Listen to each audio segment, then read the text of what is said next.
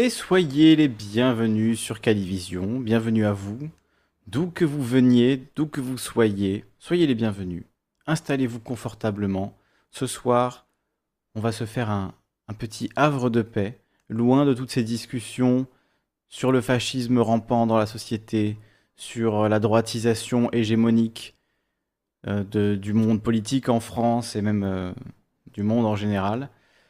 On va parler de communisme ce soir. Et oui, on va, discuter de ce débat. On va le regarder déjà dans un premier temps, en entier. On va se faire plaisir.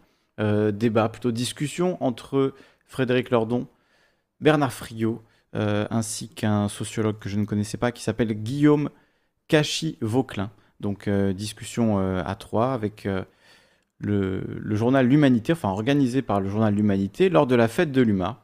Donc voilà, on va regarder ça, on va, on va s'appuyer sur, euh, sur ce débat, s'emparer de ces discussions euh, entre des intellectuels qu'on aime beaucoup et, on va en profiter pour euh, discuter, voilà, s'emparer de ça pour faire de la politique, discuter ensemble de questions qui sont vraiment extrêmement importantes. Et voilà, si on n'en parle pas, c'est pas BFM et CNews qui vont en parler, évidemment. Ils sont trop occupés à parler, évidemment, voilà, de Zemmour et d'autres choses. Donc voilà, on l'a fait abondamment la semaine dernière. Si vous voulez du Zemmour, je crois que la planète entière en parle, enfin la France entière en parle. Donc on va faire autre chose ce soir et on va discuter, euh, écouter déjà dans un premier temps euh, euh, Lordon et, et Friot et ce, sociologue du PCF et, ensuite ouvrir la discussion à vous autres pour qu'on puisse participer ensemble. Voilà, moi je lirai vos réactions sur le chat. J'aurai mes propres réactions aussi à ce qui est dit, parce qu'il y a plein de questions très intéressantes qui sont soulevées sur lesquelles, voilà, moi- moi-même j'ai des petites idées, évidemment. Tout ça, c'est des questions qui m'intéressent beaucoup. Donc, euh, donc voilà, sans prétention, euh, j'essaierai de- de- d'apporter euh, ma pierre au débat, ou en tout cas un petit peu de peut-être expliquer certaines choses qui peuvent être pas forcément claires pour les gens qui sont pas des, des militants et des militantes du quotidien et qui n'ont pas forcément tout ça en, tête. On va, voilà, si vous avez des questions, n'hésitez pas, on va essayer d'y répondre le mieux possible en s'appuyant donc sur cette discussion. Communisme, débat avec Frédéric Lordon, Bernard Friot et euh, Guillaume Cachy-Vauclin. Alors ils ont mis débat, moi je dirais plutôt une discussion, euh, même si euh, euh, bien, hum, Bernard Friot s'emporte un moment, vous allez l'entendre. Euh, alors j'ai pas tout écouté, mais j'ai écouté euh, voilà, en partie, et à un moment il s'emporte, c'est assez, euh, euh, voilà, assez émouvant. Donc euh, on, va, on va tout regarder de toute façon, on va tout écouter, et euh, vous aurez l'occasion évidemment euh, de, de réagir. Donc euh, voilà, si vous l'avez déjà écouté, je pense que c'est mieux euh, pour euh, le, voilà, le réécouter ce soir et, qu'on puisse en discuter après. Si vous le découvrez euh, et que vous n'avez pas envie d'avoir les commentaires, d'avoir le chat, etc., ben, je vous mets immédiatement le lien. N'hésitez pas à aller le voir, ne serait-ce que pour donner une vue euh, au débat sur la chaîne de l'humanité. Voilà, je vous mets le lien, je vous le blast. Euh, comme ça, euh, voilà, et mettre un petit pouce bleu, etc. Faites les choses. Euh, déjà 26 000 vues pour un débat qui a été diffusé ben, il y a une semaine à peu près, euh, au jour près. Euh, donc euh, on, va, on va en discuter. Euh, le communisme, c'est l'idéologie à 100 millions de morts, c'est bien cela. Alors est-ce que c'était vraiment le, communisme? C'est la question qu'on pourrait se poser et que justement ils vont se poser, ils vont pas contourner la question et, on va en discuter jusqu'à même la question du nom, la question nominaliste, hein, disent les, les universitaires. Euh, donc euh, le, nom, est-ce que le mot communisme, justement, quand il est voilà, associé comme ça, euh, comme vient de le faire la personne dans le chat, à des millions de morts, à des, des choses qui ont tué énormément de gens, à la dictature, au totalitarisme, évidemment, c'est pas de ça qu'on veut. Moi, je ne veux pas du, du stalinisme, évidemment, mais est-ce qu'il faut garder le mot communiste pour parler euh, de, des idées qui sont à la base euh, de tout ça, et euh, sachant qu'elles sont accolées aux tentatives foireuses et horribles de, voilà, de l'URSS notamment, même si voilà, il y avait des choses aussi intéressantes. C'est pas, on peut pas tout résumer à Staline non plus, ça a été des décennies, le- l'expérience soviétique en URSS, donc voilà, faut aussi avoir le recul historique, mais ils vont précisément en parler, donc on va s'écouter ça avec plaisir. Euh, je vous précise quand même que cette émission est à prix libre, c'est-à-dire qu'elle est accessible librement à tout le monde, euh, mais c'est pas gratuit. Moi, je travaille, euh, voilà, tous les jours de la semaine. hein, je vous fais des lives tous les jours. Ça se prépare, ça se travaille. Moi, évidemment, c'est ce que j'aime faire, donc c'est ce que j'aimerais pouvoir continuer à faire, continuer à pouvoir vous offrir. Et pour ça, vous avez euh, euh, eh bien des liens dans la description pour m'aider si vous, si vous en avez les moyens, même si c'est 1 euro, 2 euros. Il y a plein de gens qui nous aident, je les remercie profondément. Et je vous ferai une vidéo spéciale pour remercier tous les gens qui nous ont aidés, notamment les gens qui aident par PayPal, parce que du coup, il n'y a pas de frais quand ils aident directement avec PayPal. Donc c'est pas mal si vous avez si vous avez accès à PayPal. Et, euh, et, ça, et en fait, leurs noms n'apparaissent pas forcément à l'écran. Donc, euh, si, si je les remercie pas dans une vidéo spéciale, je ne sais pas à quel moment je les remercierai. Ben, je les remercie maintenant, évidemment. Mais je vous remercierai tous nommément. Parce que aussi, le problème, c'est quand vous faites un don avec PayPal, il y a votre nom et prénom qui apparaît. Donc, je ne veux pas vous doxer, évidemment. Donc, euh, je vous remercierai juste avec votre prénom. mais voilà, si vous aimez ce contenu, si vous aimez avoir comme ça des moments de discussion, des espaces de, débat et de réflexion sur des questions qui sont jamais abordées euh, dans les, gros médias, hein, voilà, dans les médias mainstream, eh bien, il faut aider vos médias indépendants, c'est important, euh, moi et, tous les autres. Donc euh, voilà, maintenant c'est dit, on va écouter donc ce débat qui dure 1h30, cette discussion entre Frédéric Lordon, Bernard Friot et Guillaume Cachy-Vauclin. Et puis on fera des petites remarques. N'hésitez pas à dire vos réflexions dans le chat et on va. voilà, je, les prendrai à la volée. On essaiera de, réfléchir à ce qui est dit et à ce que vous nous dites également. Euh, tu devrais faire payer tes lives une centaine d'euros comme le fait un certain Jackie. Ben non, justement, c'est le principe de l'accès libre, c'est au chapeau si vous voulez. Donc euh, si vous n'avez pas les moyens, vous mettez rien dans le chapeau, mais si vous avez les moyens, si vous appréciez euh, le contenu que je produis de manière très régulière depuis maintenant quand même trois ans, donc tous les lundis depuis, depuis 3 ans. D'ailleurs, j'ai oublié de le dire, je le précise maintenant pour ceux qui sont, celles et ceux qui sont là, je le repréciserai, mais il n'y aura pas d'émission en live lundi prochain. Euh, sur la chaîne Calivision parce que je ne serai pas là, voilà, pour des raisons personnelles, je ne serai pas là de jeudi à mercredi. Euh, donc euh, il est possible que je, je cale un stream entre temps, mais a priori, voilà, je préfère pas vous donner de, de, voilà, d'espoir ou quoi que ce soit. il n'est pas impossible que je fasse quand même des choses, mais par exemple pour le débat jeudi entre Mélenchon et Zemmour, je ne serai pas en live. Donc je sais que l'intégralité des streamers de France vont, vont streamer ce débat, donc je ne me fais pas de soucis, vous trouverez un endroit où aller, chez Dany Raz ou peu importe. Euh, vous, trouverez un endroit où regarder ce, débat. Je crois que Thomas Babor va faire quelque chose aussi. Euh, nous, on le regardera sur la chaîne, mais une fois que la poussière sera retombée euh, dans, une semaine ou deux, quand voilà, on n'en parlera plus trop de, ce débat, on reviendra dessus et on l'analysera. Et ce qu'on va faire avant que je parte, mercredi, on va regarder le premier débat Mélenchon-Zemmour à l'époque de On n'est pas couché. Donc ça fait des années que je ne l'ai pas vu. Euh, mais on le regardera pour euh, voilà, essayer de l'analyser, essayer de, réfléchir à ce qui est dit, qui, euh, parce qu'il y a beaucoup de recul, c'était il, y a plus de dix ans, je crois, une douzaine d'années même. Donc on a un peu de recul, on pourra voir un peu ben, voilà, qui a eu raison avec le, avec le recul, qui a été le plus convaincant dans l'échange d'arguments, quelles sont les stratégies utilisées. Voilà, on va regarder ça mercredi, comme ça ça nous préparera un petit peu pour le débat, le débat Mélenchon-Zemmour, qu'on regardera du coup après coup. la tête reposée et ça nous permettra aussi d'avoir un autre regard que de le commenter euh, en direct où on peut pas trop faire stop. Euh, il faut quand même laisser les. Voilà, J'imagine que ça, ce sera très bruyant. Donc si je rajoute euh, en plus mes, commentaires, ce sera pas forcément très pertinent. Donc on fera tout ça un petit peu après, quand la poussière sera retombée. donc ton débat avec Jackie était naze, j'avais presque honte d'être droitard. Ah bah c'est mission accomplie alors. J'ai envie de dire mission accomplie, c'était le but.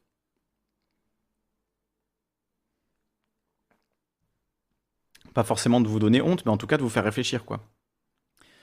Ce serait bien que vous ayez le, vous éleviez un peu le niveau à droite, parce que c'est vrai que là, les arguments volaient pas haut. Au moins qu'on discute de vrais trucs, quoi. Il euh, n'y a pas de problème à discuter de. Il y a des problèmes de société, donc euh, on peut, on doit pouvoir en parler. Mais il faut le faire avec vraiment, euh, voilà, des, arguments solides, quoi. Bon, ce soir, on a dit zone sans droitard, zone, voilà, non, non zémouriste ce soir, hein. pas de zémourisme sur cette antenne. Ce soir, on va parler de communisme. Donc je crois qu'on est, on est assez nombreux pour commencer. De toute façon, ça va durer un moment. Installez-vous confortablement. Moi, je me suis fait un petit thé. Euh, voilà, il est, tout à fait, tout à fait merveilleux. On va, on va se boire ça tranquillement. Voilà, installez-vous. Ce soir, c'est le communisme. Bonsoir à toutes et à tous. Il nous revient de, clore ce riche euh, week-end de débat à l'Agora euh, de la fête de l'humanité. Euh, on, ouvre sur euh, des horizons euh, ce soir, puisqu'il est question du, du communisme, avec Cédric l'a annoncé, Frédéric Lordon. tu es philosophe et économiste. tu as récemment publié chez La Fabrique Figure du communisme, un essai dans lequel tu essayes d'esquisser des horizons communistes et dans lequel tu explores les modalités d'une rupture révolutionnaire qu'un tel renversement de l'ordre exige. Bernard Friot. Merci beaucoup Carnil, merci pour ton don, qui fait un don de 10 euros, qui dit merci pour ton travail. merci à toi Carnil pour ce don. Très généreux à toi. Euh, tu es sociologue, économiste, tu te définis comme chrétien et communiste, euh, membre du Parti communiste depuis le début des années 70, je crois, depuis 1969. Bernard Friot au PCF depuis 1969. Voilà. Ça, c'est du CV. Hein. Euh, tes travaux portent sur le salariat, les systèmes de protection sociale. Et tous euh, ensemble, tous les deux, vous venez de publier à la dispute, en travail, des conversations sur euh, le communisme. Guillaume. Il va falloir se le procurer ce, livre. Il y a le militaire qui dit nul le live à bas les communistes. Ah ben c'est dommage parce que ça te concerne aussi le, militaire. tu sais que l'armée française voilà, accomplit des missions dans le but de, de récupérer des ressources au nom d'entreprises capitalistes. Donc euh, tu devrais réfléchir quand même à ce qu'il dit. Installe-toi confortablement et écoute le débat, ça va t'intéresser. Roubo Kouachi, tu es professeur d'histoire, directeur de la revue Cause Commune que publie le Parti communiste. Alors peut-être euh, pour, euh, pour ouvrir ce débat, je voulais revenir à, à, cet épisode de la fin des années 2000 lorsque les philosophes Alain Badiou et Slavoj Zizek entreprenaient de réhabiliter euh, ce qu'ils appellent l'hypothèse communiste. Et Badiou appelait en 2009, dans son livre L'hypothèse communiste, à méditer sur la notion d'échec. Je le cite. Que veut dire exactement échouer s'agissant d'une séquence de l'histoire où est expérimentée telle ou telle forme de l'hypothèse communiste? Que veut-on dire exactement quand on affirme que les expériences socialistes placés sous le signe de cette hypothèse ont échoué. Cet échec est-il radical? Entendons-nous. Exige-t-il l'abandon de l'hypothèse elle-même, le renoncement à tout le problème de l'émancipation? Ou n'est-il relatif qu'à la forme ou à la voie qu'il a explorée et dont il a seulement été, par cet échec, établi qu'elle n'était pas la bonne pour résoudre le problème initial? Après un détour euh, par, les par les mathématiques, il en conclut que les échecs apparents et parfois sanglants d'événements liés en profondeur à l'hypothèse communiste ont été et demeurent des étapes de son histoire.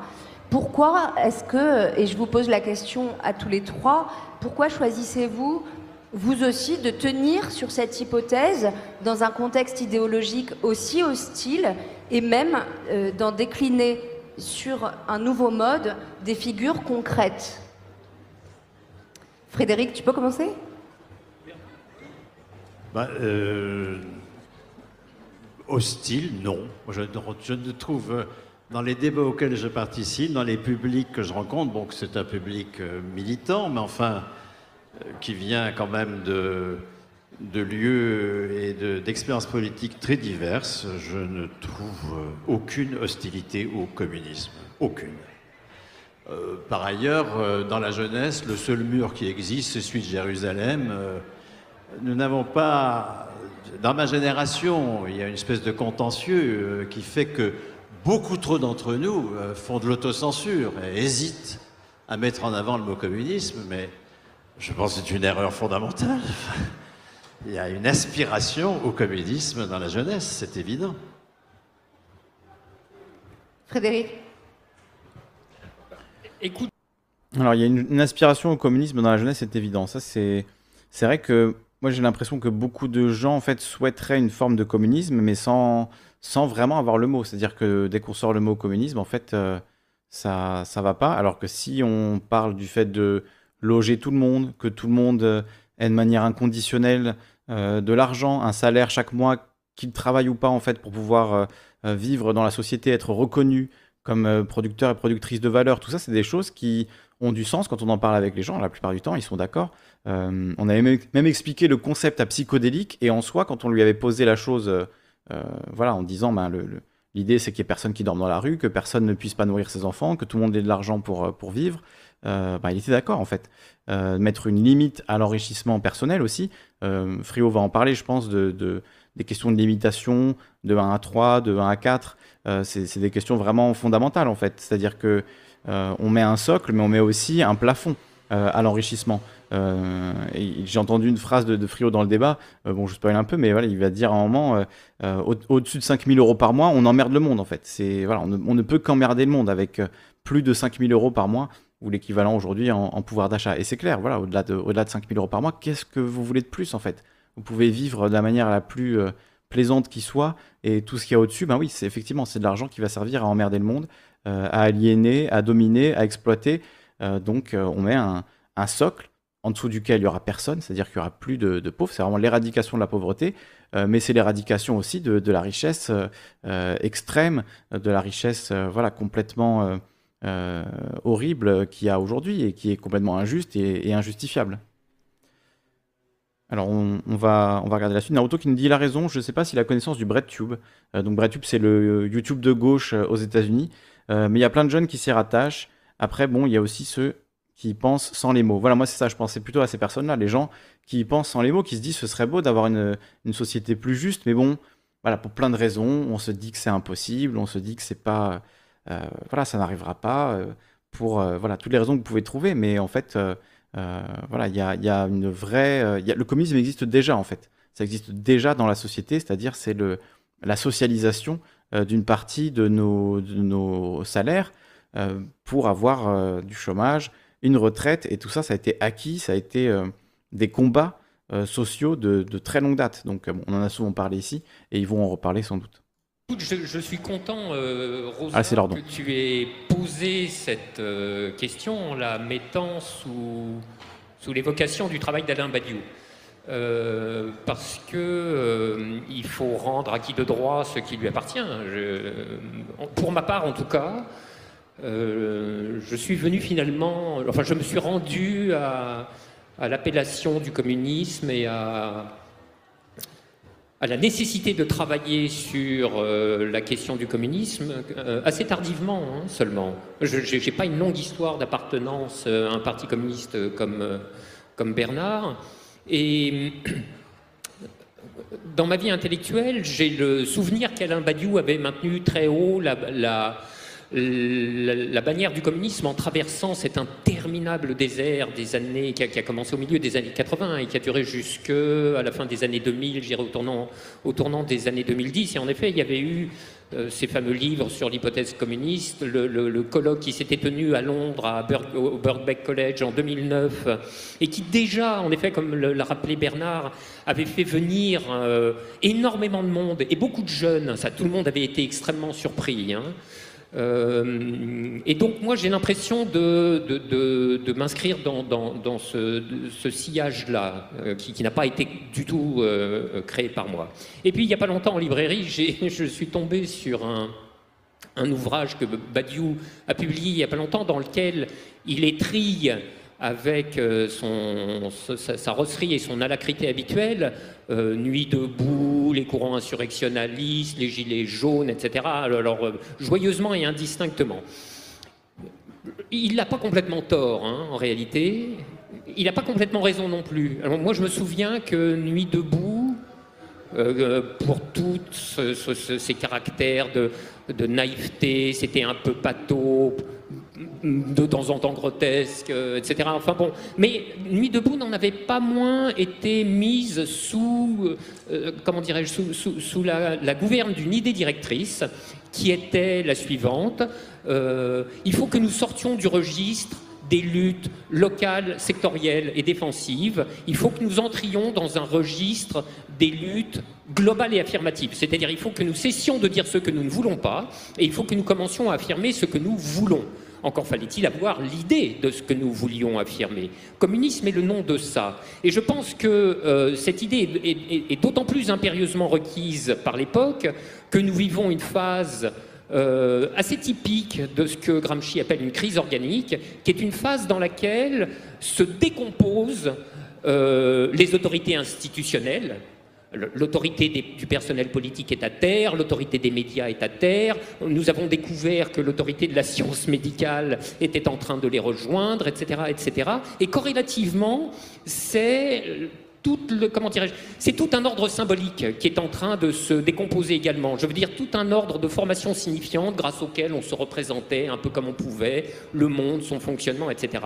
Alors qu'un ordre symbolique se défasse, c'est pas du tout une mauvaise nouvelle en soi, hein, au contraire même. Il y a des ordres symboliques dont on souhaite très fort qu'ils se défassent et que le nôtre se défasse.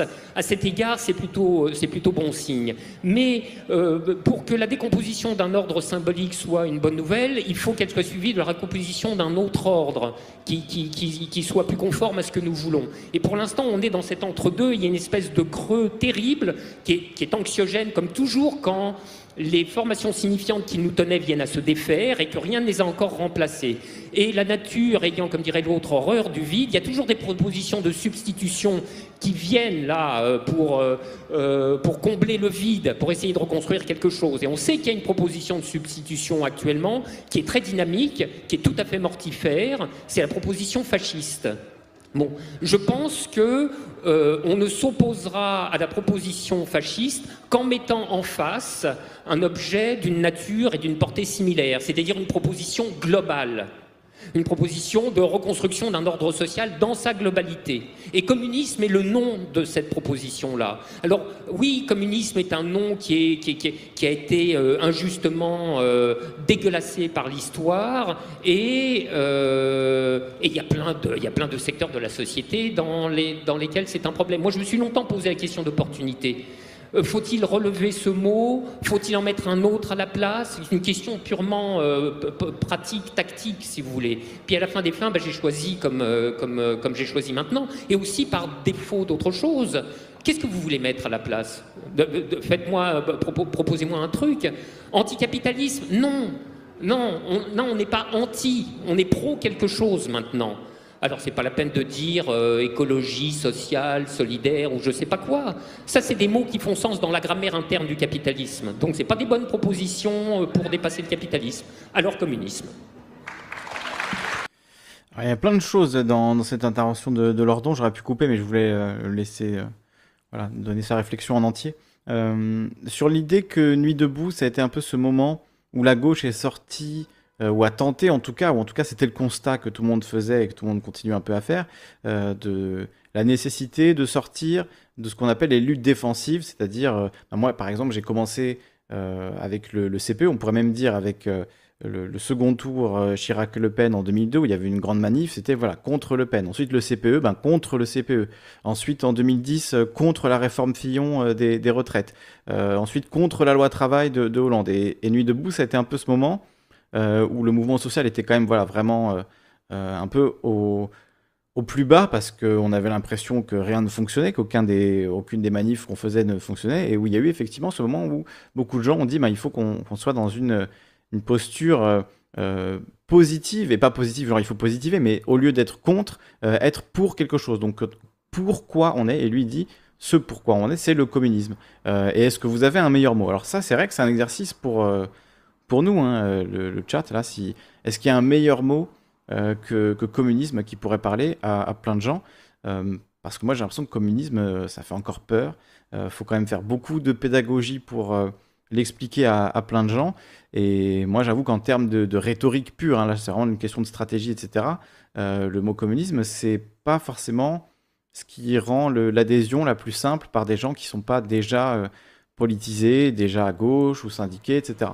Euh, donc est-ce que c'est une réflexion euh, importante, celle du mot, celle du, bruit qu'on fait quand on fait référence à cette idée, euh, ou pas? Parce que tu me demandais, TGM Bernard, si j'avais regardé la vidéo. Oui, je l'ai regardée. intéressante, une vidéo du coup de, Loïc Chéniaud de l'IHT.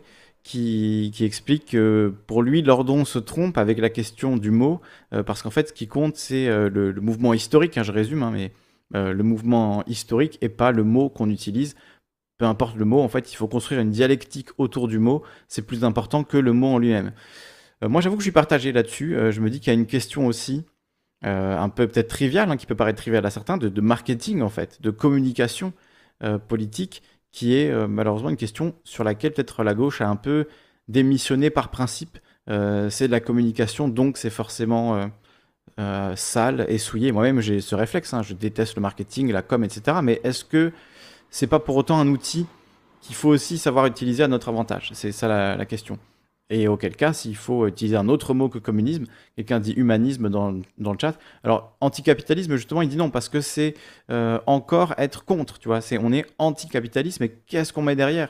Il n'y a pas vraiment de... On n'est pas pour un projet, on est contre le capitalisme. Donc, euh, bon.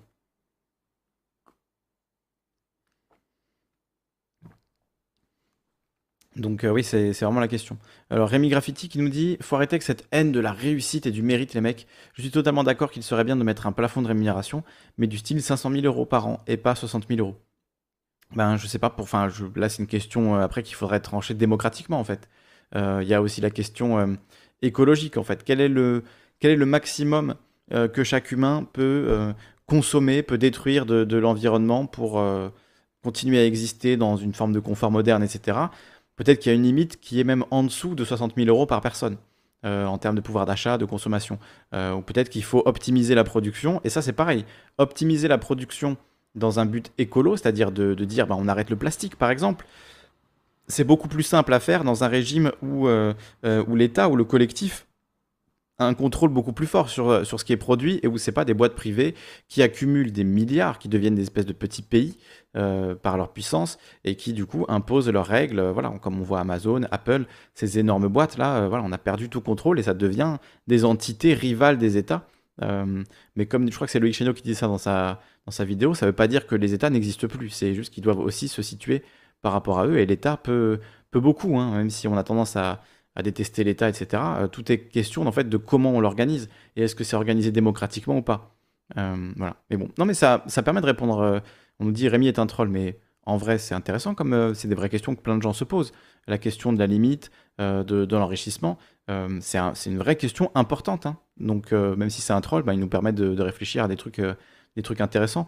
mais oui, enfin, je vois ce que vous voulez dire. C'est un troll dans le sens où il dit des trucs un peu un peu euh, voilà mais c'est le but aussi d'avoir cette discussion on n'est pas là pour parler entre nous on est là pour essayer de parler au, plus grand nombre euh, donc euh, donc voilà il y a, y a, des limites naturelles on pourrait dire hein, si puisque vous aimez le concept de nature mais là pour le coup la planète voilà sa matière est limitée le nombre de ressources qu'on peut extraire de son sol est limité et à moins d'optimiser énormément la production de trouver des, moyens de, de lutte anti-pollution vraiment voilà extrêmement importants de les déployer etc euh, on va vers une catastrophe écologiquement. Donc euh, c'est pas que la question de oui, il faudrait que chacun soit libre de s'enrichir euh, autant qu'il veut. Non, on, ne peut pas en fait. la question c'est comment déjà on loge tous les gens qui sont à la rue, tous les gens qui sont mal logés, comment on fait en sorte de, que les appartements soient, moins, soient mieux isolés pour que ça consomme moins, etc. C'est l'optimisation du, du, confort de tous. Et s'il faut pour ça que les milliardaires arrêtent de s'enrichir, ben voilà, pour moi il n'y a aucun problème. C'est évident que c'est d'une injustice absolue alors que c'est les travailleurs et travailleuses qui créent la valeur que certains euh, deviennent mais riches de manière obscène. Je veux dire, on ne parle pas du, petit patron euh, qui est presque lui-même qui s'auto-exploite finalement dans, une forme de euh, d'auto-entreprise ou d'entreprise avec un ou deux salariés, des, micro-entreprises comme ça. Évidemment, c'est pas ce patron-là qui, est, qui est le problème du, du, système. Mais en vrai, pour pousser vraiment la réflexion, est-ce que ces petits patrons qui sont dans une forme d'auto-exploitation, qui pensent qu'ils vont y arriver, qu'ils vont s'en sortir, qu'ils vont pouvoir coffrer, etc., et qui finalement euh, arrivent à la retraite, ils n'ont rien, c'est quelque chose qui existe. C'est pas le cas de tous les petits patrons, mais c'est quelque chose qui existe. Euh, est-ce que ce serait pas mieux qu'ils aient, euh, ben, c'est même pas un filet de sécurité, mais c'est une garantie. Lordon parle de garantie économique, c'est-à-dire que personne ne va finir à la rue. On a une garantie du logement, une garantie d'avoir d'avoir de l'argent. Donc lui, il appelle ça garantie économique généralisée. Euh, on avait rigolé en disant si, on, si la France devient une zone euh, de garantie économique généralisée, ça fera un SGEG. Donc voilà, la France pourrait devenir un SGEG. Euh, voilà, on essaye de faire percer des termes comme ça. Hein. Je ne sais pas, peut-être ça marchera. Moi, j'avoue, le SGEG, je suis un peu sceptique, mais voilà, pourquoi pas? Pourquoi pas le SGEG? C'est-à-dire la garantie économique généralisée, donc une, garantie que personne ne va crever de faim, que personne ne sera en fait exploitable euh, dans, un, dans une logique de domination, de marché du travail euh, par des patrons qui vont, euh, qui vont voilà, vous exploiter. Merci beaucoup JC qui nous fait un don de 5,12€. Il lui dit afin que tu retires que je suis un prof de droite, je te cède l'intégralité de la fortune que j'ai amassée. Ben, écoute, je sais pas, prouve-le, prouve-le que tu n'es pas un prof de droite et on en, et on en rediscute. En tout cas, je vois que ça t'a ça t'a touché. Donc quelque part, peut-être que j'ai touché aussi un, fond d'hérité. Prof centriste, peut-être Tu préfères? On, en reparlera. mais voilà, du coup, c'est des vraies questions. Tout ça, c'est des vraies questions. Et on ne peut pas se contenter d'imaginer les lendemains qui chantent, il n'y aura plus d'oppression, on sera tous heureux. Parce que ça, en fait, c'est presque un truc. alors, je ne veux pas en vexer certains qui, qui croient voilà, dans les lendemains qui chantent et la révolution qui arrivera un jour, mais c'est presque un truc messianique. genre, un jour, la révolution va tomber. non, il y a des luttes qui ont eu lieu, on peut s'appuyer dessus, on peut euh, être innovant dans, nos luttes, toucher de nouvelles personnes. C'est ça le but de la politique en fait. C'est pas de se dire euh, un jour les conditions matérielles seront réunies et le capitalisme s'effondrera de lui-même comme un château de cartes. Je caricature, mais il y a un côté un peu euh, prophétique qui forcément au bout d'un moment est un peu contre-productif parce qu'on voit bien que ça n'arrive pas. Et donc ça décourage énormément les gens et ça, ça peut aussi être un, un, problème. Alors que si on pointe ce qui dans la réalité déjà préfigure ce, communisme possible. Euh, en plus, vu l'urgence climatique, vu l'urgence sociétale, économique, la pandémie, euh, ce qu'a prouvé aussi la pandémie, euh, le fait que voilà, les métiers les plus importants sont les plus mal payés, le fait que les métiers les, plus essentiels sont les, moins bien considérés dans la société, et qu'on a besoin d'eux pour que la société tourne, et que c'est tous les, tous les autres, entre guillemets, tous ceux qui sont au-dessus, qui s'enrichissent de manière déraisonnable. Donc ça, maintenant on a collectivement conscience. Donc est-ce que euh, on ne peut pas avoir cette discussion sur euh, un régime euh, qui serait non pas basé sur le, triomphe du marché, la mise en marché des êtres humains par le marché du travail, mais au contraire un mouvement collectif et différent? Bon, ils vont en parler, donc je, m'emporte. On a à peine à 9 minutes, ça dure 1h30, hein, donc on va écouter un petit peu la suite de, de, la discussion, mais voilà, déjà sur ce que disait Lordon, pour revenir sur la fin de ce qu'il disait, est-ce que le mot communisme il faut le garder, pas le garder Est-ce qu'il faut trouver un nouveau mot ou pas euh, Voilà, ça c'est une question pour nous. Je pense que c'est nous, hein, l'avant-garde du YouTube de gauche euh, Internet. Euh, voilà, c'est là, faut, faut réfléchir, faut faire un brainstorming, je sais pas. Voilà.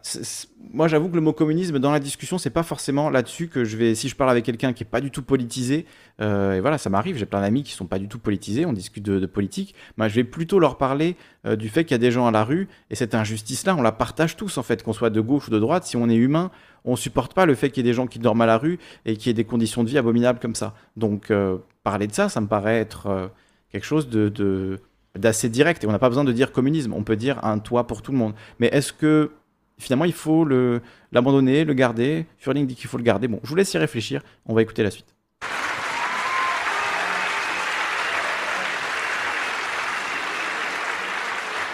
Merci pour les applaudissements.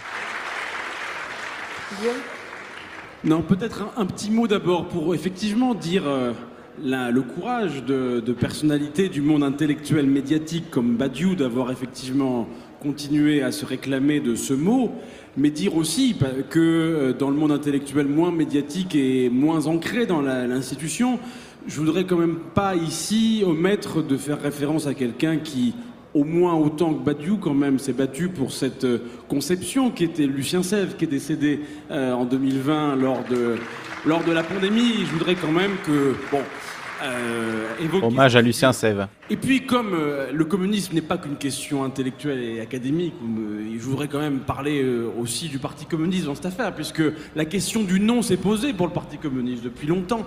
Est-ce qu'il fallait continuer à s'appeler Parti communiste après les épisodes du XXe siècle, ou une partie d'entre eux? Et on sait que certains partis communistes ont fait d'autres choix. Par ailleurs, on pense évidemment au Parti communiste italien.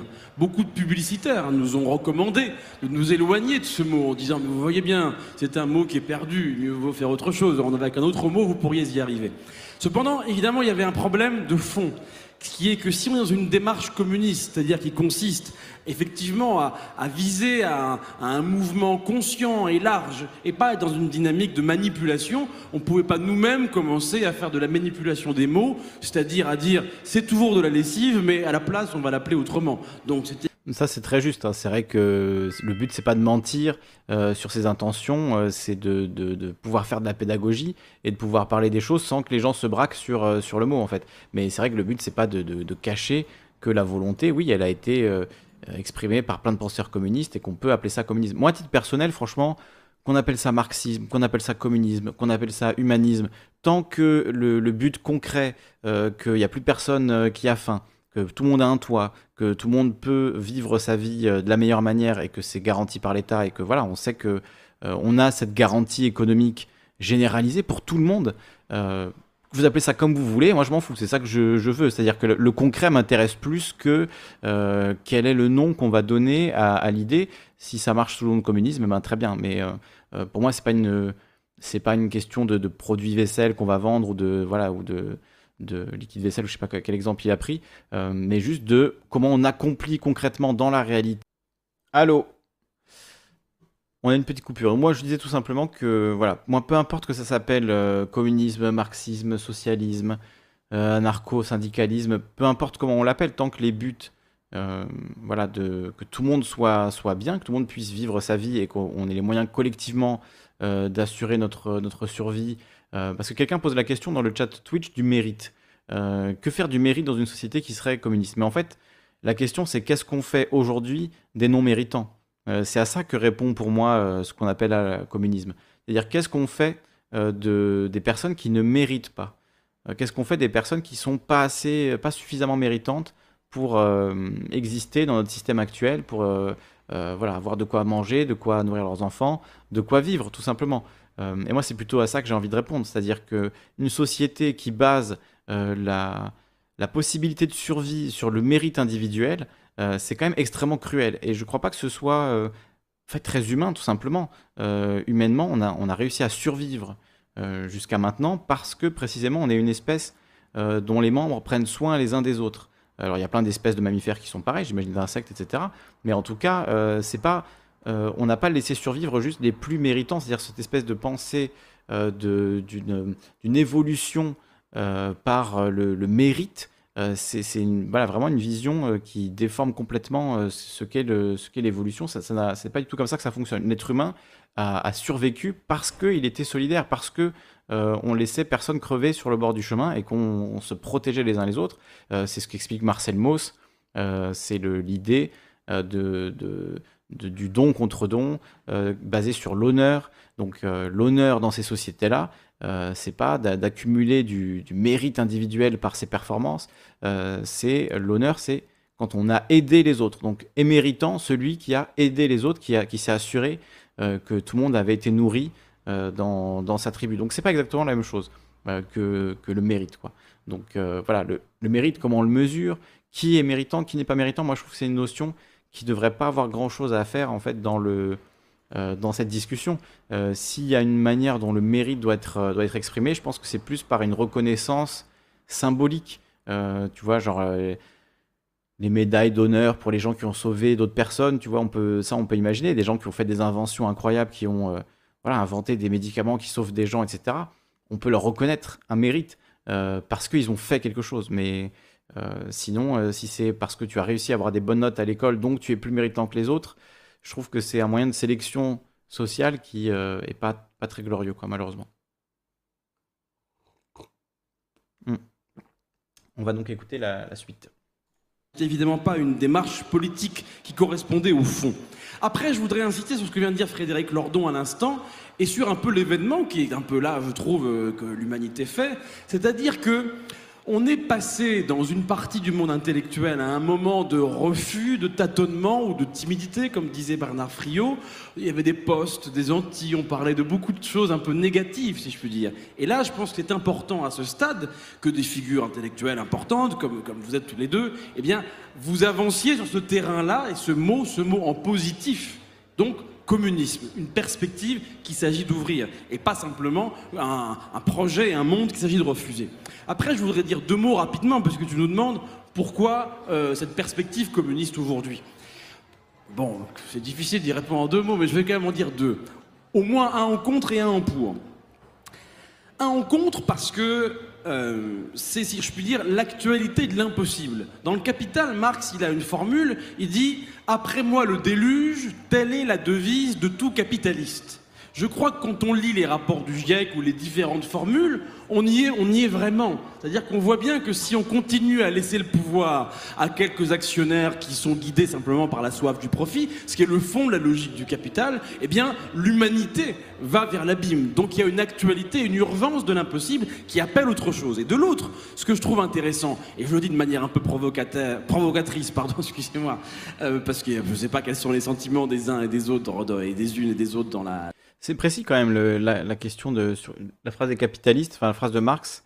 Euh, les capitalistes disent après moi le déluge parce que c'est vrai que enfin voilà ici le rapport du GIEC euh, niveau écologie même juste la logique de croissance la logique de croissance, c'est exactement ça. C'est après moi le déluge. C'est euh, vite mon profit à court terme, mon profit sur le trimestre, mon profit dans le, dans le temps court, et euh, ce qui se passe après, j'en ai rien à foutre. Et quelque chose qui révèle très bien ça, euh, c'est les échanges de mails entre les traders à l'époque de l'effondrement de, de l'économie en 2008, enfin de l'effondrement de l'économie financiarisée, et de voilà les, subprimes, etc., la crise des subprimes. les, les traders entre eux s'échangeaient des mails en disant bon, tant qu'on se barre avant que le château de cartes se casse la gueule, tout va bien pour nous, quoi. Et il se gossait de ça. Donc c'est vraiment ça. C'est après moi le déluge, c'est-à-dire tant que moi je prends mon, mon bénéf et que je peux partir avec un gros paquet sous le bras, ben, peu importe ce qui se passe derrière. C'est ça la, la logique capitaliste. Donc euh, c'est ce qui nous a mené aussi dans, l'impasse écologique dans laquelle on est maintenant, sachant que ça fait 60 ans que les, mêmes scientifiques nous le disent, quoi. Hein. et ils avaient tout prévu, on est dedans, et voilà, tout, tout se passe exactement comme prévu, malheureusement, euh, parce que le capitalisme est incapable de penser le déluge. Il ne peut penser que l'instant euh, de, voilà, de sa rapacité euh, sur le court terme, quoi. et pas, pas les conséquences sur les centaines, les milliers d'années qui, qui viennent. Ah, dans l'assistance, mais quand on voit quand même ce dont l'humanité est capable aujourd'hui, c'est-à-dire, je vais prendre l'exemple un peu provocateur du vaccin, mais quand même, quand on voit la, capacité que l'humanité a, quand on y met les moyens, quand on n'est pas, quand, les, logiques du profit absolu sont pas là en train de vous étrangler tout ce que l'humanité pourrait faire, quand on voit ce que l'humanité peut faire, on voit l'actualité et l'urgence d'un possible autre. Ça veut dire que si l'humanité n'était pas étranglée par les logiques simplement d'une course au profit de quelques-uns qui cherchent à accumuler, accumuler, accumuler, accumuler, eh bien nous pourrions répondre à des défis considérables. Ça veut donc dire quoi? Ça veut dire qu'il est urgent d'en finir avec le capitalisme, mais ça veut dire qu'il est non seulement possible, mais urgent et possible en même temps d'ouvrir un ordre différent. Et bien sûr, je sais que euh, Bernard Friot sera très insistant sur la dimension du fait qu'il y a déjà dans notre société des éléments qui en relèvent. D'accord, d'accord. Mais n'empêche que, de toute façon, euh, comment dire, indépendamment de ça, si je puis dire. Il y a une urgence vraiment à, faire ouvrir et à entrer dans un nouveau temps de l'histoire humaine, de la préhistoire humaine, si je puis dire. Et là, je crois qu'on est dans ce moment précis. Donc, voilà, peut-être ce que je pouvais dire. Pourquoi communiste? Parce que c'est une urgence de ce point de vue. Alors,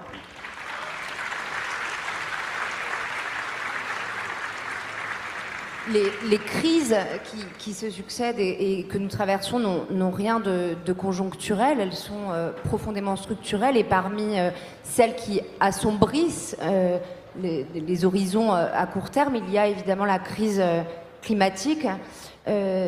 dans La chauve-souris et le capital, récemment, le Suédois Andreas Malm en appelle à un communisme de guerre il estime que devant la catastrophe qui frappe, le calendrier et la temporalité réformiste sont complètement en lambeaux.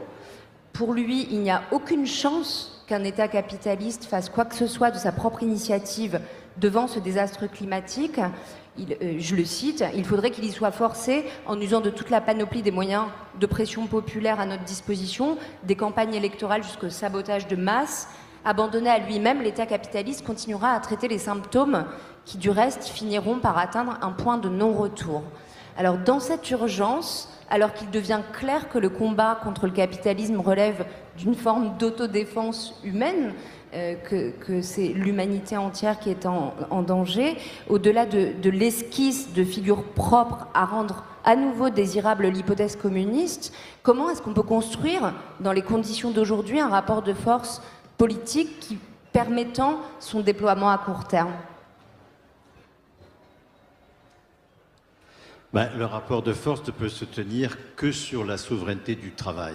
moi, je suis euh, maintenant tout à fait convaincu que le seul lieu euh, de notre puissance, c'est le fait que c'est nous qui faisons le boulot.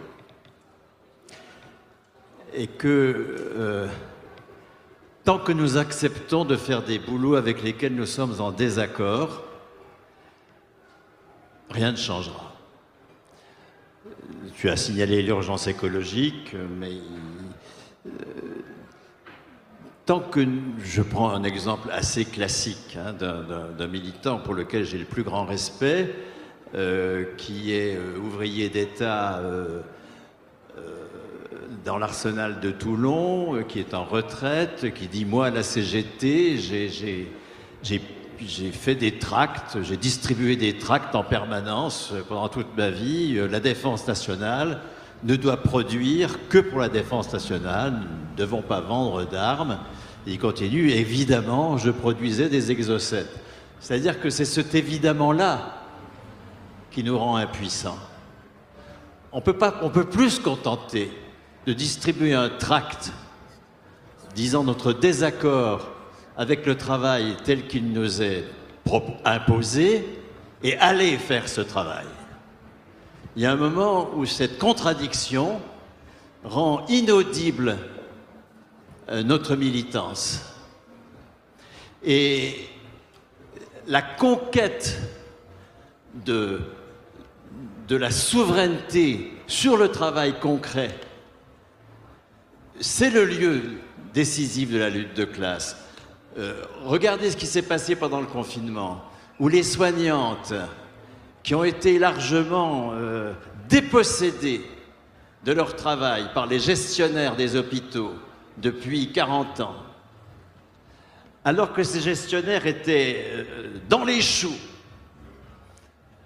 c'est elles je dis elles parce qu'il s'agit surtout de femmes, enfin c'est eux et elles qui ont retrouvé une forme de maîtrise de leur activité professionnelle et qui ont de ce fait euh, assumé euh, l'épidémie.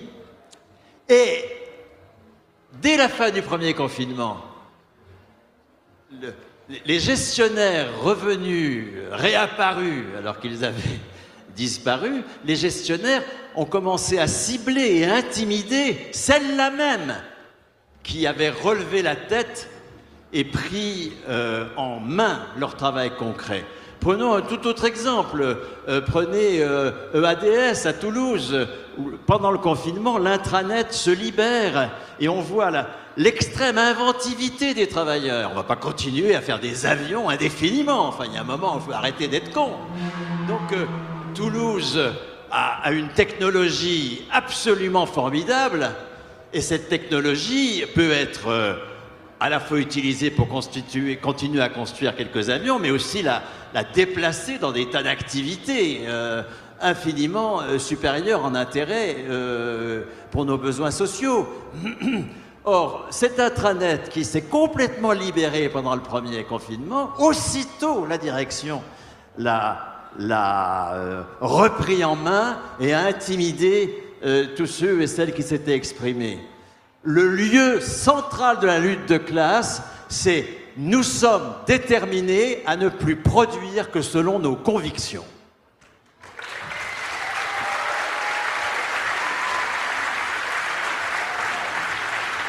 J'ai l'impression qu'il fait un petit peu la leçon aux ouvriers, euh, en mode si vous vous plaignez de ce que vous faites mais que vous continuez à le faire, ben on n'avancera pas quoi. Euh, alors moi je sais pas, je ne suis pas ouvrier, je, n'ai jamais travaillé en usine, donc je me sens mal à l'aise pour donner des, des leçons euh, qui que ce soit euh, là-dessus.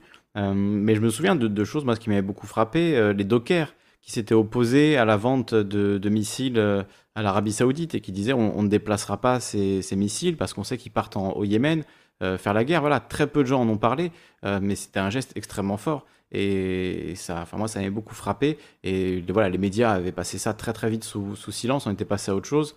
Donc euh, voilà, ça n'avait pas eu l'impact malheureusement espéré, mais c'est vrai que c'était un, mouvement très fort. Je crois que c'était à Marseille, un des dockers marseillais qui avait voulu bloquer le, les, armes, les canons et les missiles qui partaient en Arabie Saoudite, euh, alors qu'il y avait la, guerre au Yémen. Mais c'est vrai que ce genre d'action, euh, c'est voilà, on a besoin de plus en plus de ça pour l'écologie, pour les injustices géopolitique comme ça, etc. etc.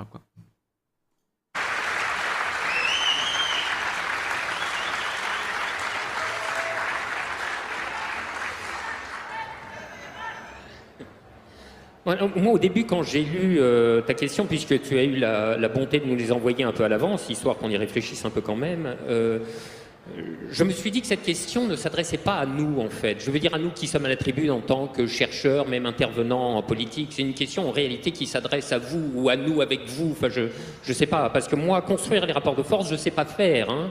Euh, vous voyez, j'occupe une place très particulière dans la division du travail, où du point de vue des effets politiques, ce que je fais euh, n'est pas rien, mais n'est pas grand-chose non plus, et c'est pas pas juste avec des, des, écriveurs de textes qu'on construit les rapports de force, ça c'est bien certain. Donc c'est certainement pas euh, c'est certainement pas notre affaire en propre, et j'ai pas beaucoup de réponses à apporter à cette question, sinon que euh, il est évident que, moi d'ailleurs, quand j'y repense à chaque fois, ça me, ça me met dans des seins de colère. Hein. Euh, là où la démolition de la classe ouvrière n'a pas pas tiré un battement de cils à la bourgeoisie, la destruction de la planète qui la concerne un peu plus, évidemment, commence à l'émouvoir passablement. Hein. Donc avec la, question climatique, nous retrouvons un levier politique et même euh, euh, psychologique, affectif, hein, extrêmement puissant qu'on ne peut pas, qu'on ne peut négliger à aucun titre. Je ne serais pas si surpris que ça d'apprendre que d'ici, je ne sais pas, 5 à 10 ans, la démographie s'en ressent euh, des angoisses que fait naître euh, justement la, la, démolition de la nature et le monde, euh, le monde que cette démolition nous promet, qui sera, qui sera pas beau à voir. Et alors après tout, je vais vous dire, hein, pour une fois, si vous voulez, pour une fois que la politique de la peur pourrait être maniée par d'autres instances que les pouvoirs capitalistes et impérialistes, il va pas falloir s'en priver. Effectivement, là, je veux dire, cette peur-là est une bonne peur. On a raison d'avoir peur de ça. Et pourvu qu'on la branche sur, euh, bah, de même, une sainte colère, et puis des propositions, des figurations d'un avenir autre, ça peut faire un ensemble qui est assez intéressant. Alors, comment construire le, rapport de force? La première des choses, ça serait de euh, commencer à arrêter le déni. Euh, là, je parle plutôt pour la fraction euh, des intellectuels euh, lato-sensu. Hein. le journal Le Monde a, consacré une, une, grande série d'été pour délivrer une majestueuse consécration à ce qu'il appelait les penseurs du vivant. Une consécration accordée par le monde est évidemment un brevet d'innocuité dans toute sa splendeur. D'ailleurs, c'est très intéressant. Hein. Dans 10 textes sur 12, vous ne trouvez pas trace ni du mot capital, ni du mot capitaliste, ni du mot capitalisme. C'est intéressant.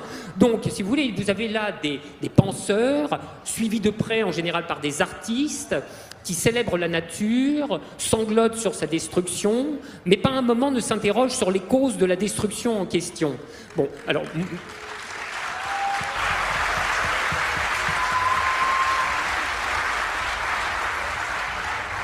Alors moi, si j'ai une seule contribution possible à apporter à ce débat, c'est de les réduire dans un corner et de ne pas les lâcher tant qu'ils n'auront pas dit destruction de la nature égale capitalisme.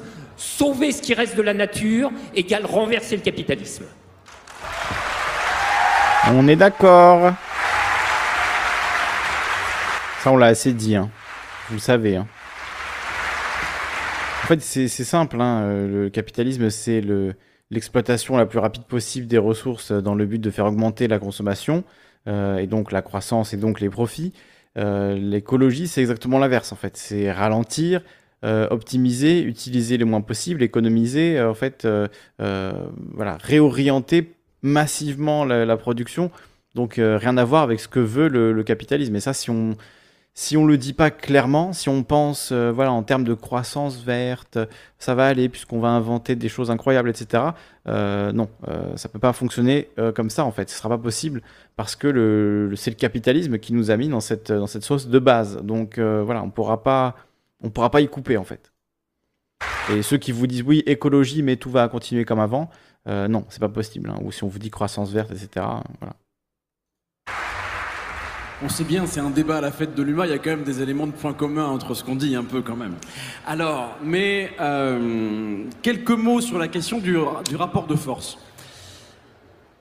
En fait, ce qui est intéressant aussi dans ce qui vient d'être dit, dans ce qu'on se dit là, et dans le fait qu'on puisse avoir un débat autour de ça, c'est que non seulement le mot et la perspective positive, communisme, revient un peu, mais aussi parce qu'une des grandes questions qui était souvent un peu dissimulé par ceux qui étaient encore.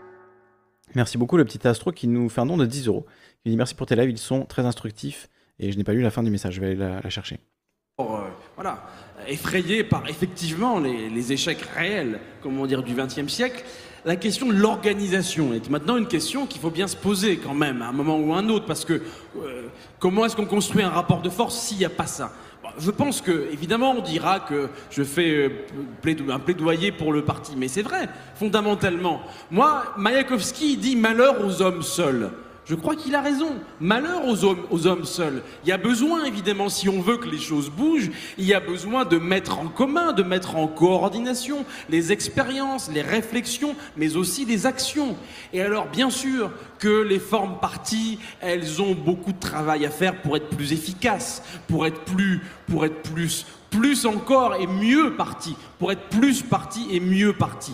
Mais je crois fondamentalement que on n'arrivera pas à faire grandir un rapport de force si chacun bougonne devant son smartphone ou sa télévision. Ça n'est pas possible. La seule manière d'y arriver, c'est de se coordonner et d'avancer ensemble. Et ça passe aussi par de la confrontation d'idées. Et de ce point de vue-là, le rôle que tient, euh, que, que tient l'humanité, la fête de l'humanité, est évidemment important. Mais voilà, c'est pas la, réponse exclusive, mais c'est une réponse assez structurante. Fondamentalement, si on veut avancer dans les rapports de force, il faut renforcer aujourd'hui les organisations de la classe de ceux qui ont tout intérêt à renverser et à avancer euh, vers le communisme.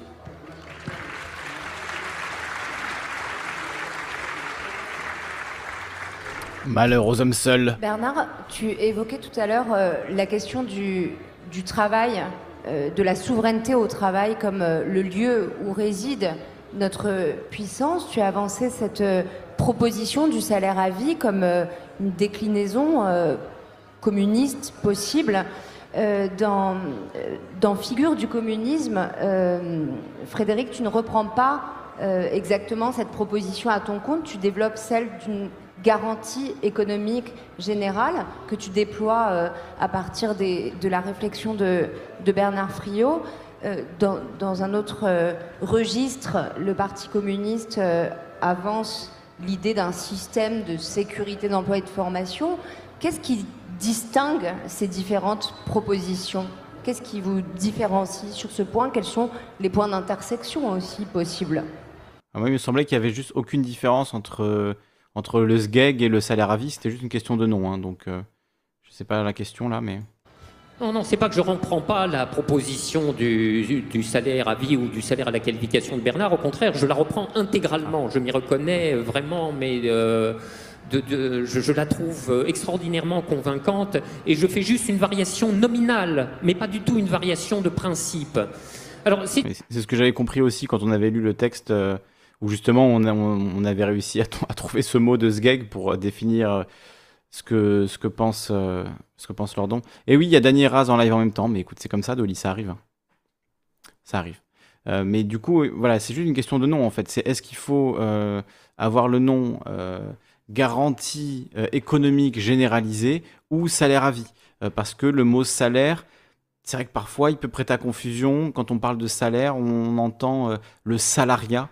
Et c'est vrai que le salariat, aujourd'hui, c'est un mot qui a, et c'est complètement normal et compréhensible, euh, je le comprends parfaitement, hein, euh, mais c'est un mot qui a extrêmement mauvaise presse, quoi. Enfin, voilà, les gens n'ont euh, pas envie d'un modèle basé sur le salariat. C'est déjà ce qu'on connaît actuellement, et on a l'impression d'être voilà, dans une forme de, d'esclavage sophistiqué.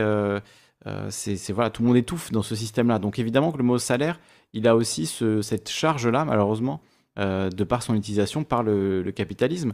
Mais là, il faut bien comprendre que quand on dit salaire, on entend euh, un, revenu. Alors, c'est pas le mot revenu justement, mais euh, on entend un, salaire à vie, c'est-à-dire de, 18 ans jusqu'à la mort. Il n'y a pas de voilà, c'est c'est pas quelque chose qui va dépendre du fait que vous travaillez dans une boîte ou pas. c'est voilà, on considère que chacun et chacune sont des, des, travailleurs et des travailleuses, des producteurs et productrices de valeur, et donc de base, euh, on a un salaire juste pour ça, pour pouvoir euh, exister et pouvoir euh, produire dans la société. Donc, bon, je pense qu'ils vont le développer, hein, parce que j'ai écouté des extraits, ils développaient quand même pas mal ces idées-là. Donc, voilà, en tout cas, là-dessus, Lordon et Frio, a priori, ils sont complètement d'accord. C'est juste la question du nom. Et effectivement, est-ce que cette question du nom, même, elle est, pertinente? Est-ce qu'il ne faut pas essayer plein de trucs et voir qu'est-ce qui fonctionne? Et après, on se met là-dessus, et puis voilà, on, s'en fout tant qu'on définit la même chose derrière ce nom. donc, salaire à vie, garantie euh, économique généralisée ou autre chose. Là encore, c'est à vous, euh, à nous, à tout le monde d'inventer les mots pour parler de tout ça aussi s'il y a besoin, ou en tout cas de, ressortir des mots qu'on n'utilise plus trop. Moi, je trouve qu'il y a un mot, par exemple, c'est le mot démocratie. démocratie, bizarrement, alors qu'il a été quand même salement maltraité par, par nos dirigeants, quand on parle d'une vraie démocratie, ben, ça parle quand même aux gens. Voyez. Même si voilà, Macron se revendique de la démocratie, mais quand on commence à, rentrer dans le, le, dur du sujet et qu'on parle voilà, du fait que des représentants, maintenant c'est pas ça la démocratie, voter pour des représentants, élire des gens, leur déléguer notre pouvoir, euh, c'est pas ça la démocratie. Maintenant c'est une idée qui est quand même bien répandue et assez claire pour euh, énormément de gens. Donc le mot démocratie, voilà, c'est un mot qui a quand même une certaine puissance dans le, voilà, dans la dialectique en général, dans les discussions, dans la conversation, dans le, champ euh, public, quoi. Donc, Trofoun dit Lordon pinaille sur les noms et les termes. Est-ce que c'est du pinaillage euh, possible hein, ou est-ce que c'est des questions vraiment fondamentales euh, sur lesquelles il faut euh, se mettre d'accord et trouver, trouver quelque chose? Et oui, les chats sont unis, ne vous inquiétez pas, hein, c'est juste que là, il n'y a pas grand monde sur Twitch. Mais évidemment, hein, tout le monde regarde, regarde Raz donc, sur Twitch, donc voilà. Mais vous êtes ensemble, vous êtes ensemble dans le chat, pas de problème. C'est l'une des questions sur lesquelles nous avons beaucoup parlé, Bernard et moi, pendant les, conversations qui ont abouti à ce livre d'entretien. Euh, et, je, je, lui ai expliqué quel avait été le sens de, ce, de cette variation nominale et de cet évitement du, du mot salaire. Moi, j'ai toujours parfaitement compris ce qu'il avait en tête.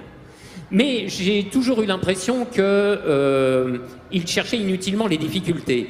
Euh, parce qu'évidemment, le mot salaire est très très, comment dire, il, est intimement lié euh, à l'ordre social capitaliste. L'ordre social capitaliste se construit sur une série de rapports sociaux fondamentaux, au nombre desquels le rapport salarial, le rapport salarial et le travail sont des formes de l'activité humaine et de la mise en activité des hommes qui sont absolument propres au capitalisme. De sorte que dessiner une perspective communiste en, l'asseyant sur la catégorie du salaire me semblait non pas une contradiction dans les termes, parce qu'encore une fois, je savais ce qu'il avait en tête, mais un, comment dirais-je, un, paratonnerre à, objection et, et à malentendu. Il dit de manière beaucoup plus euh, fleurie et subtile et nuancée et intelligente que moi ce que j'ai essayé de vous dire euh, juste avant. Donc euh, bon, on est, je suis d'accord évidemment avec euh, Lordon là-dessus. Ça veut dire quoi SO Ça veut dire shout out. Ça veut dire, euh, je sais pas, avant on disait big up. Oui, bah, c'est ça, c'est ça.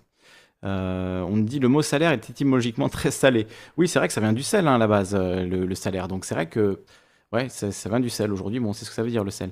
misunderstood, Misunderstood Dreamer qui nous dit il faut changer le mot salaire, il faut changer le mot communisme. Le narratif derrière les mots est important dans l'inconscient collectif. Alors je veux bien, moi je l'entends parfaitement. Il faut changer les mots, d'accord, mais il faut faire des propositions.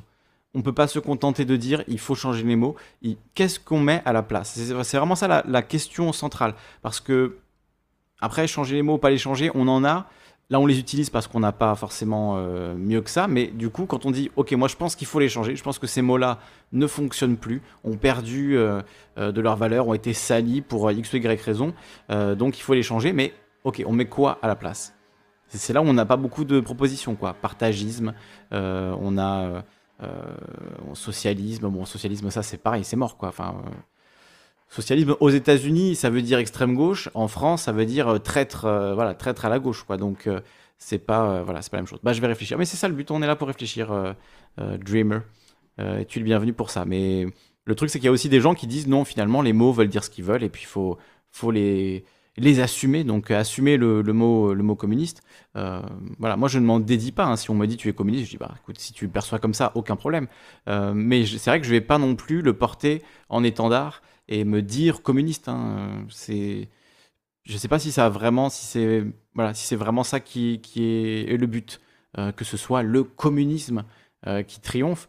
Euh, ou le fond de, ce que c'est, c'est-à-dire une répartition juste des ressources.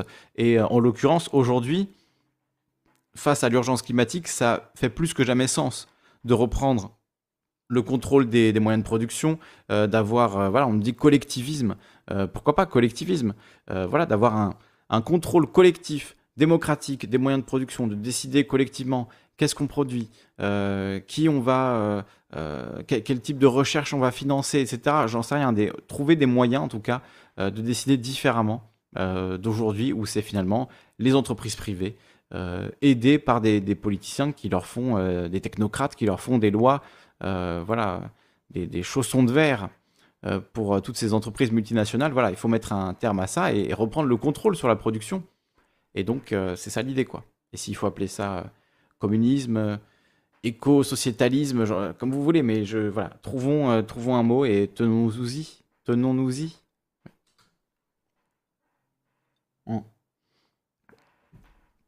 TGM Bernard qui dit c'est du nominalisme de courtisan. Donc ça c'est une critique aussi, genre se poser la question des mots, euh, c'est voilà se, se branler, hein, euh, sodomiser des mouches comme disait l'autre, et, voilà ça n'a pas vraiment beaucoup de sens. Moi je pense que c'est pas la vérité entre les deux.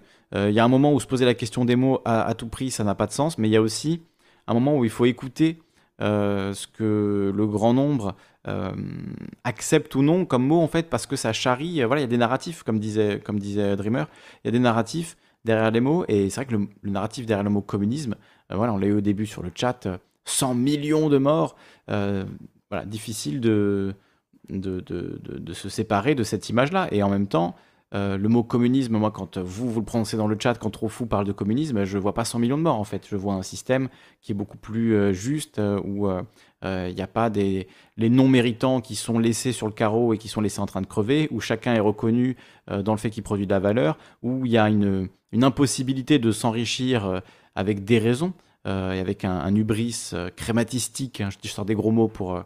voilà pour les, latinistes, les, les, grécophiles, je sais pas comment on dit, qui nous écoutent. Euh, mais voilà, la crématistique, c'est le fait d'accumuler l'argent pour lui-même.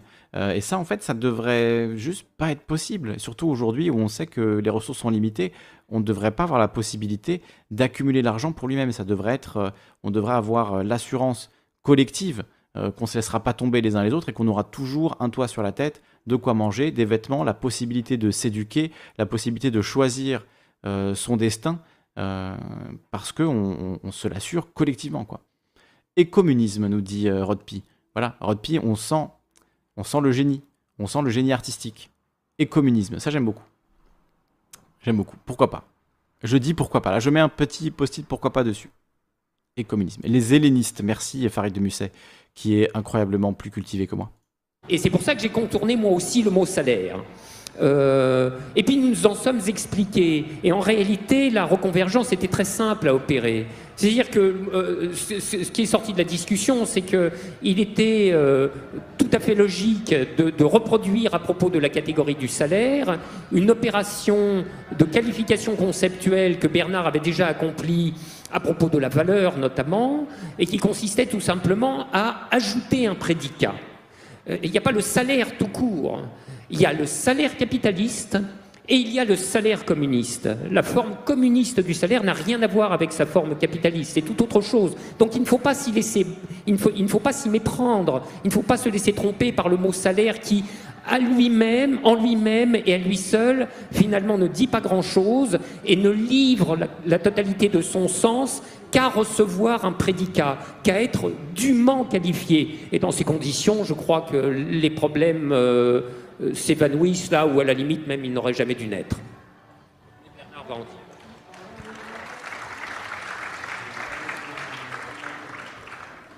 Euh, merci Frédéric de, d'adopter euh, le salaire communiste comme, comme projet.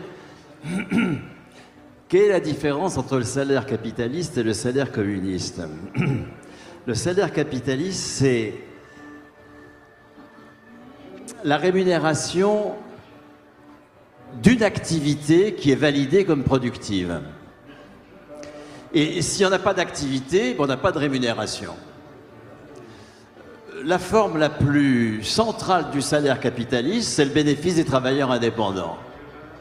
Pendant le confinement, les travailleurs indépendants, ils n'ont pas eu d'activité et ils ont été à poil.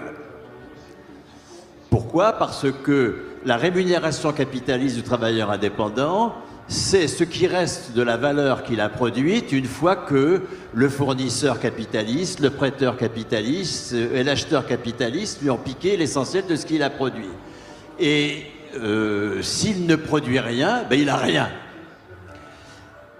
les fonctionnaires ont conservé 100% de leur salaire. Les travailleurs qui avaient un CDI en ont conservé 84%. Les intermittents, les gens en CDD, euh, les précaires, zéro. Quelle injustice, hein Je refuse, mais absolument, que nous, ne voyions pas le caractère communiste de ce salaire qui dissocie complètement mon droit à ressources de la validation sociale de mon activité. Des fonctionnaires qui ont plus travaillé, comme les soignants par exemple, ont conservé leur salaire. Mais des fonctionnaires qui ont moins travaillé, comme beaucoup de travailleurs indépendants aussi ont moins travaillé, ils ont conservé leur salaire. Parce que le salaire communiste, c'est un attribut de la personne. C'est une immense conquête de la CGT à travers le statut de la fonction publique. Et, et c'est cela qu'il faut généraliser à tous. Je suis entièrement d'accord avec Frédéric quand il dit ça sert à rien d'être anticapitaliste. Le problème, c'est d'être pour, c'est d'être communiste. Et là, nous avons une expérience, mais vraiment formidable pendant le confinement. La fécondité du maintien du salaire, alors même que l'activité était en difficulté. La fécondité macroéconomique, heureusement, que les salaires ont été, alors à 84% seulement, mais maintenus euh, dans, le, dans le privé, heureusement qu'ils l'ont été dans, dans, le public. Tout le monde s'est rendu compte que la dissociation euh, de mon salaire et de mon activité, c'est quelque chose de bénéfique. C'est cela le salaire communiste. Mais il repose sur un attribut de la personne. Je suis titulaire d'une qualification. Je ne suis pas reconnu comme travailleur à travers un contrat de travail. Je suis reconnu comme travailleur à travers une qualification dont je suis porteur. Comme fonctionnaire d'État, je suis porteur d'une qualification, le grade, comme on dit, qui ne s'éteint qu'à ma mort. C'est pour cela que la pension des fonctionnaires, c'est la poursuite de leur dernier salaire. Parce qu'un fonctionnaire qui termine son service continue à être titulaire de sa qualification et donc de son salaire. C'est cela la, la mutation anthropologique du statut du travailleur dans le communisme. On n'est pas travailleur à la mesure de l'activité validée socialement euh, à l'origine de laquelle on est, parce que là c'est un aléa permanent. On est travailleur par une qualification qui reconnaît notre capacité à et notre responsabilité de produire la valeur. C'est cette mutation-là euh, qui doit enrichir la citoyenneté. Euh, Qu'est-ce que c'est que la, citoyenneté bourgeoise, qui est un très grand progrès par rapport à la féodalité? C'est de, poser que chacun, à, sa majorité politique, est capable de et responsable de la chose publique, avant même qu'il ait prouvé quoi que ce soit. C'est un droit qui est posé et une responsabilité. Eh bien, l'étape nouvelle que nous avons à faire euh, pour, un statut communiste de, la personne adulte, c'est de poser comme, comme une responsabilité et un droit sa capacité à et sa responsabilité de produire la valeur, d'être souverain sur le travail, et ça doit se traduire par un droit de la personne. À 18 ans, chacun doit devenir, jusqu'à sa mort, titulaire d'une qualification.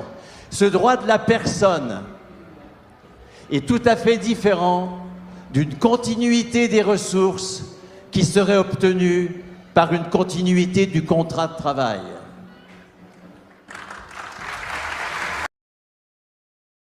Est-ce que vous avez compris? Je pense que je vais traduire. hein. Il dit, à partir de 18 ans, là aujourd'hui on a le, le droit de vote par exemple, eh bien on a dans le système communiste qu'ils décrivent, on a une responsabilité et un, droit inaliénable euh, à euh, ce salaire, le salaire à vie, qu'on a de 18 ans jusqu'à la mort. Et donc, euh, je crois qu'à un moment, ils parlent de, des montants, ils disent 1700 euros, prenons 1700 euros par mois. À partir de 18 ans, tout le monde là, même si on n'a rien prouvé, même si on n'a rien mérité, entre guillemets, c'est un droit inaliénable et qui s'arrêtera voilà, qui s'arrêtera avec votre mort. Et poser ça comme ça, c'est sûr que c'est pour le coup, on est dans la proposition positive. On n'est pas dans l'augmentation de 13 centimes du SMIC euh, par mois qui permettrait de. Non, là, on est vraiment dans, quelque chose euh, de, total. Hein. C'est voilà, de prendre euh, l'économie et la gérer complètement différemment en créant ce, salaire à vie. Est-ce que le mot salaire à vie, c'est la meilleure, meilleur mot pour en parler bah, La responsabilité, c'est de produire de la valeur économique. Mais ça, on le fait tous, hein, Burisha. Euh, la responsabilité, c'est produire de la valeur économique, c'est-à-dire euh, vivre ta vie et euh, voilà, te progresser en tant que personne, apprendre des choses, contribuer à la société en fait, tout simplement. Mais pas via le marché du travail, quoi, via une autre organisation de la production du, du, travail, avec la garantie que tout le monde aura un salaire, quoi qu'il arrive en fait, que tu sois employé dans une structure ou pas en fait. C'est ça aussi le qui est important de comprendre. Hein. C'est inconditionnel. C'est un salaire inconditionnel, à vie, euh, inaliénable. Et ça, ça change tout. Donc moi, je pense insister là-dessus, c'est c'est important parce que c'est vraiment là aussi, c'est ça qui est euh, qui change qui change la donne complètement quoi.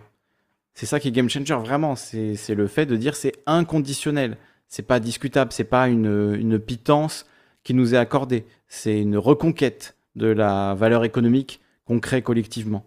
Et encore une fois, on l'a vu pendant le confinement la valeur économique est créée, c'est-à-dire celle qui permet à tout le reste de la société euh, d'exister, euh, les agriculteurs, les chauffeurs routiers, les infirmières, euh, les, femmes de ménage, tous ces métiers-là, et j'en cite, j'en passe les meilleurs, les métiers voilà, essentiels, c'est eux qui font tenir la société et c'est eux qui sont le plus mal considérés. Donc c'est aussi l'occasion d'inverser ce rapport de force-là et de, rétribuer euh, à la fois économiquement mais aussi socialement les gens qui sont euh, euh, à la base de la possibilité d'existence de notre société, quoi. Ce qui est quand même important. Salut le renard, force à toi pour ton rendez-vous. Des bisous, des gros bisous le renard. Alors là, évidemment, c'est une question que tu me demandes de positionner par rapport à la proposition théorique et politique que fait Bernard Friot sur la question du salaire à vie. Peut-être dire deux, trois choses là-dessus. C'est une proposition que tu travailles depuis longtemps, euh, c'est une conception que tu portes depuis longtemps. Et là, je vais faire un peu comme Frédéric tout à l'heure, Frédéric Lordon, c'est que ce que je pense, c'est que sur ces questions-là, sur les questions politiques, sur les questions de, de ce type-là, je crois qu'il y a vraiment besoin d'un investissement populaire large. Pourquoi? Parce que il y a d'autres grands penseurs, voilà, euh, quelqu'un comme Paul Bocara par exemple, qui lui a développé euh, un, système très complexe que je ne vais pas ici résumer en quelques instants, mais je vous en renvoie vers les, livres qu'on doit tirer, qui s'appelle La sécurité d'emploi ou de formation, qui est un projet important qui essaie de répondre à une grande question qui est celle aujourd'hui du chômage et en même temps celle d'une efficacité sociale, puisqu'il a aussi en tête l'échec, ou un des échecs des pays socialistes, qui était une difficulté à avoir un travail efficace, productif, avec un investissement important. Bon, donc il y a plusieurs théories importantes faites par des communistes sincères, authentiques, travailleurs, qui ont beaucoup réfléchi là-dessus. Nous, les communistes, euh, à l'occasion de nos congrès, on réfléchit ensemble, on regarde les choses, on prend des décisions. La position que nous tenons actuellement, elle est vraiment en faveur de ce système qui a été donc euh, actualisé de la sécurité d'emploi ou de formation. Mais ce que je voulais vous dire là-dessus, c'est que notre rôle à nous, comme communistes surtout, c'est que c'est pas simplement que des intellectuels, comment dire, euh, définissent, comment dire, les, les objectifs populaires qu'il faudrait désormais inculquer et suivre passivement, mais au contraire, c'est de stimuler le travail, de stimuler la réflexion, de stimuler l'action de votre point de vue aussi. Parce que nous, ce qu'on pense fondamentalement, c'est quoi le communiste? Le communisme, fondamentalement, c'est une question de classe et qui revient à la question de qui décide C'est ça la grande question. Aujourd'hui, Qui décide de ce qu'on produit? Qui décide de comment on le produit? Qui décide de tout cela? C'est une poignée de, de, personnalités qui sont simplement mues par un objectif qui est d'accumuler davantage. La grande question communiste, c'est une question fondamentalement démocratique qui veut que ce soit le grand nombre qui décide de ce que nous voulons faire ensemble. Et donc ça, pour cela, après quel chemin précisément il faut emprunter, quelle, conceptualisation théorique il faut, il faut avancer, bien je pense que là, il faut qu'on s'ouvre au grand, et c'est le cas du Parti communiste, au débat, et il faut aussi pas simplement rester dans les débats de, de, de pensée qui ont été élaborés dans les dernières périodes, il faut aussi continuer à travailler de ce point de vue-là, et peut-être forger des, des chemins nouveaux. Donc voilà, je voulais simplement dire ça parce que dans les débats entre théorie et politique, vous voyez bien un peu les dangers qui existent. C'est-à-dire que, tendanciellement, il y a le danger un peu Vdanov. C'est-à-dire, vous voyez, en gros, vous avez d'un seul coup le parti qui donne une espèce de ligne théorique qui entre dans la scène et qui, après, clôt le bal. Et souvent, comment ça se passe, le Vdanovisme? Vdanov, c'était un dirigeant soviétique à l'époque de Staline. Et souvent, comment ça se passe? Je dis ça avec une fenêtre artistique. Ce que ça se passe comment? On regarde les archives de Torres, quand on regarde les archives de Torres, qu'est-ce que vous avez? Vous avez Fougeron ou tel ou tel peintre, par exemple, qui arrive et qui dit Mais Maurice, tu ne peux pas laisser cette théorie se développer à l'intérieur du parti. Elle est absolument anti-marxiste. Donc il y a beaucoup de théoriciens ou d'artistes qui attendent une espèce de validation par le parti de leur théorie. Et je pense que c'est une position que, comme parti politique, on devrait avoir garde de ne pas entrer forcément dans ce genre de... de, ah oui, non, ça c'est clair. Tampon, si vous voulez donner une théorie. Mais au contraire, de stimuler l'effort théorique et, et en même temps d'avancer avec une validation pratique ou non au fur et à mesure que les choses avancent. Voilà peut-être ce que je pouvais dire en quelques mots. Beaucoup de mots quand même. Euh, c'est chiant les bacs plus 5, vivent les travailleurs avec les mains sales. Ben écoute, euh, désolé frérot, mais c'est comme ça. Là on écoute euh, les grands penseurs de la gauche. Donc il faut voilà, il faut quand même faut être au niveau quoi. J'essaie de traduire, hein, mais là là il y a eu beaucoup de mots quand même, je serais pas capable de traduire tout en, deux phrases. Donc c'est plus ou moins ce que je vous ai dit juste avant, donc j'espère que c'était plus clair quand je l'ai dit quoi. Je voulais qu'on aborde une question clé dans, la réflexion sur euh, d'autres possibilités politiques, c'est la question de la, musique au loin. Ah, la propriété. Tu distingues la propriété privée de la propriété lucrative qui devrait être euh, abolie?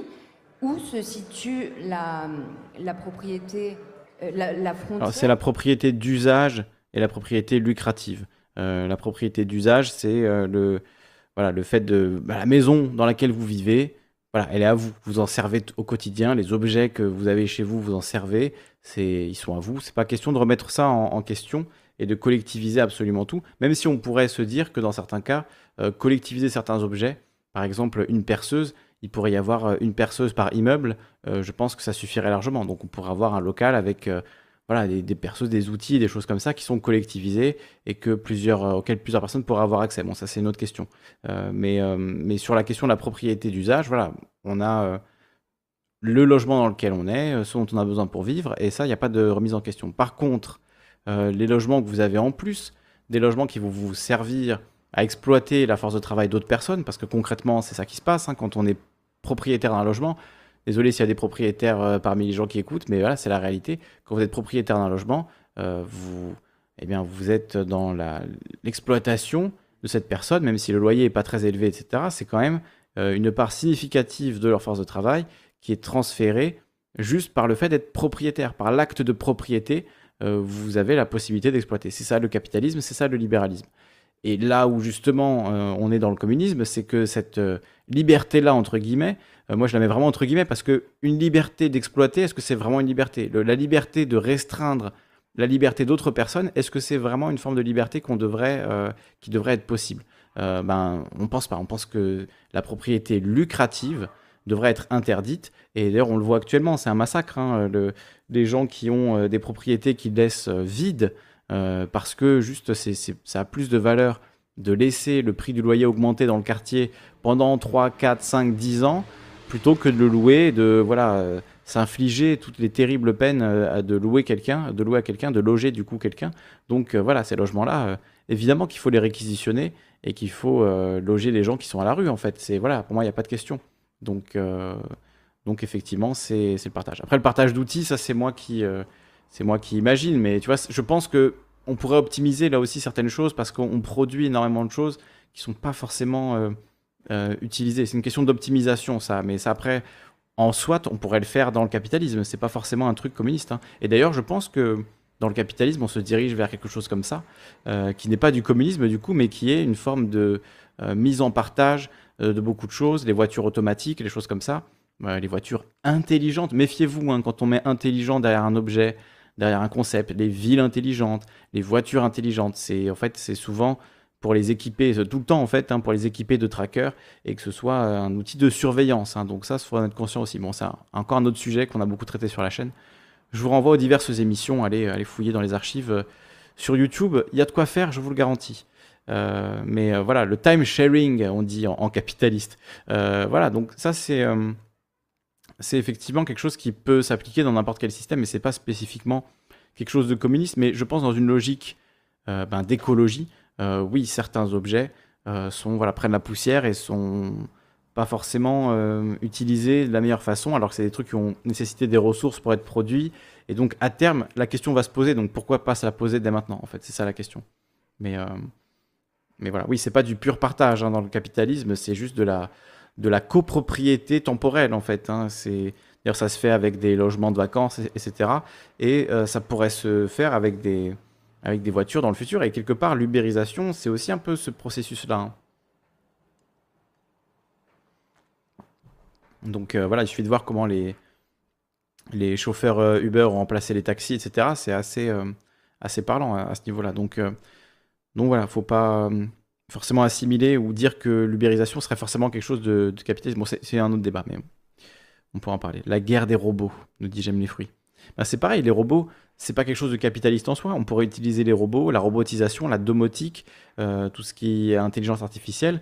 On pourrait développer, utiliser ça, euh, pas dans le but d'enrichir euh, Jeff Bezos et Elon Musk, mais dans le but de s'enrichir collectivement et euh, de, partager euh, voilà, la richesse produite et, d'optimiser aussi l'utilisation euh, de ces prouesses technologiques. Et ça, je crois qu'on n'a pas besoin en fait de ces capitalistes pour le faire. Clairement, on n'a pas besoin. Eux, évidemment, vont nous raconter que c'est parce qu'ils sont des incroyables capitaines d'industrie, tout ça. Mais leurs fusées, leurs Tesla, leurs trucs comme ça, c'est pas eux qui les ont fabriqués. C'est des ingénieurs, des, femmes et des hommes qui travaillent au quotidien, des gens qui les produisent. Donc voilà. Salut à toi, Noémie. Salut à toi. Une bonne soirée. Du lucratif. On écoute la suite. Et Donc différence entre voilà, la question c'était propriété d'usage et propriété lucrative. quelle forme pourrait prendre euh, l'appropriation sociale, collective, de, de ce qui relève du, du lucratif, de l'accumulation de profits au détriment du bien commun, de l'intérêt général?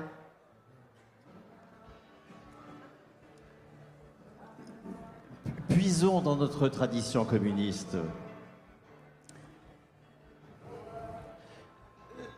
Le confinement nous a... nous le savions bien sûr, hein, mais maintenant c'est clair dans l'ensemble de l'opinion, les- les métiers les plus importants sont les plus mal payés. Et euh, c'est vraiment euh, maintenant une opportunité énorme de proposer déjà la hausse du SMIC euh, qui passe, qui augmente au moins de 500 euros. Qu'il passe de 1200 en 1700 euros net.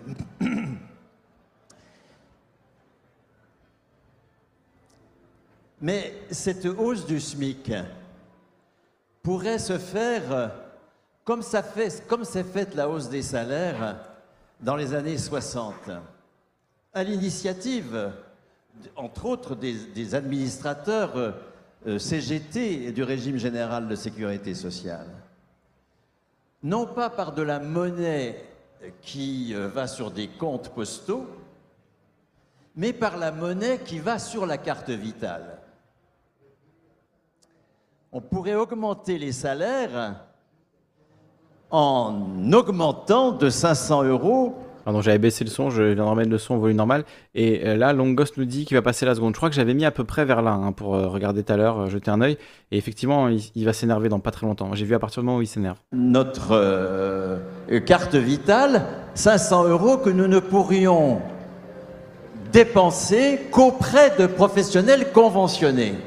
C'est exactement ce qu'ont inventé nos anciens, la hausse massive des salaires des années 60 se fait d'abord en monnaie marquée, comme on dit, c'est-à-dire une monnaie euh, qui n'a pas un caractère euh, d'usage universel, qui ne peut être utilisée qu'auprès de professionnels conventionnés. Pour éviter que euh, seuls les salaires les plus bas soient dotés de ces 500 euros qui iraient à des professionnels conventionnés, parce que ça risquerait de faire des dispositifs pour, pour les plus pauvres. Nous pourrions convertir en monnaie marquée, euh, par exemple, 500 euros de ceux qui gagnent 3500 euros actuellement. Ils auraient 3000 euros en monnaie euh, sur leur compte en banque et 500 euros en monnaie marquée. Puis ceux qui sont entre, les, entre les, le SMIC et les, et les 3000 euros, ce serait une partie en hausse des salaires, une partie en transformation de leur salaire actuel en monnaie marquée. De sorte que tout le monde dispose de 500 euros par mois. Nous allons générer 300 milliards. Ces 300 milliards ne pourront être dépensés qu'auprès de professionnels conventionnés. Qui allons-nous conventionner? En matière d'alimentation, par exemple, si euh, euh, les choses vont à l'alimentation. Sûrement pas la grande distribution, sûrement pas l'agrobusiness. Nous allons conventionner des producteurs alternatifs euh, qui sont propriétaires d'usage de leur outil de travail, qui ne s'adressent pas au marché des capitaux, qui n'achètent pas d'intrants auprès de groupes capitalistes. Bref, nous allons soutenir massivement. Nous avons réfléchi à Réseau Salariat à ce que de ces 300 milliards, 120 aillent à l'alimentation. Nous allons soutenir massivement toutes les formes de production d'alimentation qui échappent à la propriété lucrative, qui échappent au capital, qui existent aujourd'hui sous une forme marginale, et qu'il s'agit de faire advenir, non pas comme caution de la FNSEA, ce que sont aujourd'hui beaucoup de productions marginales, mais comme façon de prendre le tiers du marché alimentaire, hein, si on consacre 80 milliards, euh, c'est-à-dire 100 euros par personne, euh, enfants, adultes, etc., euh, à une sécurité sociale de l'alimentation obtenue par une hausse des salaires en monnaie marquée, nous, ça correspond au tiers du marché alimentaire. Ça veut dire que nous allons supprimer le tiers de leur chiffre d'affaires à la grande distribution. C'est-à-dire que, un, nous... Ça va pas leur faire plaisir, la grande distribution. Hein. Alors, un, nous allons arrêter de nous, je sais pas quoi, de nous plaindre des questions écologiques. Hein. Nous allons affronter cette question en, sortant de la marge tous ceux qui aujourd'hui sont en train de sortir la production alimentaire de l'agrobusiness. Nous allons mettre en grande difficulté, nous allons mettre en grande difficulté la grande distribution capitaliste qui est au cœur de l'agrobusiness. Et du coup, inquiets pour leur emploi. Les salariés de Carrefour, etc., vont se dire, mais attendez, pour qu'on soit conventionné, qu'est-ce qu'il faut? Ah ben, il faut que vous soyez propriétaire de votre entreprise. Ah bon? Ben Alors on va se battre pour ça. N'espérons pas, pour le moment, hmm, n'espérons pas, comme ça, par un coup de baguette magique, que les travailleurs vont vouloir devenir propriétaires de l'entreprise. C'est, il n'y a pas pour le moment de d'aspiration collective. Cette aspiration collective, il faut la, la générer par une institution de hausse des salaires sous forme de monnaie marquée qui ne peut être dépensée qu'auprès de professionnels communistes. De professionnels communistes. Donc, si j'ai bien compris, on va générer une hausse des salaires avec de l'argent qui ne pourrait être dépensé que dans certains organismes euh, voilà, comment il a dit, labellisé ou euh, agréé.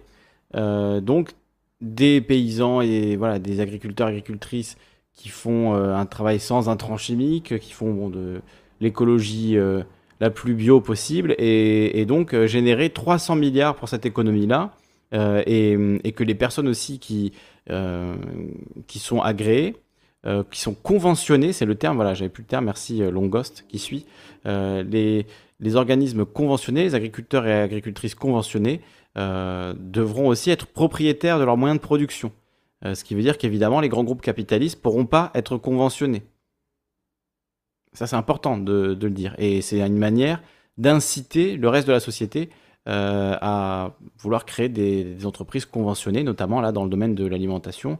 Mais on peut imaginer la même chose pour plein d'autres domaines. Euh, voilà, euh, des professionnels communistes, oui, ça va faire peur, euh, ça va faire peur à la droite, ça.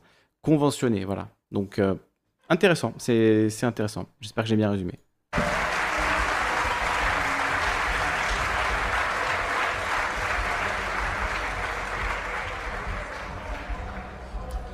Si je commence par reprendre le, fil de ta question, Rosa, où se situe la frontière qui sépare la propriété lucrative de euh, la propriété privée, la réponse est en réalité assez simple. Est lucrative toute propriété qui est engagée dans des opérations d'exploitation, que ce soit sous la forme de la rente ou sous la forme de la production. De sorte que la propriété privée, c'est la propriété des possessions personnelles, c'est-à-dire une propriété qui s'épuise, dont les effets s'épuisent dans l'usage par le propriétaire. Et c'est tout. Maintenant, évidemment, cette question est tout à fait centrale pour notre affaire. Et effectivement, si on devait donner en, quelques, en deux énoncés euh, euh, une esquisse de ce en quoi consiste la perspective communiste, il faudrait dire c'est l'alliance de l'abolition de la propriété lucrative et de l'affirmation de la souveraineté des producteurs, comme le rappelait Bernard tout à l'heure. Et plus exactement, je dirais, c'est l'affirmation catégorique de ce que la production est une affaire intrinsèquement politique. Vous savez que c'est là un point de déni forcené de la part des capitalistes. En aucun cas, la production ne devrait se voir attribuer quelque caractère politique que ce soit. Au contraire, c'est une affaire, ouvrez les guillemets, économique. L'économique et la politique étant conçues comme deux sphères rigoureusement séparées, n'ayant rien à voir l'une avec l'autre, et dans laquelle, euh, au, terme de quoi on ne saurait euh, s'inspirer des mécanismes de l'une pour faire, pour faire fonctionner l'autre. Or, basiquement, ce qu'il dit là, je vois euh, à ce qu'il dit, on prend le doliprane, oui, c'est il le dit de manière complexe, mais ce qu'il veut dire, c'est juste le, la façon dont les entreprises produisent, c'est une question politique. C'est une question qui doit être discutée politiquement, qui doit être débattue démocratiquement, qui doit euh, être l'objet d'un contrôle citoyen. C'est pas une question économique et donc euh, privée. Euh, c'est plus possible en fait. C'est ce qui nous a mené dans la merde dans laquelle on est aujourd'hui. Donc ça, c'est c'est juste plus possible. Et donc, euh, la question de la production, de qu'est-ce que produisent les entreprises, de quelle manière elles le produisent, c'est évidemment une question politique. Mais d'ailleurs, ça l'a toujours été, puisque la, question des normes euh, de production, c'est exactement ça. Donc, euh, évidemment que c'est une question politique, mais il faut aller bien au-delà. Il faut aller dans la, démocratie dans les entreprises. Voilà, la démocratie dans l'entreprise. Parce qu'une une, entreprise aujourd'hui, c'est une dictature, c'est une mini-dictature. C'est le, patron qui décide avec les actionnaires et les, salariés euh, qui travaillent dans, ces entreprises, qui produisent la valeur pour ces entreprises, sont exploités et n'ont pas euh, droit d'orienter la production comme ils l'entendent. donc voilà, ils peuvent être inclus dans le processus de production, mais c'est pas eux qui l'orientent, c'est pas eux qui décident en dernière instance qu'est-ce qui va être produit ou non. Donc remettre au centre de la politique la question de la production en général, de la manière dont on produit, de qu'est-ce qu'on produit, des ressources qu'on utilise, de qui décide de ce qui est produit, euh, c'est fondamental. Voilà. Et donc euh, l'économie, c'est bien de la politique. Voilà, il dit, les libéraux disent non, non, c'est de l'économie, ce n'est pas politique, il faut laisser le marché s'auto-réguler. Euh, voilà, alors qu'évidemment, ce n'est pas le cas, c'est une question hautement politique politique, la production l'est intrinsèquement, elle l'est du point de vue de son organisation interne, elle l'est du point de vue de son insertion externe dans la division du travail. Du point de vue de son organisation interne, puisque euh, ce qu'il s'agit ici d'opérer, c'est l'abolition de la prérogative de la propriété financière, c'est-à-dire de la propriété actionnariale, euh, prérogative de nommer au poste de pouvoir et de permettre ainsi d'opérer l'enrôlement sous la forme dite salariale, c'est-à-dire en réalité sous la forme d'un chantage à la subsistance car c'est bien ça qu'il s'agit de rappeler en permanence. Le rapport salarial n'est pas, comme on voudrait nous faire croire, un rapport marchand ou dérivé d'un rapport marchand, en tout cas qui s'établirait entre des contractants égaux en droit. C'est un rapport de force qui a un caractère d'ultimatum par la menace portée sur la subsistance. Alors, ça, c'est le grand mensonge des libertariens et même des libéraux au sens, large. C'est-à-dire, je vais dire de manière très claire ce qu'il vient d'exprimer. Euh, c'est l'idée que le fait d'accepter un travail, c'est une décision 100% libre et qui n'est jamais euh, liée à la contrainte. C'est comme euh, la décision d'acheter euh, telle marque de céréales ou telle autre, en fait. C'est une action rationnelle, entre guillemets. Donc, qu'en fait, il n'y a pas de contrainte dans le fait d'accepter un emploi, d'accepter de donner son temps contre de l'argent. Et ça, c'est vrai que c'est un grand mensonge libéral. Et donc, c'est important de le dire aussi. C'est pas une euh, le, rapport de force euh, du, du travail, c'est pas une décision euh, libre. Très souvent, quand la, menace, c'est de crever de faim, voilà, où est la liberté en fait? Il y a une, fameuse métaphore, hein, mais c'est non mais c'est ça, Kenna, j'ai tort ou pas?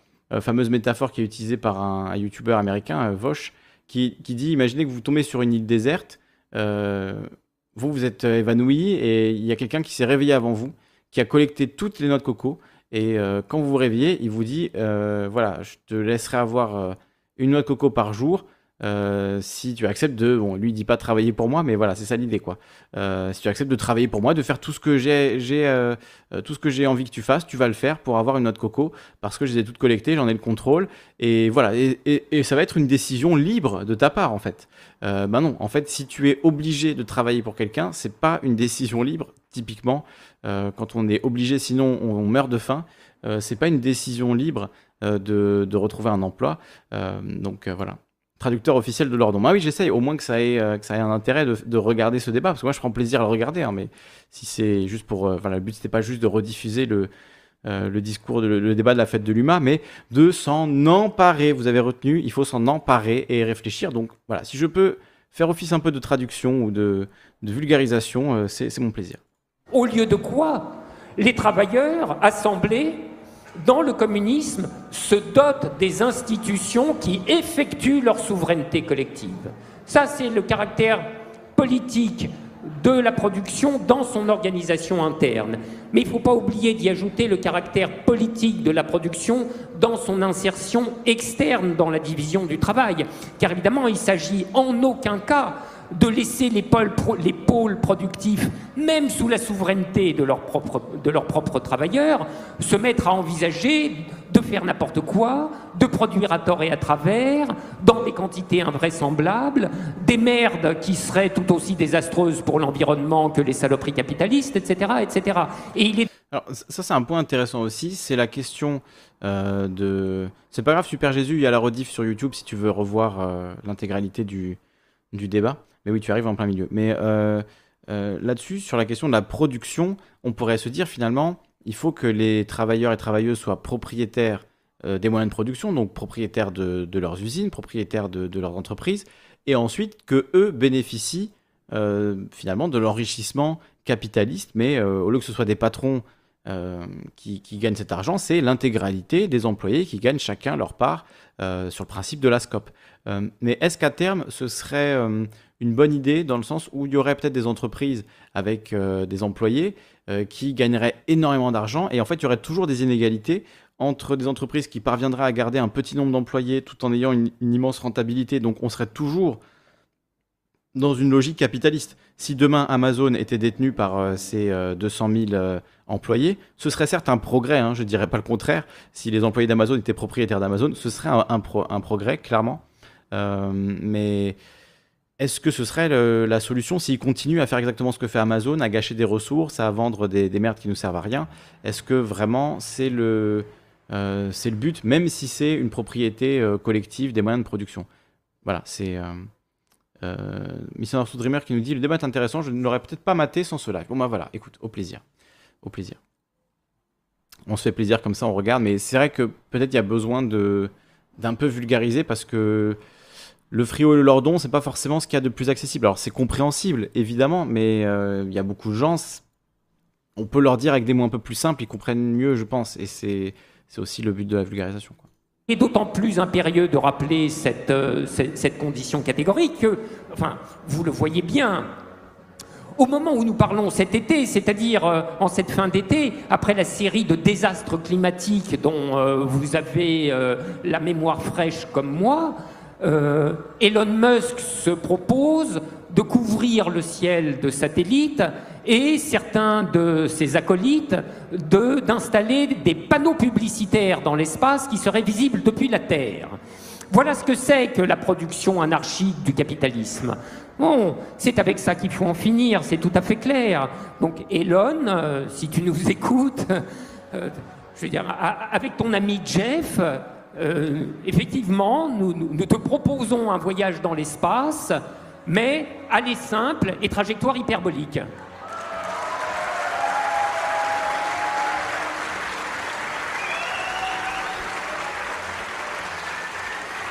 Ah, tu veux aller dans l'espace, Elon Musk tu veux aller sur Mars Bah vas-y.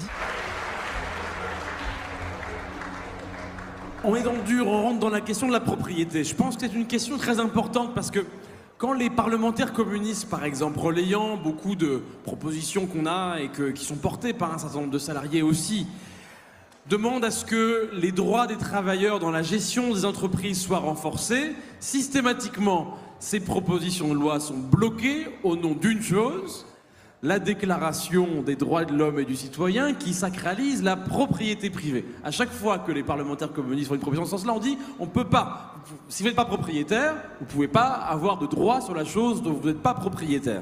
Donc la propriété, c'est une vraie question importante. Par parenthèse, vous notez que si vous invite à relire, si vous ne l'avez pas déjà lu, euh, le préambule de la Constitution de 1946, préambule écrit à un moment où le Parti communiste était le premier parti de France, et vous voyez que ça change quelques petites choses. Vous y verrez par exemple des choses sur le caractère obligatoirement public d'un certain nombre de structures, dès lors qu'elles sont des monopoles de fait. Mais quand c'est le Conseil constitutionnel tel qu'il est composé qui doit veiller au respect de cette préambule qui fait toujours partie du bloc de constitutionnalité, vous voyez qu'ils sont un peu moins déterminés à le mettre en œuvre, puisque on privatise beaucoup de choses qui pourtant constitutionnellement ne pourraient pas l'être. Mais bref, passons sur euh, les, considérations juridiques et, et en réalité les jeux de classe qui se jouent dans le fait qu'on les respecte ou on les lit plus ou moins bien, bien que la formulation soit très claire. Je reviens à la question de la propriété.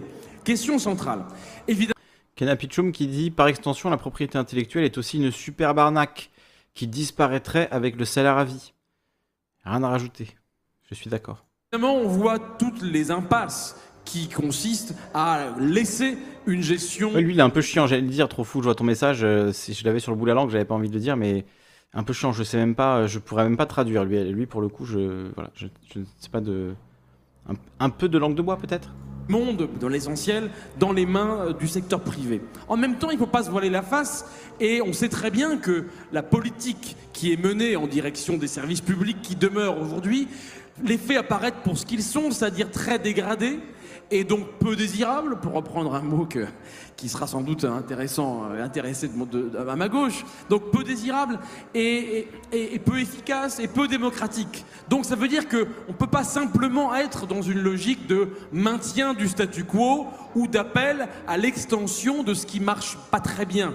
Dans le fond, ce que nous appelons, c'est donc pas simplement à des étatisations, qui laisserait donc les décisions, qui les ferait passer des mains de quelques actionnaires en les faisant passer aux mains de du locataire, de celui qui gère l'État à un moment donné. Non, ce que nous appelons, nous, nous appelons dans nos voeux un certain nombre de nationalisations immédiates, importantes, mais nationalisations qui impliquent de vrais pouvoirs pour non seulement les élus de la nation, pour les travailleurs des entreprises concernées, pour les usagers de ces choses-là. Parce qu'aujourd'hui, si vous prenez la SNCF et ses tarifications qui sont invraisemblables, eh bien, on voit bien que vous n'avez pas la main dessus. Quand tous les jours sur France Inter, vous écoutez un certain nombre d'éditorialistes, comment dire, de médias qui sont rarement l'humanité, euh, il faut bien le reconnaître, eh ben vous n'avez pas la main dessus, vous êtes impuissant face à ce qui est censé être des entreprises nationales. Donc nous, nous n'appelons pas à la multiplication de ça. Nous appelons, dans un certain nombre de domaines, à des nationalisations, à une appropriation sociale effective et réelle, avec un pouvoir effectif de la nation, un pouvoir effectif des travailleurs de ces secteurs, un pouvoir effectif des usagers qui utilisent ces secteurs. Ça, c'est un premier point qui me paraît important. Par ailleurs... Applaudissements modérés. Et comme Parti communiste, nous appelons par exemple de manière urgente à ce que ce soit le cas dans le domaine de l'énergie, où il est évident qu'on ne peut pas laisser euh, ces choses-là dans les mains du privé. Et attention, avec de vrais changements, parce que le nucléaire, nous sommes pour le nucléaire, bien sûr, pas seulement, on est pour un mix énergétique, mais pour le nucléaire, mais pas à n'importe quel prix. Ça veut dire que le nucléaire, s'il est géré avec des gens qui n'ont que le privé en tête, c'est on va, on va forcément à l'impasse. Donc ça veut dire que si on veut aller, si on veut relever le défi écologique, nous, nous pensons qu'il faut une part de nucléaire dans l'énergie, mais ça n'est possible ah. qu'à la condition que la gestion d'EDF soit effectivement faite en direction de l'intérêt populaire et pas dans la direction de quelques structures capitalistes qui cherchent simplement des profits. Sur le nucléaire, j'avoue, je suis d'accord. Hein. Je sais que c'est une position euh, pas très pas très favorable auprès des écolos, mais en vrai, euh, la question du rapport du GIEC, c'est de réduire les émissions. Euh, le nucléaire, c'est une des énergies qui produit le moins d'émissions par rapport à, euh, par rapport à, l'énergie qui est produite, quoi. Donc euh, voilà, c'est pas parfait, évidemment. Hein, il y a, a rien qui est parfait dans ce bas monde, surtout en ce qui concerne l'énergie et quand il faut générer des, masses d'énergie. Mais le nucléaire, c'est pas un truc qu'on peut dire oui, il faut être contre le nucléaire. si c'est pour faire comme en Allemagne et réouvrir des centrales à charbon, bon, apparemment c'est un peu un cliché, je sais pas exactement où ils en sont aujourd'hui par rapport à ça, mais dans l'idée, s'il faut réduire les émissions, le nucléaire, euh, évidemment contrôlé, évidemment euh, euh, voilà, bien fait entre guillemets, même s'il y a toujours des risques d'accident et que c'est toujours c'est compliqué quoi. C'est quand même le nucléaire, on peut pas s'en passer, je pense. C'est quand même quelque chose. voilà, c'est un autre débat, hein, mais.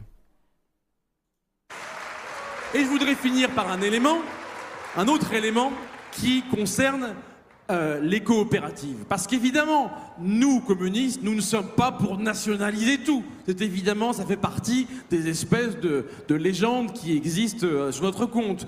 Nous soutenons, bien sûr, notamment les efforts, et je pense à nos camarades de Fralib, qui ont, qui ont permis, par leur action coordonnée, de relever le travail qui était condamné à la disparition parce que ça ne répondait pas à des logiques de profit. Donc oui, nous ne sommes pas pour des logiques, comment dire, d'étatisation et de multiplier des grosses structures sur lesquelles nous n'avons pas de pouvoir. Nous sommes pour une appropriation profonde et je pense que c'est un chemin important pour reprendre en main les choses qui nous concernent tous, effectivement.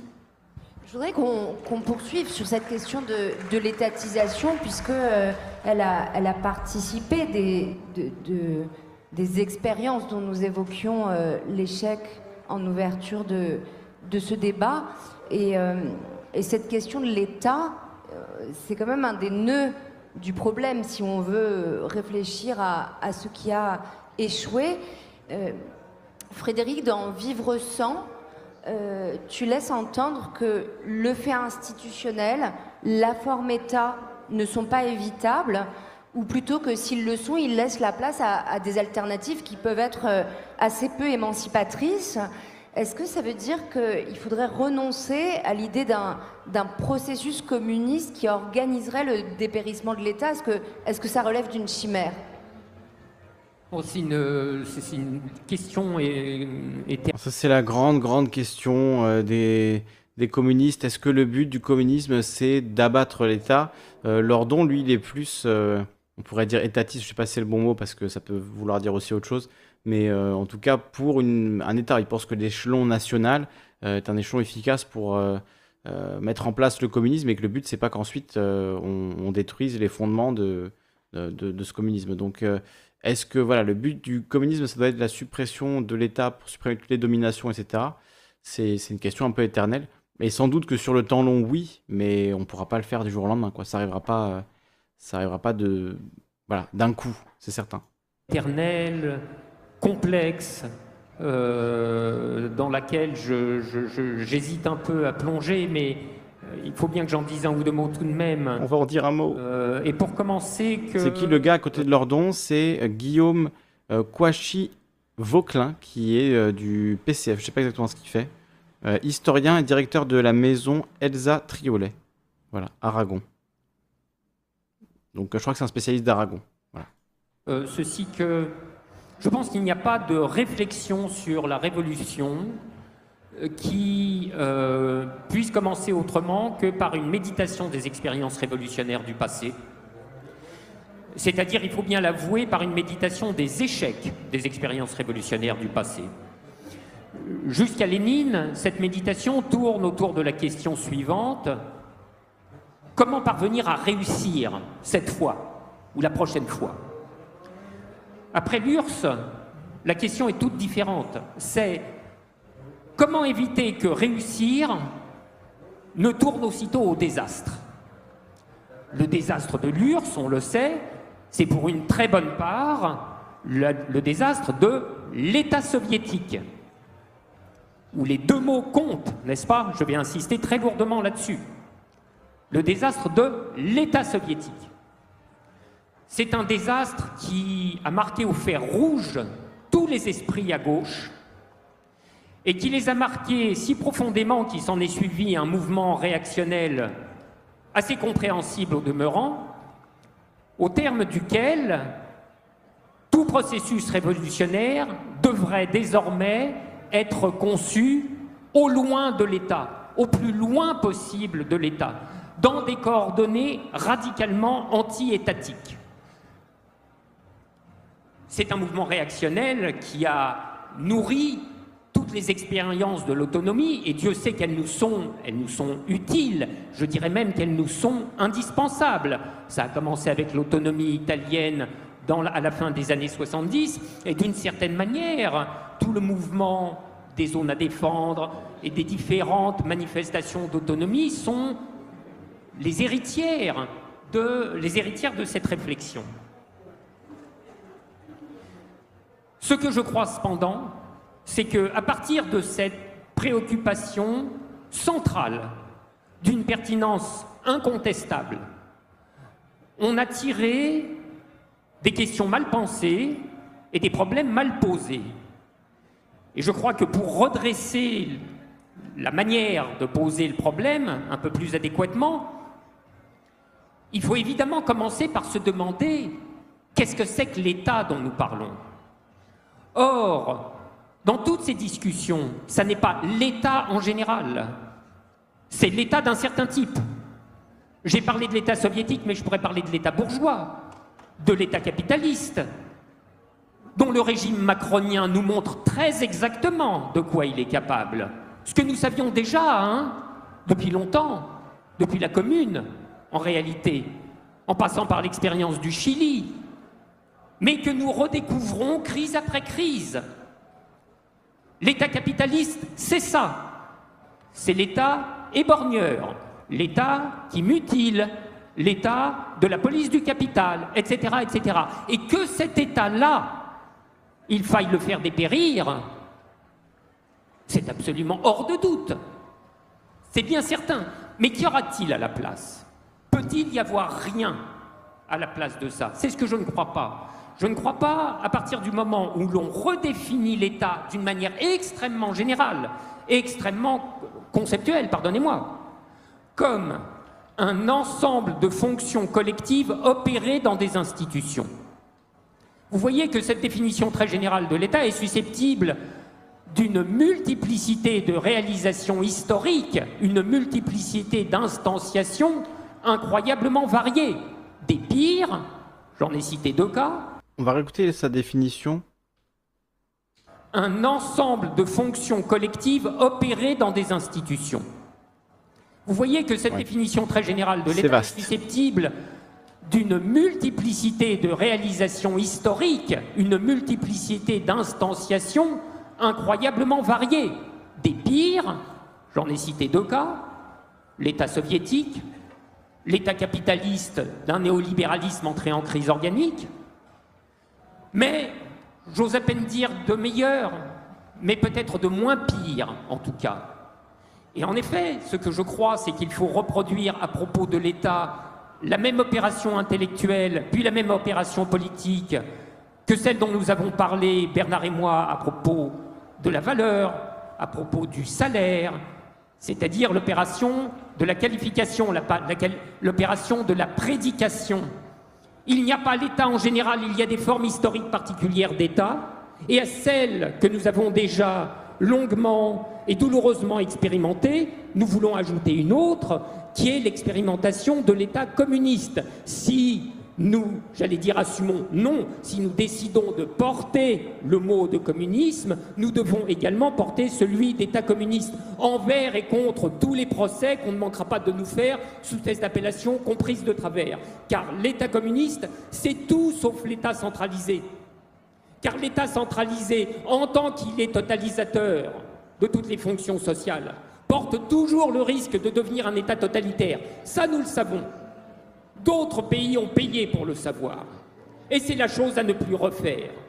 Par conséquent, les principes organisateurs de l'État communiste seront nécessairement l'octroi de sa part maximale aux autonomies locales, c'est-à-dire l'organisation fédérale régulée par un principe de subsidiarité maximale, qu'au local, qu'au terrain soit rendu le maximum de ce qu'on peut lui rendre et que ne soit effectué dans les échelles territoriales supérieures que ce qui doit impérativement l'être.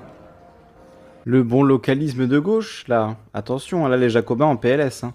Moi je suis totalement d'accord avec ça. Hein. Je pense que le, laisser le maximum d'autonomie, euh, de, gestion euh, à l'échelon le, plus local possible et de, et d'élargir quand c'est nécessaire, quand on en a besoin, parce qu'il y a des échelles, clairement, on en a besoin. Par exemple, euh, si vous avez des catastrophes qui dévastent un département, forcément, euh, heureusement qu'il y a une échelle supérieure, on peut envoyer des gens qui viennent. D'ailleurs, enfin, c'est un exemple comme ça, hein, on peut en citer mille.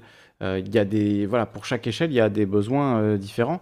mais je trouve intéressant cette idée de l'autonomie, et donc pas un État centralisateur et, Jacobin, moi ça, moi ça me parle, honnêtement. Je sais qu'il y a, là je vois la gauche, la gauche dans le chat qui est, euh, qui est en PLS, euh, tous les Jacobins du chat qui n'en peuvent plus. mais ouais, sur son idée que donc c'est un, un, État totalisant, donc potentiellement totalitaire. trop fou dit. Ah voilà, le concept absolu, le total finit par devenir totalitaire, dommage Lordon. Bah, c'est vrai que moi je trouve que c'est quelque chose qui fait beaucoup de mal en France, l'idée que c'est à Paris qu'on va décider pour le reste de la France. Quoi. Et en fait, il y a des réalités sociales, des réalités géographiques, des réalités euh, euh, particulières, spécifiques euh, à chaque endroit. Et donc vouloir avoir une vision totalisante de il faut que partout sur le territoire français, il y ait cette unicité parce que, enfin, quand c'est pas dans un but de, voilà, d'offrir un, confort supplémentaire à tout le monde, ça évidemment, par exemple que qu'Internet soit au maximum disponible certains reconnaissent que c'est une forme de droit humain. Donc, par exemple, on veut imaginer que le, fait qu'Internet soit disponible même dans des endroits reculés, euh, c'est une nécessité que l'État doit se, mettre euh, au service pour euh, faire qu'il n'y ait pas de territoire perdu à ce niveau-là. Mais quand c'est ensuite l'idée de contrôler, l'idée d'envoyer voilà, que la, police règne en maître partout, ça, c'est effectivement plutôt l'État capitaliste, plutôt l'État centralisateur, et rendre l'autonomie au local. Euh, alors je ne sais pas s'il le fait pour plaire aux jeunes de la fête de l'UMA, parce que ça c'est un discours quand même qui plaît beaucoup, j'imagine, aux zadistes, qui plaît beaucoup euh, à, celles et ceux qui prennent des petits bouts de terrain, euh, qui tentent des, voilà, des choses différentes. Et ce que disait Frio tout à l'heure, ça répond aussi à ce truc-là, cette angoisse de euh, cette angoisse donc de ne pas pouvoir euh, subvenir à ses besoins, d'avoir envie d'avoir un contact avec la terre, de faire pousser des choses, d'être euh, voilà dans l'agriculture, etc. Et de ne pas avoir les moyens de le mettre en place. Si on investit 300 milliards, si on donne des terres aux gens qui en font la demande, etc., on, peut, on peut très vite voilà, avoir une, génération spontanée qui pourrait être incroyablement fertile et intéressante.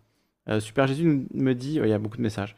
La dernière vidéo de Monsieur Phi ramène la différenciation entre droit liberté et droit créance. Oh là là, je vais pas rentrer là-dedans. Je la regarderai. Euh, je connais pas assez Monsieur Phi. Je pense qu'il faudrait que je me fasse sa chaîne parce que plein de gens me disent c'est trop bien, il faut que tu regardes et tout. Donc euh, je vais regarder. C'est une de mes lacunes, euh, Monsieur Phi. Donc je regarderai ça. Converti zadiste Lordon. Il en parle pas mal ces dernières années. Dommage qu'il n'ait pas eu le nez aussi creux sur les gilets jaunes. les gilets jaunes.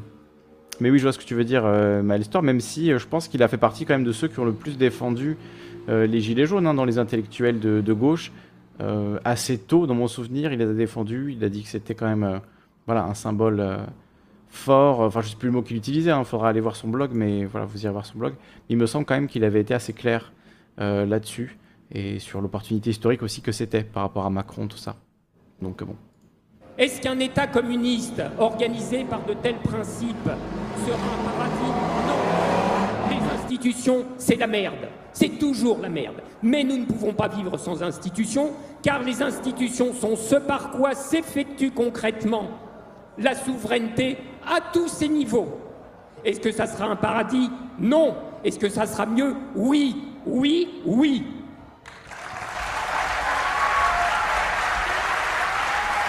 Je crois que c'est là que Frio va se chauffer.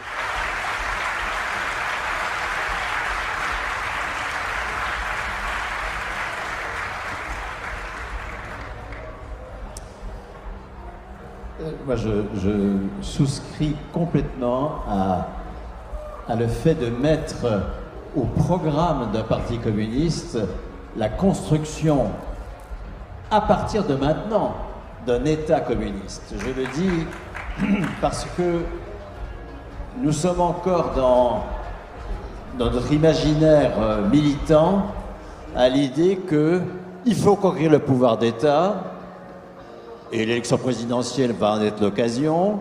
Après, on fera le socialisme. Après, on fera le communisme. Il faut que nous sortions de cet imaginaire euh, militant. Euh, Nous n'avons aucune preuve historique de sa validité. Aucune. Alors que nous avons la preuve historique de la validité d'une toute autre démarche de construction des, prémices d'un État communiste dans le capitalisme même. Sans attendre euh, cette espèce de croyance au paradis. hein. Depuis euh, maintenant euh, plus de 50 ans que je suis au parti, il y a plein de croyants dans le parti, hein, des quantités, hein, qui croient au paradis terrestre, c'est-à-dire que qui, militent pour un communisme qui serait euh, euh, tous unis, tous frères, fin de la violence, euh, de chacun selon ses capacités, à chacun selon ses besoins. Tout ça, c'est du flanc. Il est extrêmement important que nous sortions de cet imaginaire qui n'aboutit à rien. Le, séquencisme, un, prise du pouvoir d'État, deux, socialisme, trois, communisme, quel est le résultat du XXe siècle? Nul. Il y a un moment où il faut tirer l'échelle et se rendre compte que c'est aujourd'hui le communisme, pas demain. Et que c'est aujourd'hui il suppose un État communiste en train de se construire, c'est-à-dire, comme le dit très justement Frédéric, des fonctions collectives assumées collectivement. Et nous ne partons pas de rien. Bien sûr qu'il faut des fonctions collectives, c'est évident. L'idée d'une société sans État est une société, c'est une idée absurde. Encore une fois, moi je ne suis pas témoin de Jéhovah, je ne crois pas au paradis sur terre. Arrêtons d'être communistes, ce sont cette modalité de croyants. Euh, c'est- Le, communisme, c'est, aujourd'hui ou ce ne sera jamais. On ne va au communisme que par le communisme. Et donc, euh, nous avons une expérience extrêmement intéressante. C'est ce que font les communistes en 1946. La sécurité sociale, en 1945, elle est pléthorique. Vous avez plus de 1000 caisses de sécu. Vous avez 70 000 salariés dans ces caisses. Ce sont des caisses qui ont été créées sur initiative patronale depuis les années 1880 à peu près. La Sécu, en 45, elle existe entièrement. Il n'y a aucune création de sécurité sociale en 45. Tout est là.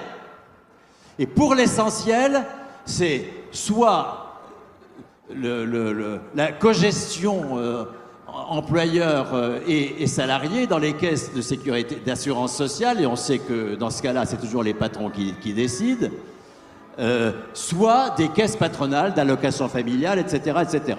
Des caisses de branche, des caisses d'entreprise, etc. Des taux de cotisation qui varient d'un territoire à l'autre, d'une branche à l'autre. Mais c'est pléthorique. La sécurité sociale, elle existe en 45, évidemment. Qu'est-ce que font les communistes en 46 Ils subvertissent la sécurité sociale dans le régime général. C'est-à-dire qu'on réunit toutes ces mille caisses en deux caisses par département. Hélas, parce que la CGT a été battue euh, par les ordonnances de 45 qui sont construites contre la CGT, qui demandaient une seule caisse. Il y aurait distinction entre les allocations familiales et la, santé et, la vieillesse.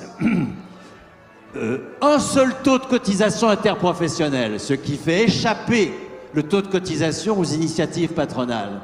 Gestion par les travailleurs, puisque tout l'enjeu, c'est soit les travailleurs qui gèrent. Là, nous sommes dans une fonction collective qui gère dès le départ la moitié du budget de l'État.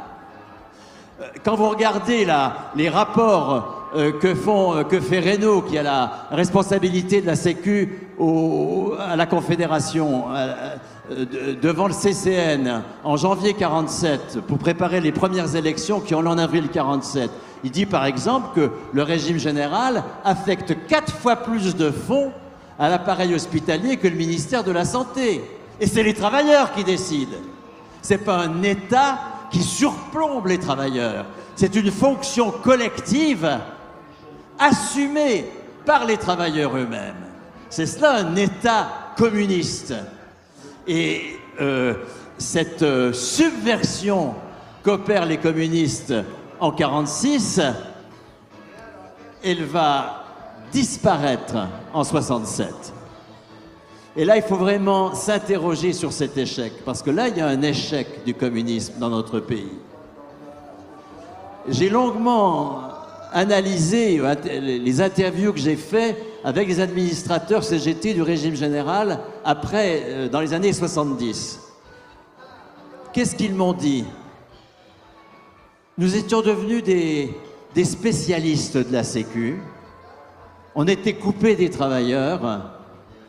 Et lorsque De Gaulle supprime la gestion par les travailleurs du régime général par les ordonnances de l'été 67, la grève générale de 68 n'y changera rien. Il n'y a pas de mot d'ordre sur le retour aux travailleurs de la gestion de cette fonction collective. Pourquoi? Parce que la CGT, elle a une logique fédérale. La Confédération, c'est pour du beurre. C'est un joyeux bordel qui fait d'ailleurs le côté sympathique de la CGT. C'est pas comme la CFDT où on ne va qu'une tête, d'accord? C'est la Confédé qui récolte les cotisations, puis ensuite euh, ça ne pleut que sur les, fédérations qui sont, euh, euh, qui sont dans la ligne. Mais, mais cela veut dire que pour une institution de fonction collective interprofessionnelle, la CGT n'a pas été un outil qui permette d'outiller politiquement, de continuer le lien entre les administrateurs et les travailleurs. Il faut bien réfléchir aux institutions interprofessionnelles que nous devons créer si nous voulons continuer à créer un État communiste, c'est-à-dire des fonctions collectives assurées par les travailleurs. Si on étend la sécurité sociale à des soins, à, à l'alimentation, à la culture, etc., il y aura des fonctions collectives qui devront être assumées par les travailleurs. C'est comme cela que nous créons un État communiste. Alors. C'est bon, vous êtes bien fait engueuler là? Moi j'ai dû partir, c'était trop là. Je fait trop fait engueuler. Tout j'ai déjà vu tout à l'heure, donc euh, voilà. Énervé. Je crois qu'après il monte encore plus haut si je dis pas de bêtises. Il n'y a plus de sympatox là, c'est terminé le sympatox. Hein. Je pense qu'une des, difficultés qu'on a, si je puis dire, pour essayer de penser avec euh, notre temps, mais penser aussi avec un certain nombre de. Voilà, toute une tradition marxiste, c'est que l'État à l'époque de Marx ou l'État tsariste à l'époque de Lénine et notre État d'aujourd'hui évidemment, c'est pas exactement le même. Et pour une part, on en est un peu responsable, si je peux dire, parce qu'il y a eu justement des combats de la, la classe ouvrière euh, qui ont permis de faire que l'État, c'est les borgneurs quand, les dangers quand, la classe quand la classe dirigeante se sent en danger, mais l'État, c'est aussi euh, ce qui paye euh, pas mal de, Peut-être mon voisin, eh ben, en tout cas moi c'est sûr. Voilà, bon voilà. L'État il est, pluriel, il y a des contradictions et on en est un peu responsable de ce point de vue-là. Donc c'est difficile, si je puis dire, euh, de, raisonner simplement avec une analogie de mots en, quand, Marx et quand Lénine évoquent l'État. Bon, c'est évidemment des réflexions toujours intéressantes, mais c'est vrai. Stériorier, apprigence, déserté, et, euh, ça. Quand même qu'il traduit comme une individuellement euh, cultiver, euh, tu plaides de la transition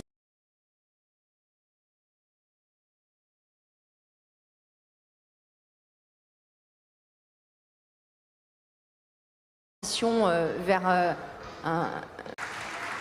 Alors, on, voit que c'est ce qui cela euh, des visions différentes de, la transition vers un,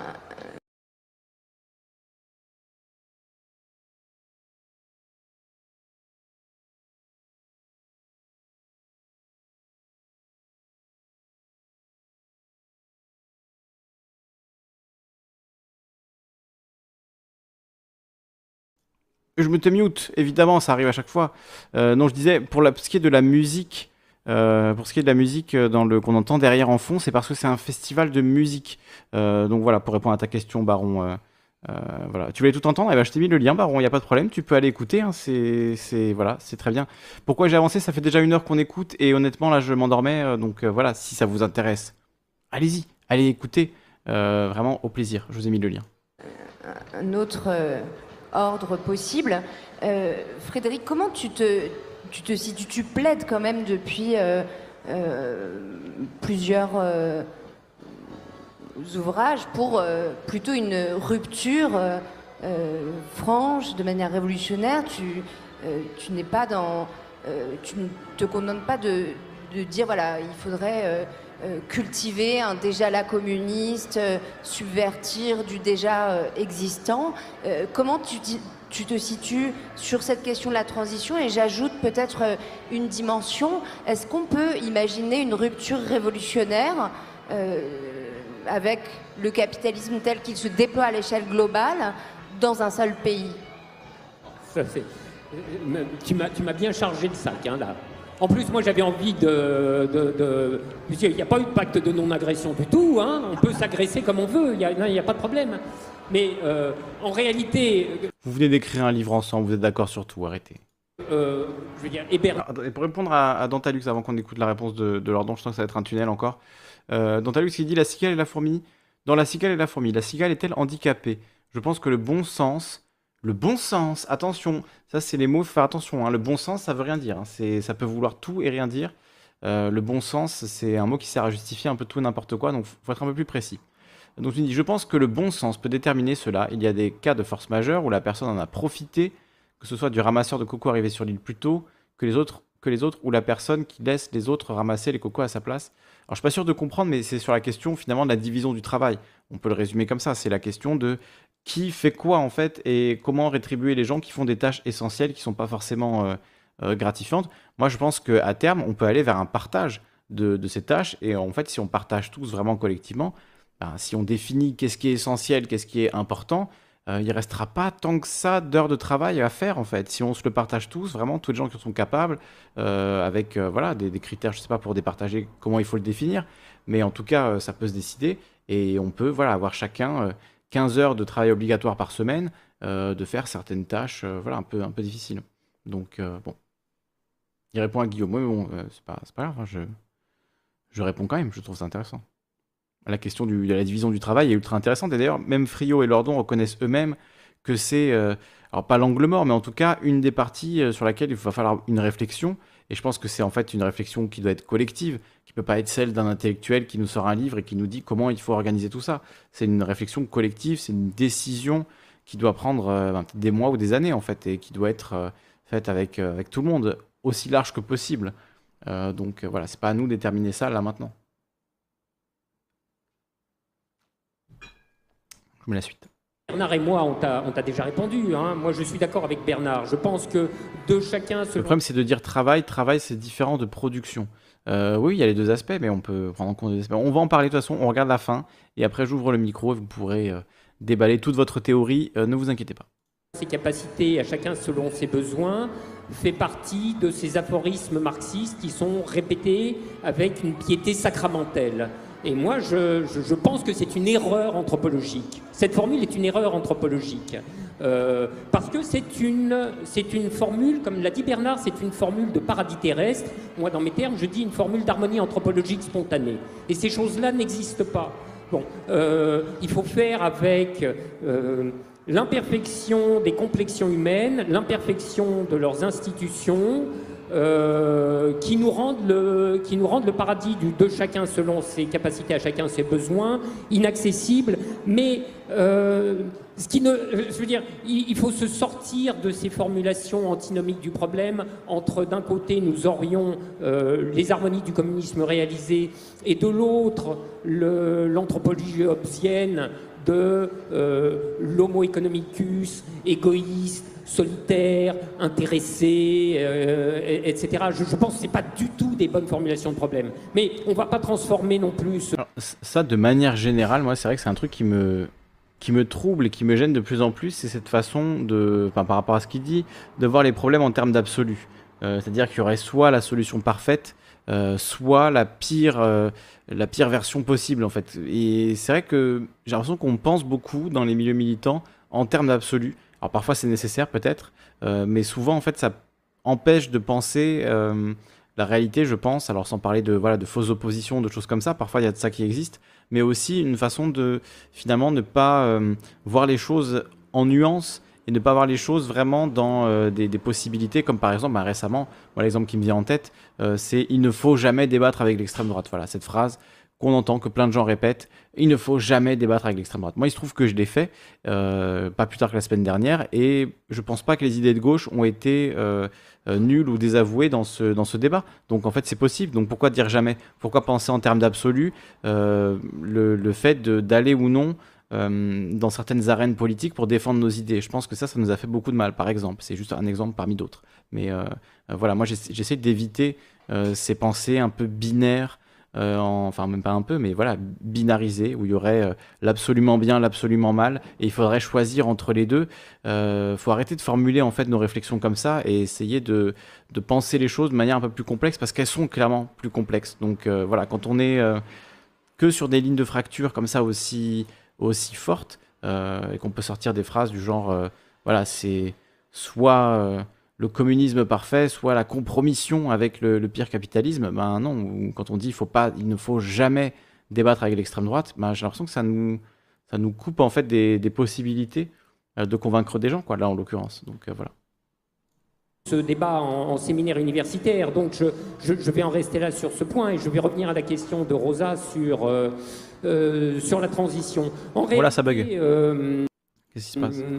Je, crois que Bernard et moi, nous sommes assez d'accord là-dessus. Ah, C'est-à-dire, euh, euh, comme lui, je ne suis pas étapiste, et a fortiori, dirais-je, je ne suis pas gradualiste non plus. C'est-à-dire, je, je, ne pense pas que nous... Euh, je crois qu'il a dit étapiste hein, et pas étatiste chemineront vers le communisme graduellement en poussant gentiment et continuellement les curseurs du taux de cotisation sociale jusqu'à atteindre 100% et boum, nous serons dans le communisme réalisé. Je ne crois pas du reste que ce soit la manière dont Bernard voit le problème. En tout cas, ce n'est pas la manière dont je le vois moi. Je pense que les solutions gradualistes ne sont plus possibles pour les mêmes raisons qui me font penser que l'espace du compromis social-démocrate ou de, ce qu'on a appelé le compromis social-démocrate qui a été ouvert, disons pour faire simple, à partir des lendemains de la Seconde Guerre mondiale, cet espace-là est fermé. Et je crois qu'il est définitivement fermé pour une raison extrêmement simple, c'est que les représentants des pouvoirs dits social-démocrates n'ont pas cessé d'œuvrer à l'extension des marges de manœuvre stratégiques du capital et qu'ils ont scié la branche sur laquelle ils étaient eux-mêmes assis. euh, de sorte que le capital, à qui on ouvrait si large les avenues de l'extension de tous ses pouvoirs, ne s'est pas gêné et s'y est engouffré. Et maintenant, il a acquis une telle arrogance, une telle sûreté de lui-même, une telle brutalité que l'idée même de passer à nouveau quelque chose qui pourrait ressembler de près ou de loin à des compromis, c'est-à-dire à une transaction dans laquelle il céderait un petit quelque chose, cette idée lui est devenue simplement lunaire. Il n'est que de voir ce que le mouvement des Gilets jaunes, si admirable à de si nombreux égards, mais si faiblement ambitieux en réalité à d'autres, en particulier dans sa confrontation avec le capitalisme, il n'est que de voir la répression qui lui a été appliquée alors même qu'il revendiquait finalement si peu de choses. La restauration de l'ISF, et puis quoi d'autre en matière de confrontation avec le capital et le capitalisme, c'était tout. Et même ça, en, semant l'incendie dans Paris, il ne l'a pas obtenu. C'est vous dire, le, degré de confiance dans lequel s'est installé l'état du capital et que l'idée d'obtenir quelque chose de lui à nouveau est une chimère. La seule trajectoire praticable désormais s'énonce sous la forme d'une alternative, ou bien le statu quo, c'est-à-dire l'aggravation tendancielle, ou bien la rupture révolutionnaire, mais dans des conditions dont la réunion est pour l'heure encore tout sauf garantie, et même profondément contingente, mais au moins qu'on cesse de se raconter des histoires. La trajectoire social-démocrate, c'est fini. Ok. Intéressant. Bravo la, transition suppose une mobilisation générale. Ça ne peut pas être effectivement des grignotages euh, partiels et progressifs. Cette mobilisation générale, doit reposer sur une proposition générale. Et c'est vraiment l'ambition de notre bouquin, à, Frédéric et moi, sortir de l'anticapitalisme, sortir du l'attente du post-capitalisme, à tous ces mots vides, et faire une proposition générale communiste. Pour aujourd'hui, pas pour demain. En matière de, de transition, cette mobilisation générale, ça ne peut pas être la conquête du pouvoir d'État comme préalable.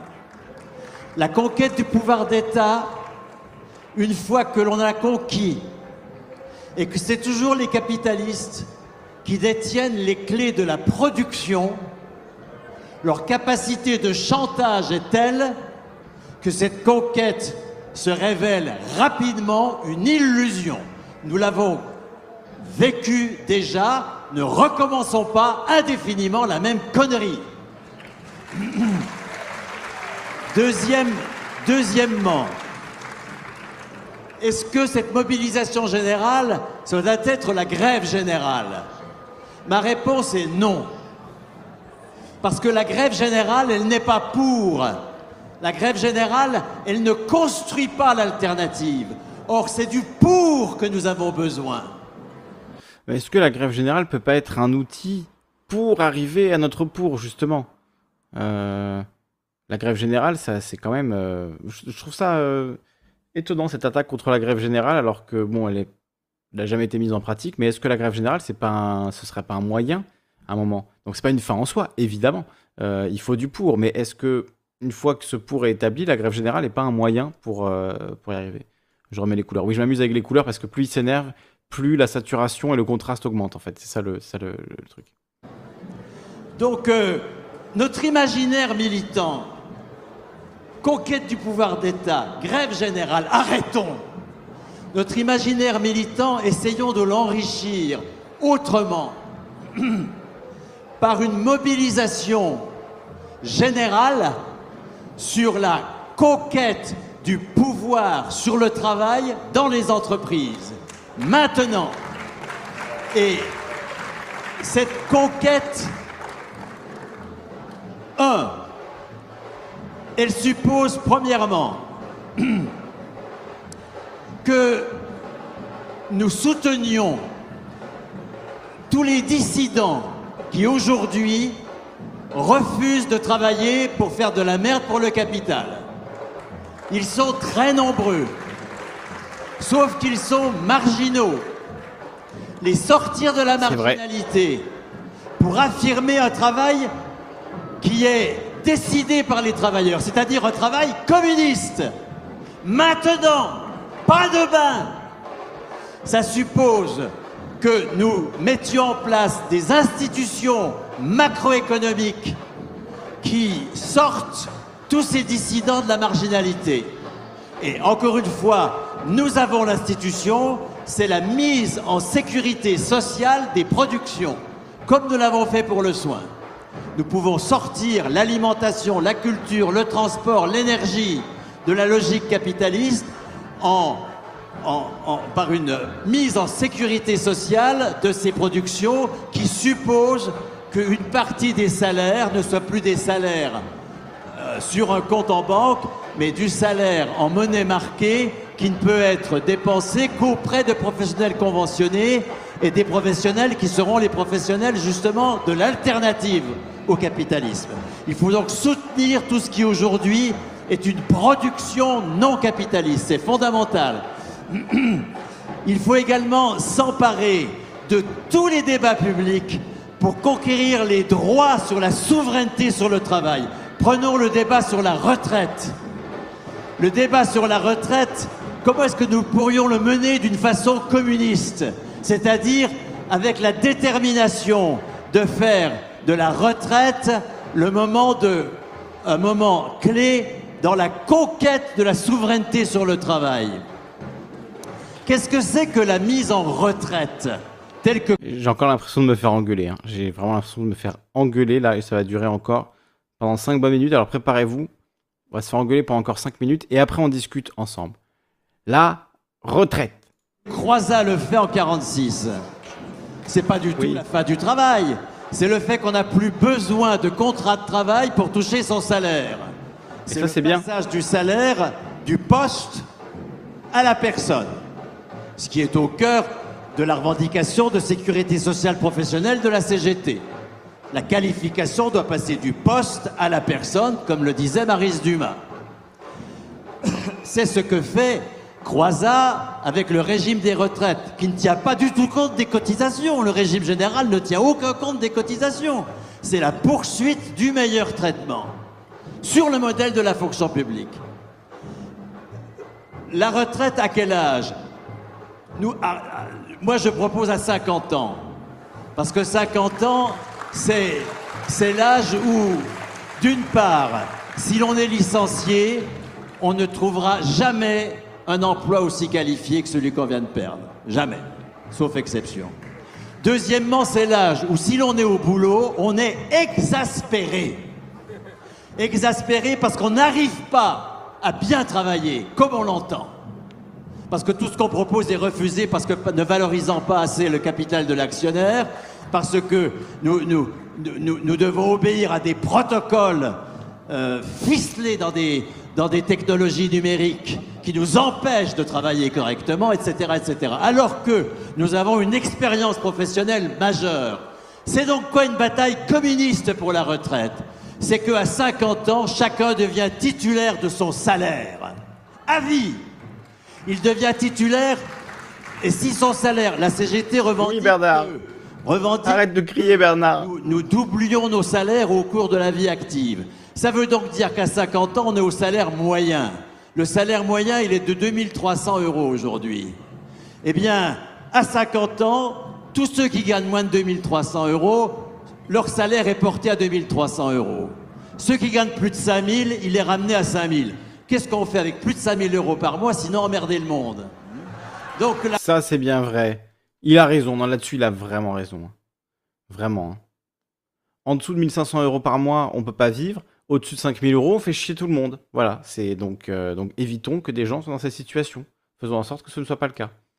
Et retraite à 50 ans, bien sûr, évidemment. Évidemment. Mais peut-être, alors là, Trofou nous dit, et c'est juste, hein, il engueule les militants communistes, il est en train de crier sur les communistes, pas sur les citoyens. Euh, mais du coup, bon, on regarde, donc on se fait engueuler aussi.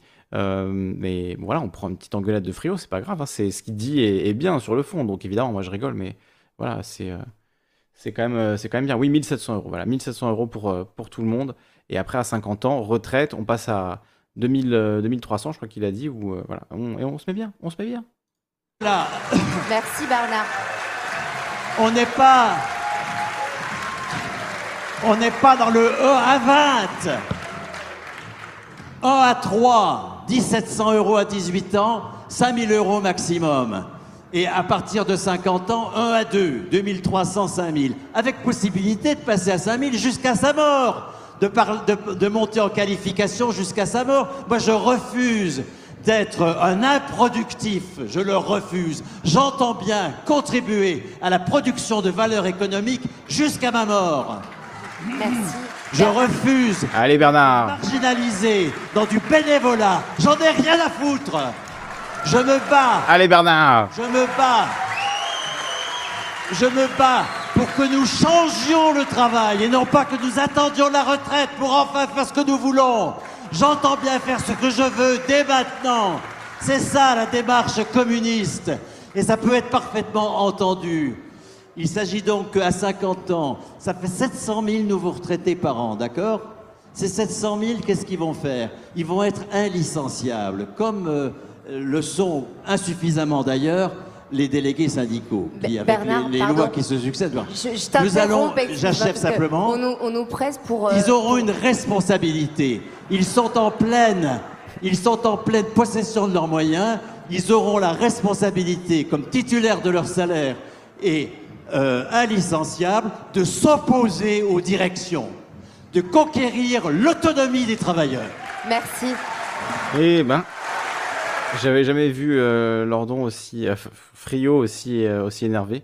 Et Lordon et l'autre là sont, sont sans voix.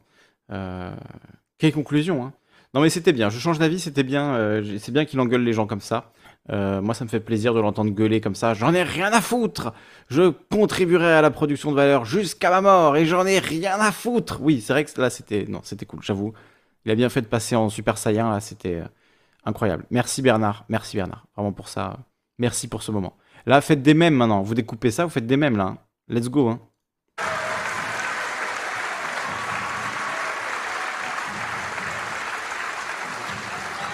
Guillaume, simplement, simplement quelques mots, quelques mots sur euh, cette question de la transition et on nous, on nous presse maintenant de, de clore ce dernier débat de l'Agora. Du coup, quelques mots après cette prédication en chair. Alors, je finis rapidement. Pas d'illusion, bien sûr mais euh, pas de défaitisme non plus. De ce point de vue, je pense à une phrase de Marx qui est intéressante, à laquelle il faut réfléchir, je crois, c'est sur les questions d'anthropologie, c'est dans la Sainte Famille. Si l'homme est formé par les circonstances, ce que je crois, alors il faut former les circonstances humainement. Et donc, à partir de là, ayons de l'ambition sans illusion sur ces questions. Après, un petit élément, ce débat passionné, et chacun y met sa, y met sa personne. Bon, euh, je pense qu'il est, il est vraiment important parce que si on veut avancer vers cette perspective, on a besoin d'affiner, d'affûter, de multiplier les rencontres, les débats, les désaccords pour avancer ensemble. Parce que malheur aux hommes seuls, nul n'a la vérité à lui tout seul. Donc de ce point de vue-là, merci euh, et j'étais très content en tout cas que, de, de, de, discuter avec vous de, comme membre du Parti communiste français, mais tu l'es aussi. Un mot rapide parce que je crois vraiment qu'il y a besoin que tout le monde se mette dans le débat, dans l'action, dans la réflexion, et qu'on avancera plus ensemble. Mais je crois qu'il y a quand même un monde à ne pas oublier actuellement, qui est un monde où nous avons une extrême droite bien réelle, qui n'est pas bien loin, et qui pèse fort. Alors je voudrais finir, puisqu'il faut que je parle un peu moins longtemps que toi, Bernard, euh, du coup par quelques mots d'Aragon, parce que je suis confiant qui disait J'écris contre le vent majeur et n'en déplaise à ceux-là qui ne sont que des voiles gonflées, plus fort souffle ce vent et plus rouge est la braise. Je vous remercie. merci pour cette conclusion euh, poétique. Merci beaucoup à tous les trois. Et voilà pour ce débat. Bon, on le regarde en entier, hein, je l'avais dit, on le regarde en entier ce débat l'humanité. S'il vous plaît, l'humanité ne me strikez pas, s'il vous plaît. Nous nous emparons de vos débats pour discuter, pour créer de la politique, s'il vous plaît. Comprenez ce qu'on est en train de faire. Ce n'est pas... euh, voilà, s'il vous plaît, s'il vous plaît. Les communistes au moins, s'il vous plaît, je vous en prie. Voilà, je dis ça parce qu'on a eu des problèmes par le passé, mais je pense que quand même ça va passer. Euh, le but étant de pouvoir parler de tout ça, euh, évidemment, et de ne pas voler le contenu. Je vous remets une énième fois le lien, je mettrai dans la description le lien de ce, ce débat à la fête de l'UMA. Est-ce que ça fonctionne? Débat. Voilà, je vous mets le lien. CTRL V. CTRL V, voilà. Euh, N'hésitez pas à aller mettre un petit pouce bleu et voilà, allez vous abonner à la chaîne, tout ça, tout ça. Euh, oui, fan d'Aragon, effectivement. Quelques mots d'Aragon du président du cercle Elsa Triolet. Hmm. Alors je sais pas, pas là j'ai pas le lore, euh, le lore Elsa Triolet, je, ne sais pas, je suis perdu. J'ai bien compris qu'il y avait une blague mais ou quelque chose, mais je, ne l'ai pas. Alors on va ouvrir les, les possibilités d'intervenir. Je vois qu'il y avait déjà Sofiane et Trofou qui étaient en attente.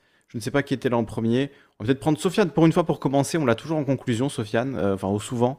Donc euh, voilà, vous pouvez demander la parole à présent, les gens, et intervenir euh, dans cette discussion. On va enlever le, truc, voilà. Ce beau soleil communiste. Soleil communiste, hein, il partage sans, sans discriminer. Tout le monde prend sa dose. Elsa Triolet, c'était la femme d'Aragon, d'accord.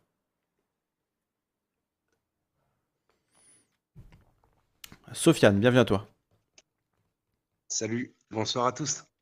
Bonsoir Sofiane, bienvenue. Vous allez bien? J'espère que tu vas bien. Eh bien, je vais Et, tout à fait euh, bien. Hyper intéressant, franchement. euh. Vas-y, je t'en prie. Non, non, je, je t'écoute. Ah, euh, ben, euh, Peut-être que tu as merci l'écho de YouTube, non? euh, Tu, tu m'entends bien? Non, non, non, je suis coupé. Ok, ok. Ouais, je t'entends. Bah vas-y, bah, je te laisse. Qu'as- Qu'as-tu pensé de ce, de ce long débat, de cette longue intervention? Ben, merci à toi parce que je l'aurais pas vu sans toi. Mhm. Honnêtement, je, euh, je, je passais complètement à côté de ce genre de choses. Et euh, qu'est-ce que j'en ai pensé? J'ai euh, ben, j'ai pris des notes et j'ai- j'ai- j'aimerais partager un peu cette réflexion. Et, et, euh, Voilà, alors ça, ça coupe, euh, Sofiane. Est-ce que tu peux, il y a certains. Est-ce que Ah. tu peux améliorer la connexion, faire quelque chose pour la connexion? Parce que là, c'est pas, c'est pas fou. Maintenant, peut-être que ce sera mieux. Ça a l'air.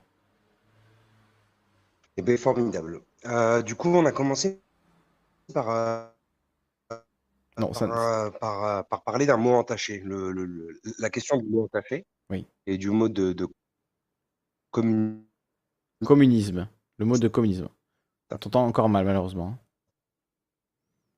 Euh, euh, et du Ah, alors, je vais me déplacer. Je suis désolé.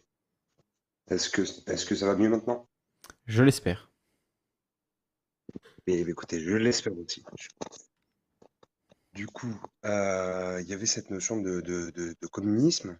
Il y a, il y a un mot dans le passé qui était, qui était pareil, qui était, qui était très en vogue et qui a disparu également. C'était le mot d'anarchie, à les anarchistes, en fait, où, euh, où le mot était complètement galvaudé, Hmm. alors qu'il a été associé à la destruction. Oui. Et euh, ça me fait penser un peu à ça, en fait, à la question des mots entachés à cause de- du phénomène terroriste anarchiste. euh, bah, du coup, le mot a été, a été complètement gal- galvaudé. Ouais, alors tu dis ça, mais pour moi en même temps, enfin, moi je suis le mot anarchisme me parle même plus que le mot communisme au final. Je me sens peut-être plus proche à titre personnel de ce que je connais de l'anarchisme que, que du communisme. Après, voilà, j'en fais pas une identité, tu vois, mais, mais c'est vrai que si je pose un peu tout ce que je pense, l'école de pensée qui s'en rapproche le plus, c'est euh, voilà, une forme d'anarchisme, je pense. Donc pour moi, c'est un mot qui a plutôt une, bonne connotation parce que j'y vois euh, voilà, cette fameuse phrase.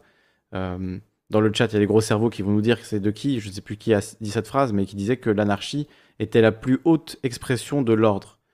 C'est-à-dire que c'est un ordre qui n'a pas besoin d'être réprimé par la police, qui n'a pas besoin d'être euh, forcé euh, auprès des gens d'une quelconque manière, mais c'est un ordre qui vient de la prise de conscience de l'impact de chacun, de sa place, et donc de, personnes qui sont presque pas humaines en fait, ou en tout cas une version de l'humain qui est euh, extrêmement, euh, euh, voilà, extrêmement évoluée, j'ai envie de dire, euh, extrêmement avancée, extrêmement empathique, consciente des besoins des autres, de sa place dans la société, etc. Et donc, c'est un idéal, mais c'est pas, pas non plus quelque chose qu'on pourra réaliser du jour au lendemain, malheureusement, quoi. Je suis complètement d'accord avec toi et du coup, j'ai même remarqué qu'aujourd'hui, ce mot réapparaissait à la mode. Il redevenait à la Hmm. mode. Du Et, communisme libertaire temps, aussi. je le, je le différencie de, de- de ce qu'on appelle les anarchistes. Hmm. De- en fait, mais je trouve qu'aujourd'hui, il y a très peu d'anarchistes, mais il y a énormément de partisans de la pensée anarchiste. Hmm. Et euh, on- plutôt que d'anarchistes dans les faits, de- de- au quotidien.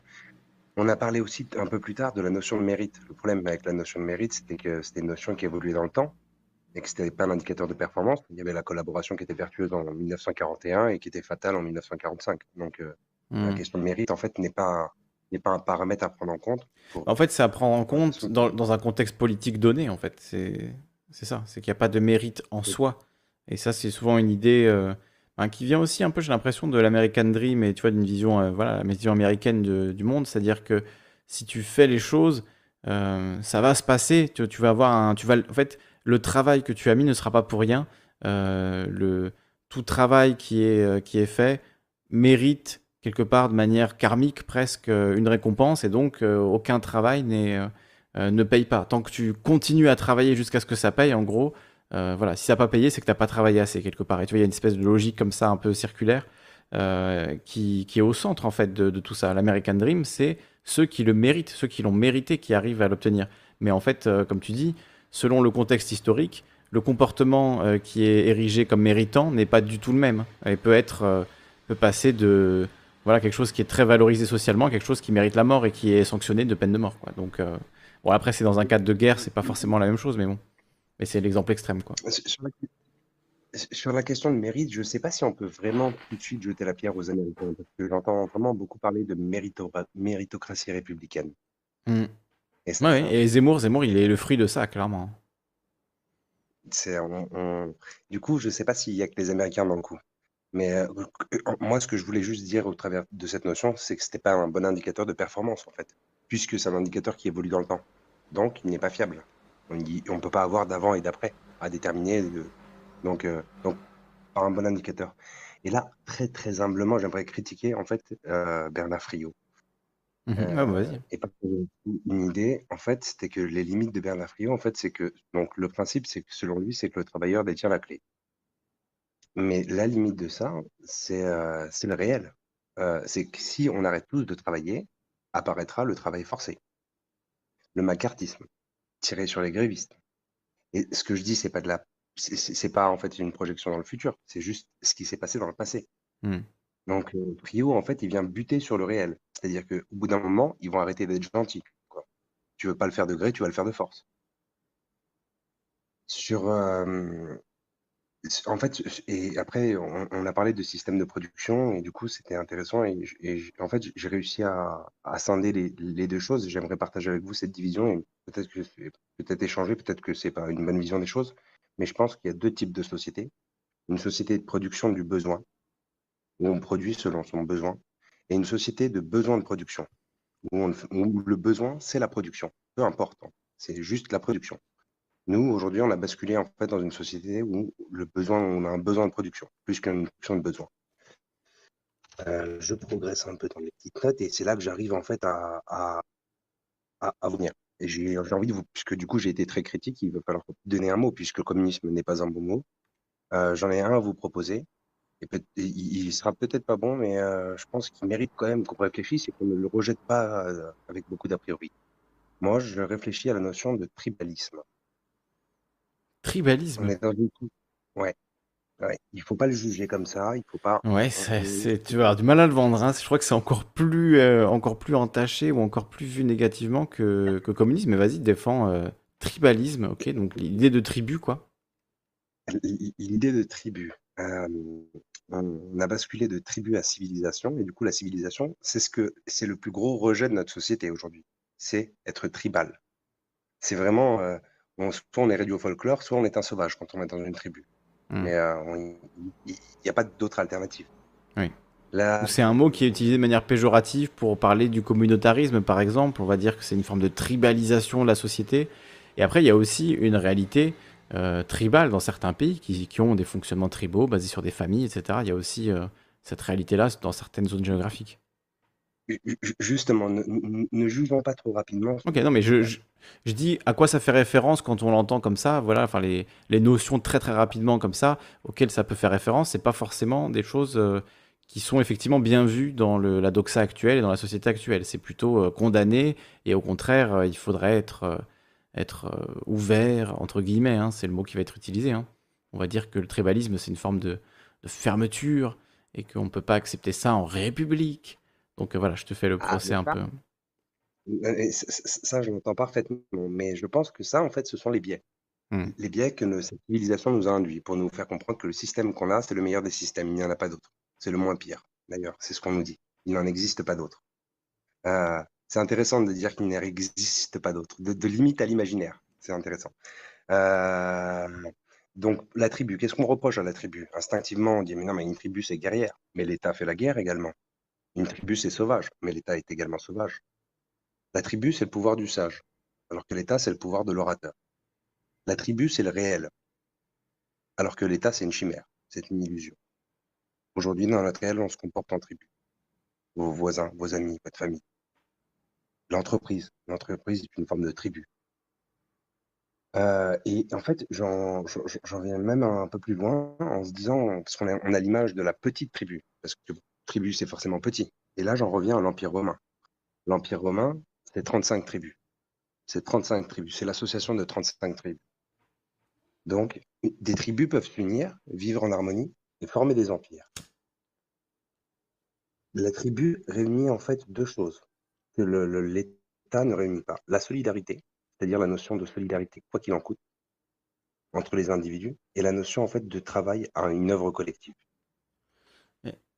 Est-ce qu'il n'y a pas un risque euh, de créer un... Enfin, c'est c'est- c'est ça la peur qu'on peut avoir avec les tribus, c'est le côté euh, une tribu contre une autre, quoi. Euh, je suis d'accord que les élances de tribus ont donné certaines des sociétés modernes qui ont encore, qui durent encore aujourd'hui, mais justement, tu vois, le...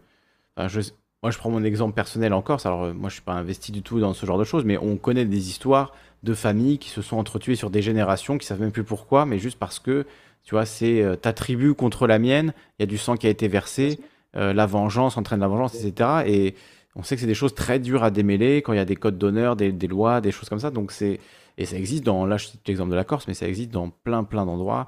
C'est dans la culture méditerranéenne, c'est dans les cultures en général de. Alors je fais vraiment de la de l'anthropologie à deux balles, mais voilà dans les cultures un peu de montagne, etc. Il y a ce, côté-là un peu euh, super violent euh, de défense en fait d'un corps qui est menacé par le- l'environnement très hostile. En général, il y a quelque chose comme ça. Donc Très bien. Donc, quel serait l'intérêt de, de, alors j'ai pas envie de dire de revenir à des formes comme ça, mais en tout cas de, de recréer des tribus et sur quelle base euh, on s'agencerait en tribus, c'est, voilà, ça pose plein de questions quand même. C'est intéressant tu les recréer. Moi, je ne pense pas qu'il faille les recréer. Il faut Hmm. les constater. Qu'elles sont. Elles sont déjà là. C'est quoi les tribus tribus, c'est le. Les tribus, c'est les entreprises, par exemple. C'est les familles, c'est les clans, c'est ce genre de choses. Tu m'as parlé de conflits. Donc, c'est vrai, en fait, dans, donc avec l'imaginaire de tribus qui se battent les unes les autres en permanence.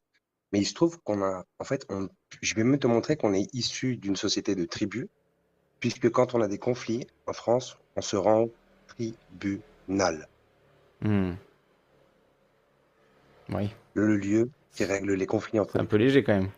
Mais Ah. le truc Ah c'est que nous on, a, on, préfère, enfin on préfère l'idée, euh, enfin dire le, la- les droits de l'homme et la- les lumières, etc. L'idée c'était de dire, euh, on, plutôt que de privilégier la tribu, on va privilégier l'individu et L'idée, euh, dans le grand principe, hein, c'est la liberté d'association avec qui tu l'entends et de pouvoir euh, créer ta tribu. Finalement, si tu compares une entreprise ou une famille à une tribu, l'idée c'est de créer sa tribu avec qui tu l'entends et de la quitter librement. Si tu en as une vraie tribu, tu la quittes pas aussi librement. Tu vois, c'est ton nom de famille, c'est sur ta gueule, c'est dans ta, c'est dans tes gènes entre guillemets. Tu vois, tu vois ce que je veux dire? C'est un truc qui va dans une société tribale. Tu t'échappes pas d'une tribu comme tu l'entends. Tu vois, c'est c'est par le mariage, c'est par des rituels très précis. C'est pas un truc, euh, c'est codifié d'une certaine manière. Et l'individu, finalement, n'est pas considéré comme ayant un, un libre arbitre, un libre choix. Euh, il est un peu la victime de, de ce que la tribu a décidé des codes qui sont en, place dans, sa tribu. Quoi. Après, ça, on, on l'est toujours plus ou moins. Mais je, comprends, mais encore une fois, il faut, il faut sortir, en fait, pour juste, juste vraiment penser le mot. en fait, au-delà du cliché de, de, de- de mariage forcé, ce genre de choses. Vraiment, de choses vraiment euh, au sens comme se font les choses naturellement. C'est-à-dire que l'enfant grandit, il sort de la tribu. Comme le petit Bionceau quitte va faire son petit, euh, sa, vie ailleurs, en fait. Euh, c'est le, le schéma naturel, en fait, des choses. Et on s'organise de cette manière-là depuis la nuit des temps. On n'est pas, en fait, dans, dans nos vies au quotidien, on est organisé en tribus. Ce que je veux te dire, c'est que ce n'est pas, en fait, euh, quelque chose à créer. C'est quelque chose à constater. Et ça, c'est le réel. Encore une fois, encore une fois sur YouTube. Tu as formé une tribu sur YouTube. Là, on une forme de tribu. Et ne limitons pas la, définition de tribu au sens euh, vraiment euh, fait divers, tu vois. Euh, et, et au contraire, moi, je trouve que c'est pas anodin que, qu'on règle nos conflits aujourd'hui dans un tribunal. Avec le mot tribu, justement, c'est c'est l'héritage du passé, c'est une trace de l'histoire. Ça, ça, ça nous dit quelque chose. Ça nous dit que à cet endroit-là, on règle les conflits entre les tribus. Alors, on dit que tribunal, c'est plutôt la tribune. Euh, je me demande si tribu. Alors, on va vérifier, on va regarder les, les étymologies, parce que c'est toujours intéressant. Mais est-ce que tribu, il n'y a pas l'idée, le tribut, tu vois, le, le- quand tu payes le tribut, est-ce que c'est pas, c'est pas plutôt de là que ça vient Tribut avec un T, du coup. Tribu. On va regarder, on va Ah regarder sur le, le site, là, avec les étymologies. Et du coup, pourquoi, pourquoi je propose ce mot tribu euh, ou de tribalisme Euh, Oui. euh, Parce que le communisme, en fait, le communisme est d'une conséquence. Ce n'est pas une. En plus, le but de tribalisme, c'est de remplacer communisme, mais tu n'y arriveras jamais. hein. Enfin, des- je- genre, on va écouter des arguments, mais c'est, c'est, je crois que c'est peine perdue. Enfin, je veux pas, je veux pas, voilà, mais c'est dur, c'est dur. Avoue que Ouais, c'est je dur. Là, tu, pas, tu te mets des bâtons dans les roues quand même, Bien. tout seul.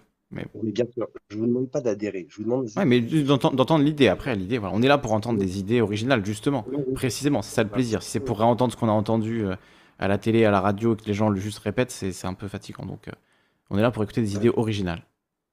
Du coup, pour moi, le communisme, le Oui. communisme, c'est une conséquence. Et c'est une conséquence du tribalisme. C'est parce qu'on se comporte en tribu que le communisme émerge. Alors- Euh, donc, sans rentrer dans le concept, hein, vraiment, il faut juste euh, réfléchir autour de cette idée, de, la, de, de penser ce- ce- cette chose-là comme un objet. Et peut-être que c'est pas une bonne idée. hein. Moi, je, je suis ouvert à tout. hein. Pas de... Est-ce qu'on peut, euh, voilà. Est-ce qu'on peut parler de l'étymologie du coup du, du mot tribu? Euh, Là, on dit ça remonte à 1355, division topographique du peuple romain. Euh, donc, euh, tu évoquais ça, les tribus, des, des lignées, des tri- ces tribus en latin, on nous dit. Euh, chacune des divisions des quatre nations dans l'université. Les douze tribus d'Israël. Ok. Groupe social et politique fondé sur une parenté ethnique. C'est ça qui pose problème dans le, dans le tribalisme. Clairement, c'est ça, tu vois. C'est le. On- je pense qu'on a quand même réussi à dépasser ce truc de euh, tu es à jamais lié à ta parenté ethnique et tes parents ont une forme de contrôle sur toi. Alors, je veux pas, voilà, il y a plein de tribus qui fonctionnent de manière différente, j'imagine. Mais en tout cas, il y a cette idée-là. Ta famille euh, a une sorte de propriété sur toi, doit, peut- prendre la décision avec toi de, de ton mariage ou même parfois de manière forcée complètement. Donc, euh, euh, ça, on a réussi quand même à en sortir et à remettre euh, l'idée que l'individu a quand même une liberté de, de choix, même s'il y a des déterminismes, que c'est compliqué, tout ce qu'on veut. Euh, tu peux quitter ta tribu aujourd'hui et vivre heureux en étant euh, hors de ta tribu. Mais salut Anirout. Et créer une autre tribu euh, ailleurs avec d'autres gens. On, est d'accord. J'avais jamais pensé le mot tribu au sens ethnique ou Mhm. quelque chose comme ça. hein. C'est chacun est libre de créer. on est libre de voir. C'est c'est ça qu'on entend, quoi. Et alors, tribu, du coup, à la base, le mot tribu avec un T, payer le tribut, euh, c'était un impôt. Impôt, la taxe. tribu qui paye le tribut. Contribution forcée imposée aux vaincus par un vainqueur.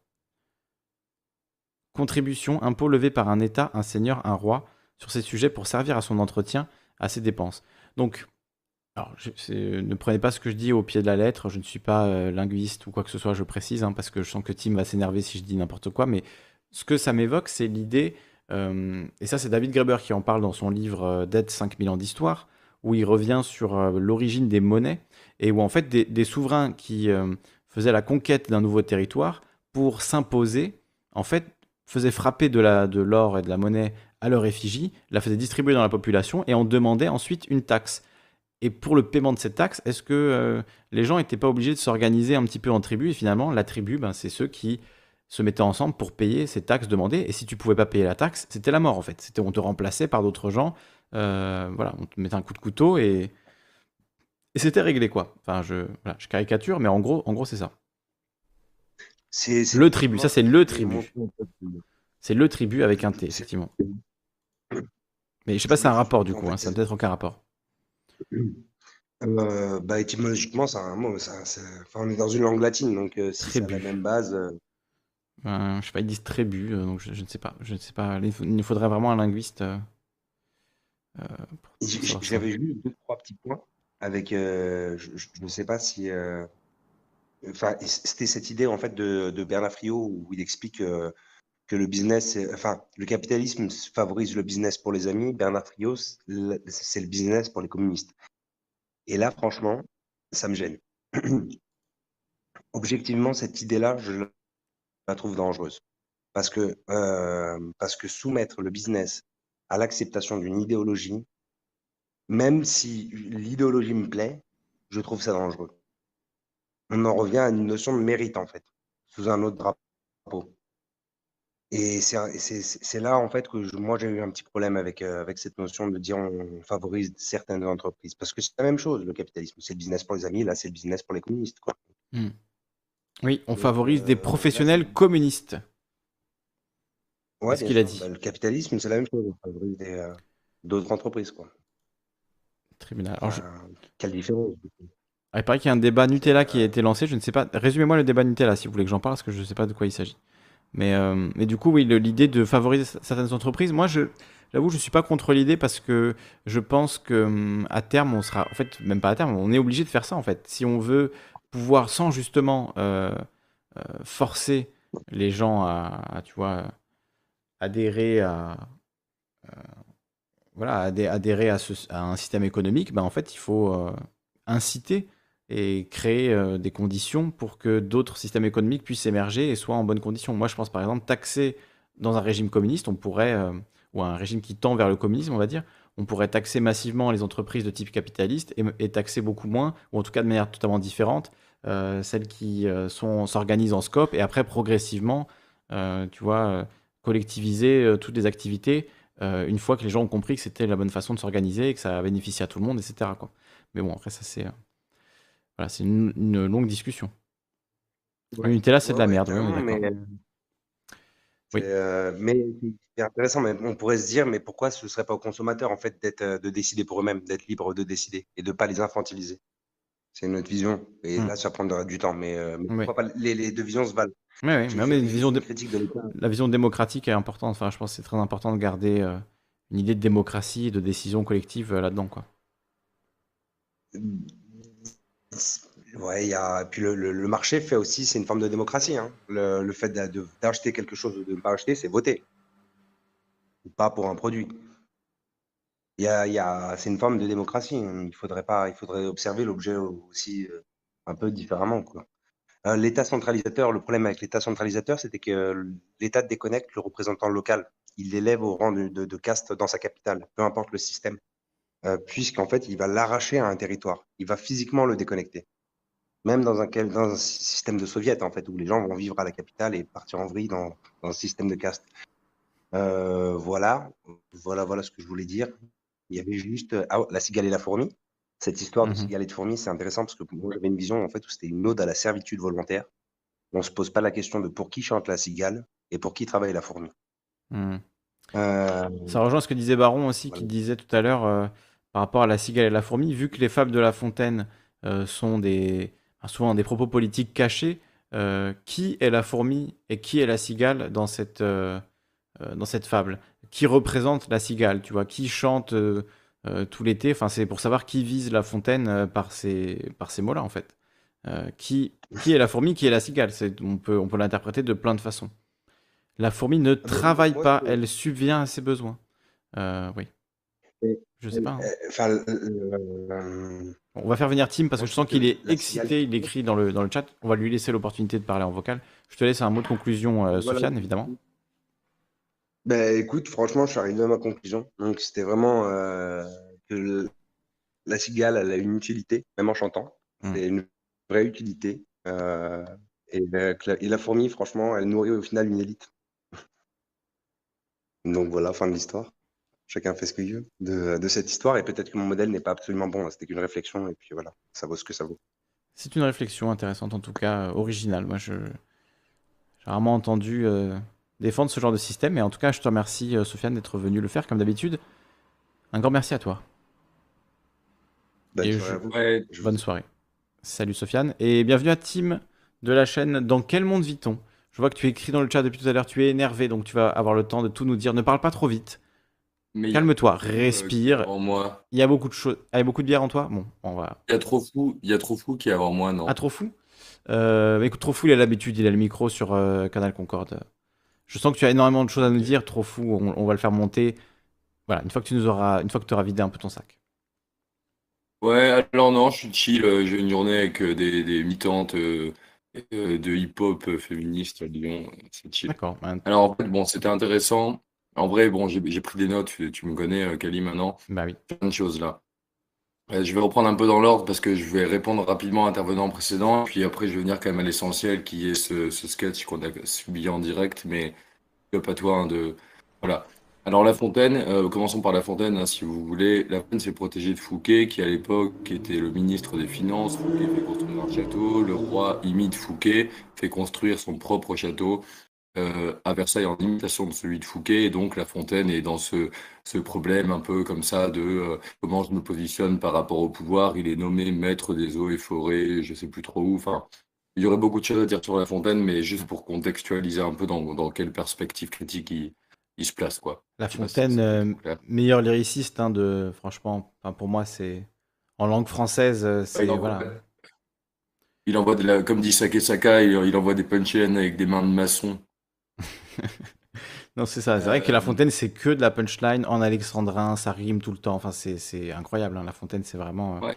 En termes d'écriture, c'est Il y a incroyable. Après, je connais pas sa vie, mais voilà. En termes d'écriture, c'est n'importe Il y a, quoi. il y a- c'est pas les Alexandrins, bon, peut-être pas faire de linguistique, mais les Alexandrins chez La Fontaine sont pas les plus ciselés qui existent. Il a fait des décas et des octos, mais enfin, bref. Ouais, mais c'est qu'il Euh, te raconte quelque chose en faisant ça. Tu vois, c'est pas juste pour le- la stylistique et tout. Ah oui, C'est qu'il y a un propos à chaque fois qui est ultra précis et il le fait dans un cadre. euh, voilà, c'est, enfin, pour moi, c'est très très fort. quoi. Et ça parle encore aujourd'hui. Tu vois, on est encore en train de parler de, ces, de la cigale et la Ouais. fourmi 300 ans après, ou je sais pas quand, Ah il, bah ouais. quand il a écrit. On est encore en train d'en parler, de se poser la question et ça résonne avec la. Il y a quelque chose, ça touche à une sorte de vérité de la société, de l'humanité. Donc, euh, non, La Fontaine, respect Et- et à l'infini. euh, REP La Fontaine. mais é- é- énorme big up. Et en fait, en réalité, La Fontaine écrit à la suite d'un auteur grec qui s'appelle Phèdre, Hmm. écrit à la suite d'un autre auteur qui s'appelle Ésope. Oui. Et donc, euh, les, tout ce que vous avez chez La Fontaine viennent de Ouais. Phèdre et Ésope. Et, euh, Ça et en fait, euh, la cigale et la fourmi, on se pose euh, voilà, cette question depuis très longtemps. Hmm. Euh, alors, sur la tribu, c'est dit beaucoup de choses. euh, je suis d'accord avec rien à peu près. Euh, c'est un peu compliqué à expliquer. Là, il y a un ouvrage, je le mettrai, c'est La cité à travers l'histoire de Lewis Mumford. Euh, le fonctionnement euh, en, en tribu, en fait, il a une définition très particulière, avec une étymo- étymologie très particulière, et on peut pas balayer le sens des mots. Hmm. Et euh, allez, en un mot, c'est une impasse. Alors, Je développe pas. La, la tribu, le tribu, le tribunal, est-ce qu'il y a un rapport entre tous ces mots ou est-ce que, est-ce que ça vient de la même racine? Est-ce qu'on sait pas? Euh, Est-ce que j'ai pas sur la, là on a regardé sur Je- le CNRTL, le Centre national de ressources textuelles et lexicales. Pour moi en langue française c'est voilà le truc le plus complet en général, mais ils expliquent pas En fait, vraiment. il faudrait euh, aller voir sur le TLF. Il faudrait ok. voir sur le TLF, le Trésor de la langue française, mais l'idée, c'est que de ce que j'ai vu, moi, je ne vois pas tout à fait le tribu, mais je peux me tromper, je ne suis pas étymologiste, mais par contre, il y a un rapport avec tribun. Et d'ailleurs, euh, Ouais. le tribunal, euh, il faut comprendre que dans un ordre euh, tribal, il n'y a pas de tribunal, parce que la justice se fait au niveau de la communauté. Euh, euh, j'en parle dans ma chaîne, mais un, un exemple, il y a eu des fonctionnements un peu tribaux euh, qui ont persisté jusque dans la modernité et qui existent encore aujourd'hui. Et, et par exemple, typiquement, un fonctionnement tribal, c'est genre pour sanctionner les, les nanas qui sont un peu trop revêches ou un peu frivo- enfin, pas assez pour les mecs. Il y a un, un truc qui existe encore dans certains, certains départements, c'est le festival des, des, des branches de mai. Genre, euh, en mai, on met une branche devant la, nana- la porte d'une nana et selon le bois que tu mets, tu lui indiques un message, genre, euh, viens, on, viens, on baise, viens, on s'épouse, viens, t'es trop revêche euh, ou quoi. Et ça, Ouais. c'est un fonctionnement d'ordre tribal, c'est-à-dire que la justice, entre guillemets, se fait par le village, dans le village, avec sous les yeux du village, etc. Hmm. Et ça, Par des rites, des, rituels spécifiques à la culture. De Exactement. Hmm. Exactement. Bah, typiquement, tu vois, genre aller choper les branches du coin et leur donner une signification, c'est un truc spécifique à une région. Et là, il faudrait faire de, de, de l'ethnographie et tout, et il y aurait beaucoup, beaucoup de choses à dire. Et le truc important, tu l'as dit, hein, c'est en rapport avec Greber et la dette. Et Milt a fait d'excellentes vidéos sujet. Euh, Mhm. Pareil, hein, vous devez connaître euh, Milt. Euh, Donc, su- sur l'imposition de l'argent par euh, une volonté d'expansion militaire, en fait. L'imposition de la- la- l'argent monnaie, j'entends, de la monnaie. ouais. Ouais, en fait, de la forme argent, pour être précis. ouais. Et tout à fait, hein, la forme argent moderne, elle est, elle est imposée par les légionnaires, l'impôt, on oblige euh, les légionnaires à être payés en thunes, et du coup, les gens doivent s'organiser pour des thunes, et c'est une façon de détourner en fait, euh, la, la subsistance des gens vers une production. Et, et, et, et, et voilà. Mais je vais en Mhm. reparler après. Je continue vite fait Ouais. mes notes dans l'ordre. À un moment, quelqu'un a dit sauvage et civilisation. Sauvage, ça vient de silva en latin, silva, hein, et ça veut dire la forêt. Et le sauvage, c'est ça, c'est ce qu'on appelle en linguistique, c'est euh, la dénotation. Dénotation, en vite fait, hein, c'est ce que tu attends de dico. Tu retrouves le dico et tu as sauvage, et bah, ça veut dire qu'il vient de la forêt. Hmm. En dico, euh, il faut aller voir le TLF, hein, c'est très dans la langue française. Et ça, c'est la, la dénotation. Mais les mots, ils sont aussi connotés. Quand je te dis euh, Kali, t'es un sauvage, ça veut pas dire Kali, tu viens de la forêt. Ouais. Tu Je veux plus dire ça, du Et du coup. coup, ouais. il y a une dénotation. Bah, c'est que ça veut dire, il y a un sens strict, établi, objectif, qui est la dénotation que tu le dico, et il y a des sens subjectifs qu'on rajoute. Et qu'on Peut- peut-être- peu tous. Peut-être que ces euh, sens voilà. dérivent d'un moment où il y a euh, 1500 ans, on disait, euh, tu vois, Sylvain pour celui qui venait de la forêt, et puis comme il y avait que des sauvages qui venaient de la forêt, ça a glissé vers un mot qui veut dire quelqu'un de violent, euh, même si à la base ça voulait dire, tu vois, il y a, il y a ce genre de glissement euh, sémantique. Alors je sais pas si c'est le cas pour euh, ce mot-là, mais. Justement, Hmm. si c'est exactement ça, et en fait, c'est des mots qui se construisent en position. On a Hmm. commencé à parler de sauvage, on a, on a commencé à parler de civilisation. Comme barbare. Oui, qui oui, c'est la, la civilité comme barbare. Hmm. Et ça, ça rejoint aussi la police, P-O-L-I-S, qui est la cité. Et la police, elle est policée. Elle a donc une police, P-O-L-I-C-E. Voilà, voilà. Donc, c'est des mots qui se construisent en, en- en opposition. Euh, les Romains, les tribus, tout ça, c'est méga passionnant. Euh, Lewis Mumford, hein, voilà, faut, faut aller voir cet auteur et en faire un cycle hein, sur ma chaîne. Et l'étymologie de tribunal, ils disent le siège où s'assied ouais. un empereur pour rendre la justice. Donc euh, tribunal, ça veut dire juste une chaise à la base. Une chaise pour rendre la justice. voir avec les tribus. Donc Ça effectivement, euh, aucun rapport. Confirme ce que je dis. Ouais, là, en l'occurrence, cette, cette étymologie-là, oui. Là, là, il y a un gros truc, mais en vrai, je vais le mettre à la fin de mes notes parce que c'est le gros machin sur lequel euh, je reviendrai à la fin. Euh, je- j'enchaîne les petits détails d'abord. Euh, on a parlé du mérite. Le mérite, évidemment, et la méritocratie, attention, j'en parle dans ma chaîne. hein. En gros, l'idée, en deux spies, c'est que pendant très longtemps, on avait une société qu'on appelait une société euh, d'ordre, c'est-à-dire que tu naissais noble, tu crevais noble, tu naissais pauvre, tu crevais pauvre, tu, tu naissais roi, tu crevais roi. Et en fait, euh, genre tes signes de, de consommation, un roi, il était avec de l'hermine et tout, mais c'était pas pour faire le riche, c'est que Dieu lui avait donné cette place euh, dans l'ordre de la nature et il, il, il réalisait, tu vois ce que je veux dire, le souhait de Dieu. Genre Dieu l'avait mis roi et le souhait de Dieu, c'est qu'un roi il soit bardé d'hermine et du coup il est bardé d'hermine. C'est ce qu'on appelait la scala naturae en fait, c'est genre l'ordre de la nature. Et le mendiant qui bouffe de la boue et qui a pas de dents comme dans les Monty Python, bah ok, mais c'est genre Dieu qui l'a mis là. Et à aucun moment le roi il, il pense qu'il peut devenir mendiant ou le mendiant il pense qu'il peut devenir roi, tu vois, c'est impossible, ça n'arrive jamais. Et c'est très inégalitaire, bien entendu. Et ça, ça va changer au cours du 18e et du 19e siècle pour tout un tas de raisons. Et on va avoir la domination bourgeoise. Et la domination bourgeoise, elle ne peut pas s'asseoir sur le sang, parce que les bourgeois, ils n'ont pas le sang des nobles qui veulent imiter. Et du coup, ils vont mettre à la base de leur délire. Euh, Vous me suivez ou je parle trop vite là? Non, non, c'est... on suit à peu près. J'ai mis- Je mets le lien de ta chaîne en attendant Et- dans le chat. Ouais, et du coup, euh, on passe de, de, de la naissance qui fait quelque chose à le mérite, soi-disant. Mais en fait, le mérite, il arrive, les bourgeois prennent le pouvoir. Et après, il faut qu'ils justifient leur domination. Et genre, quand c'était les nobles au pouvoir et les rois, ils disaient, bah regardez, nous, on a un sang différent. Les nobles, on disait qu'il y avait le sang bleu, etc. Et, euh, et du coup, quand les, les bourgeois arrivent, il faut qu'ils disent, nous, on domine pour une bonne raison. Et nous, on domine pour une bonne raison, c'est que le mérite. On est les plus méritants. Bon, Pareil, j'ai fait des vidéos sur la méritocratie et je suis pas le seul. Euh, c'est de la merde. Ça n'existe pas. Euh, les classes, elles sont hermétiques. C'est la naissance qui fait ça, etc. C'est une construction sociale. Euh, c'est une construction sociale, mais qui vient justifier a posteriori la, la, la- domination des bourgeois. Mm. Ils prennent le pouvoir par la révolution Et après, il faut qu'ils disent on est au pouvoir, mais pourquoi? Bah, ils Mm. vont dire on le mérite. Oui. Et, euh, et du coup, cette, cette Parce qu'on a plus travaillé. c'est faux. Parce qu'on a plus travaillé. Et on va venir à l'essentiel là. Mais c'est Euh, intéressant oui, quand même de s'arrêter sur. C'est quand même intéressant de s'arrêter sur le mérite parce que je trouve que c'est un truc qu'on réalise au quotidien. Ça, tu vois, on le voit tout le temps. C'est un discours qui est extrêmement présent euh, parce que tout le monde se le réapproprie pour Bien sûr. justifier sa propre place en fait. Euh, C'est-à-dire que quand tu es un peu au-dessus de quelqu'un, tu te dis, ben lui, il fait pas les efforts que moi j'ai fait pour arriver à ma place. Donc, ouais. quelque part, je le mérite. Et c'est un truc que beaucoup, beaucoup de gens se réapproprient.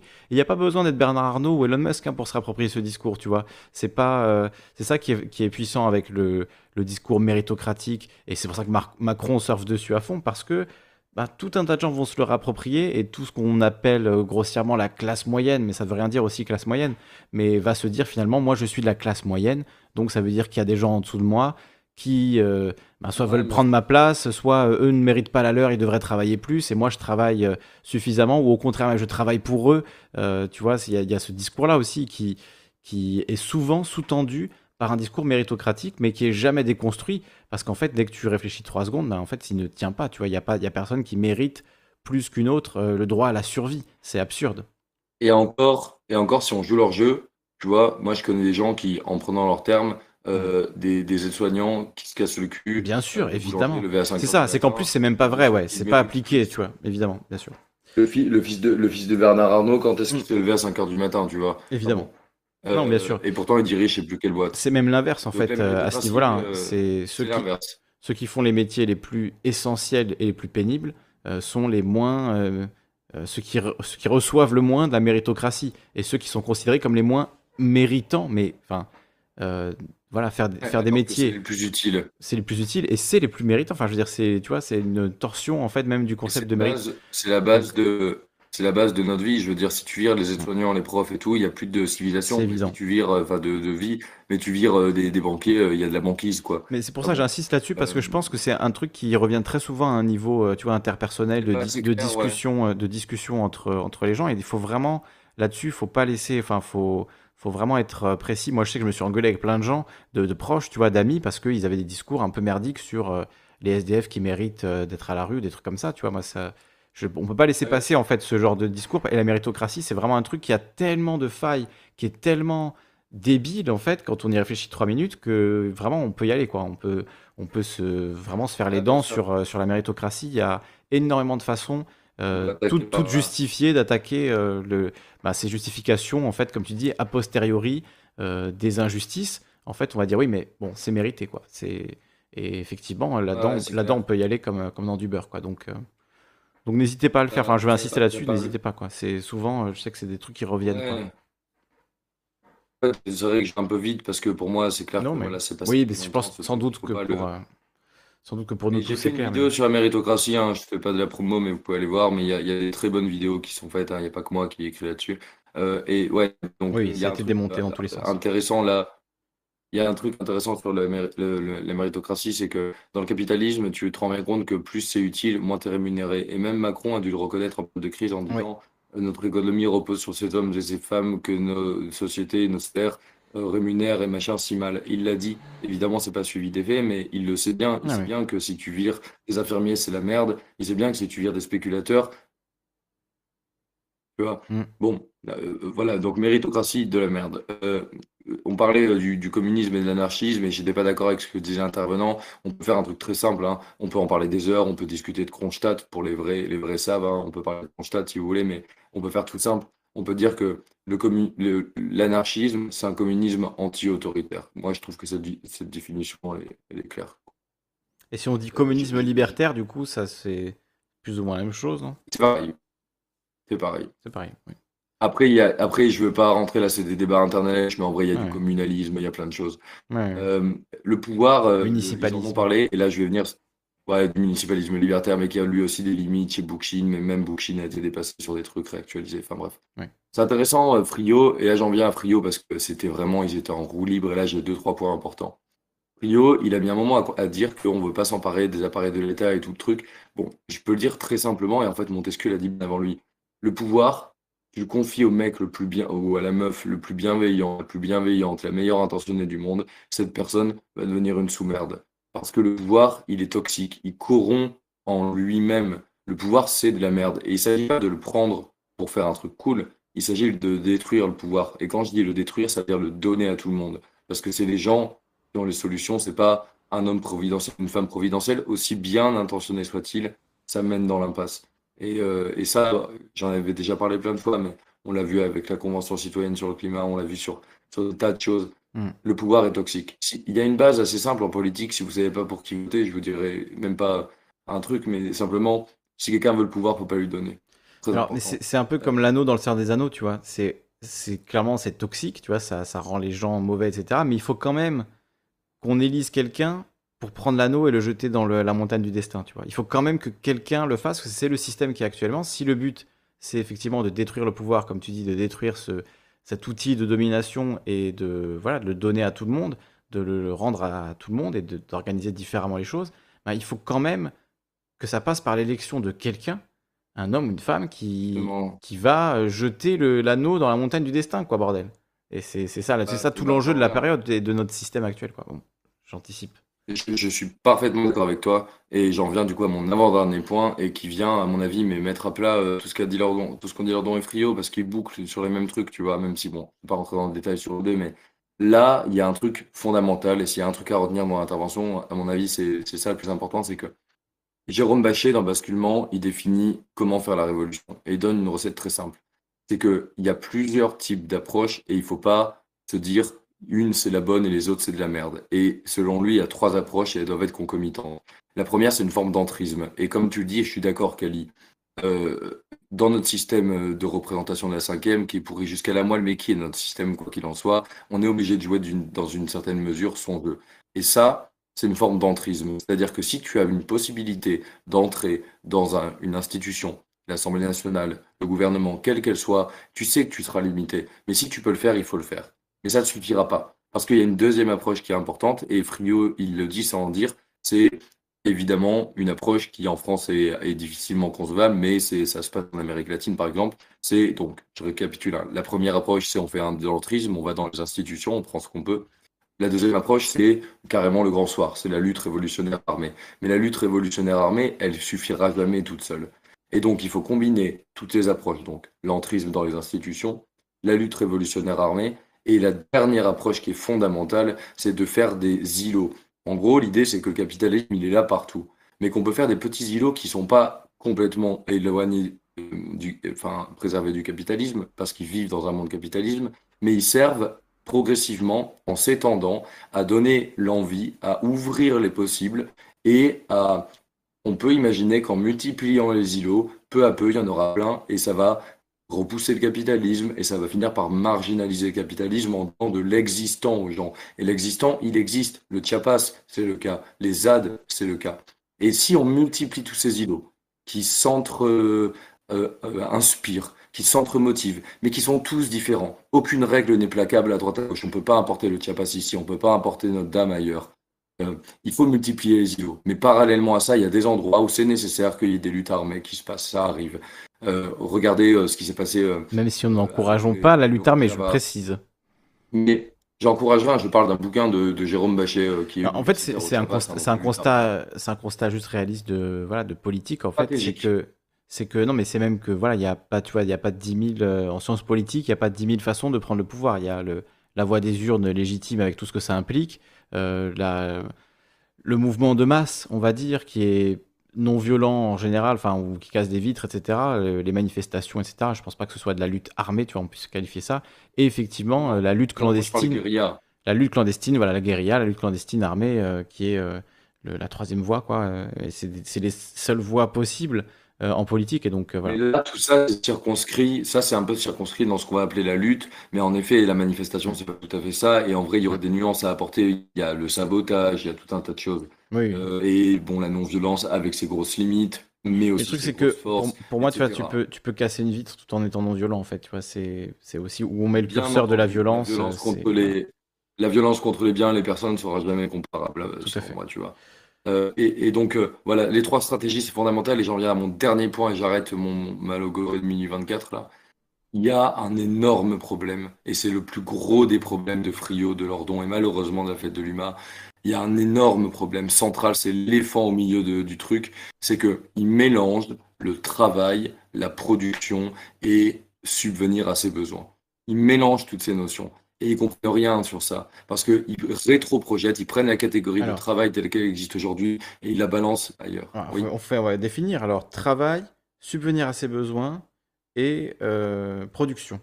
Donc, quelles, sont les nuances entre Alors, parce que- peu- alors, déjà, travail et production, c'est vrai qu'on a tendance à mettre, à utiliser un peu les deux de manière euh, euh, proche Ouais. quoi, ou alternative, mais euh, du coup. Ouais, mais je veux pas parler des heures, mais je peux expliquer vite Non, mais c'est intéressant, c'est intéressant, explique. Moi, ça m'intéresse de, d'affiner mon vocabulaire, donc je En t'écoute. fait, tout est là. Tout est là. C'est-à-dire que ça, cette question-là, elle, elle est plus importante que la lutte des classes, beaucoup plus importante, parce que Marx commence le capital par la marchandise et le fétichisme de la marchandise, il termine par la lutte des classes. Donc cette question du travail, c'est la centrale. En gros, rapidement. Euh, je vais commencer par les besoins. Euh, euh, on a besoin de choses pour vivre. C'est ce qu'on appelle les besoins biologiques absolus. Ils sont assez simples. hein. On a besoin d'un abri, on a besoin de se nourrir, on a besoin de pouvoir se reproduire, on a besoin de lumière, on a besoin d'obscurité, etc. Et subvenir à ces besoins-là, on peut le faire de plusieurs façons. On a l'impression qu'aujourd'hui, on le fait par la production et le travail. Mais en réalité, subvenir à ces besoins, c'est entretenir un rapport avec la nature. Tu vois, je veux dire, genre te protéger des intempéries, il faut une grotte. Euh, ou alors euh, une- un immeuble 5G connecté, euh, ce que tu veux pour bouffer, il faut chasser un truc, etc. etc. Ces besoins, ils sont politiques. Marx dit, dans les Grundrisse, il dit que la faim qui est de la viande crue bouffée à la main et la faim qui est de la viande grillée mangée dans un resto avec euh, des couverts en argent, c'est pas la même faim. Et en fait, ça, on peut l'étendre à tous les besoins. L'idée, pour faire simple, c'est que pendant très longtemps, notre rapport à la nature et de comment on va subvenir à nos besoins, il n'était pas productif, c'était pas du travail. C'est-à-dire que on honorait la nature, genre euh, le cosmos, des trucs plus grands, genre euh, on honorait des, cosmos, on honorait des dieux, on honorait des divinités dans toutes les civilisations. Et en honorant les divinités, en se déguisant pour des, des, des, des, trucs genre des saisons, rythmer la fertilité des sols, la pluie, la météo, etc. Et ben on mettait des déguisements, des choses comme ça, et là vous allez tous hurler, mais on n'a pas inventé des vêtements pour se protéger des intempéries.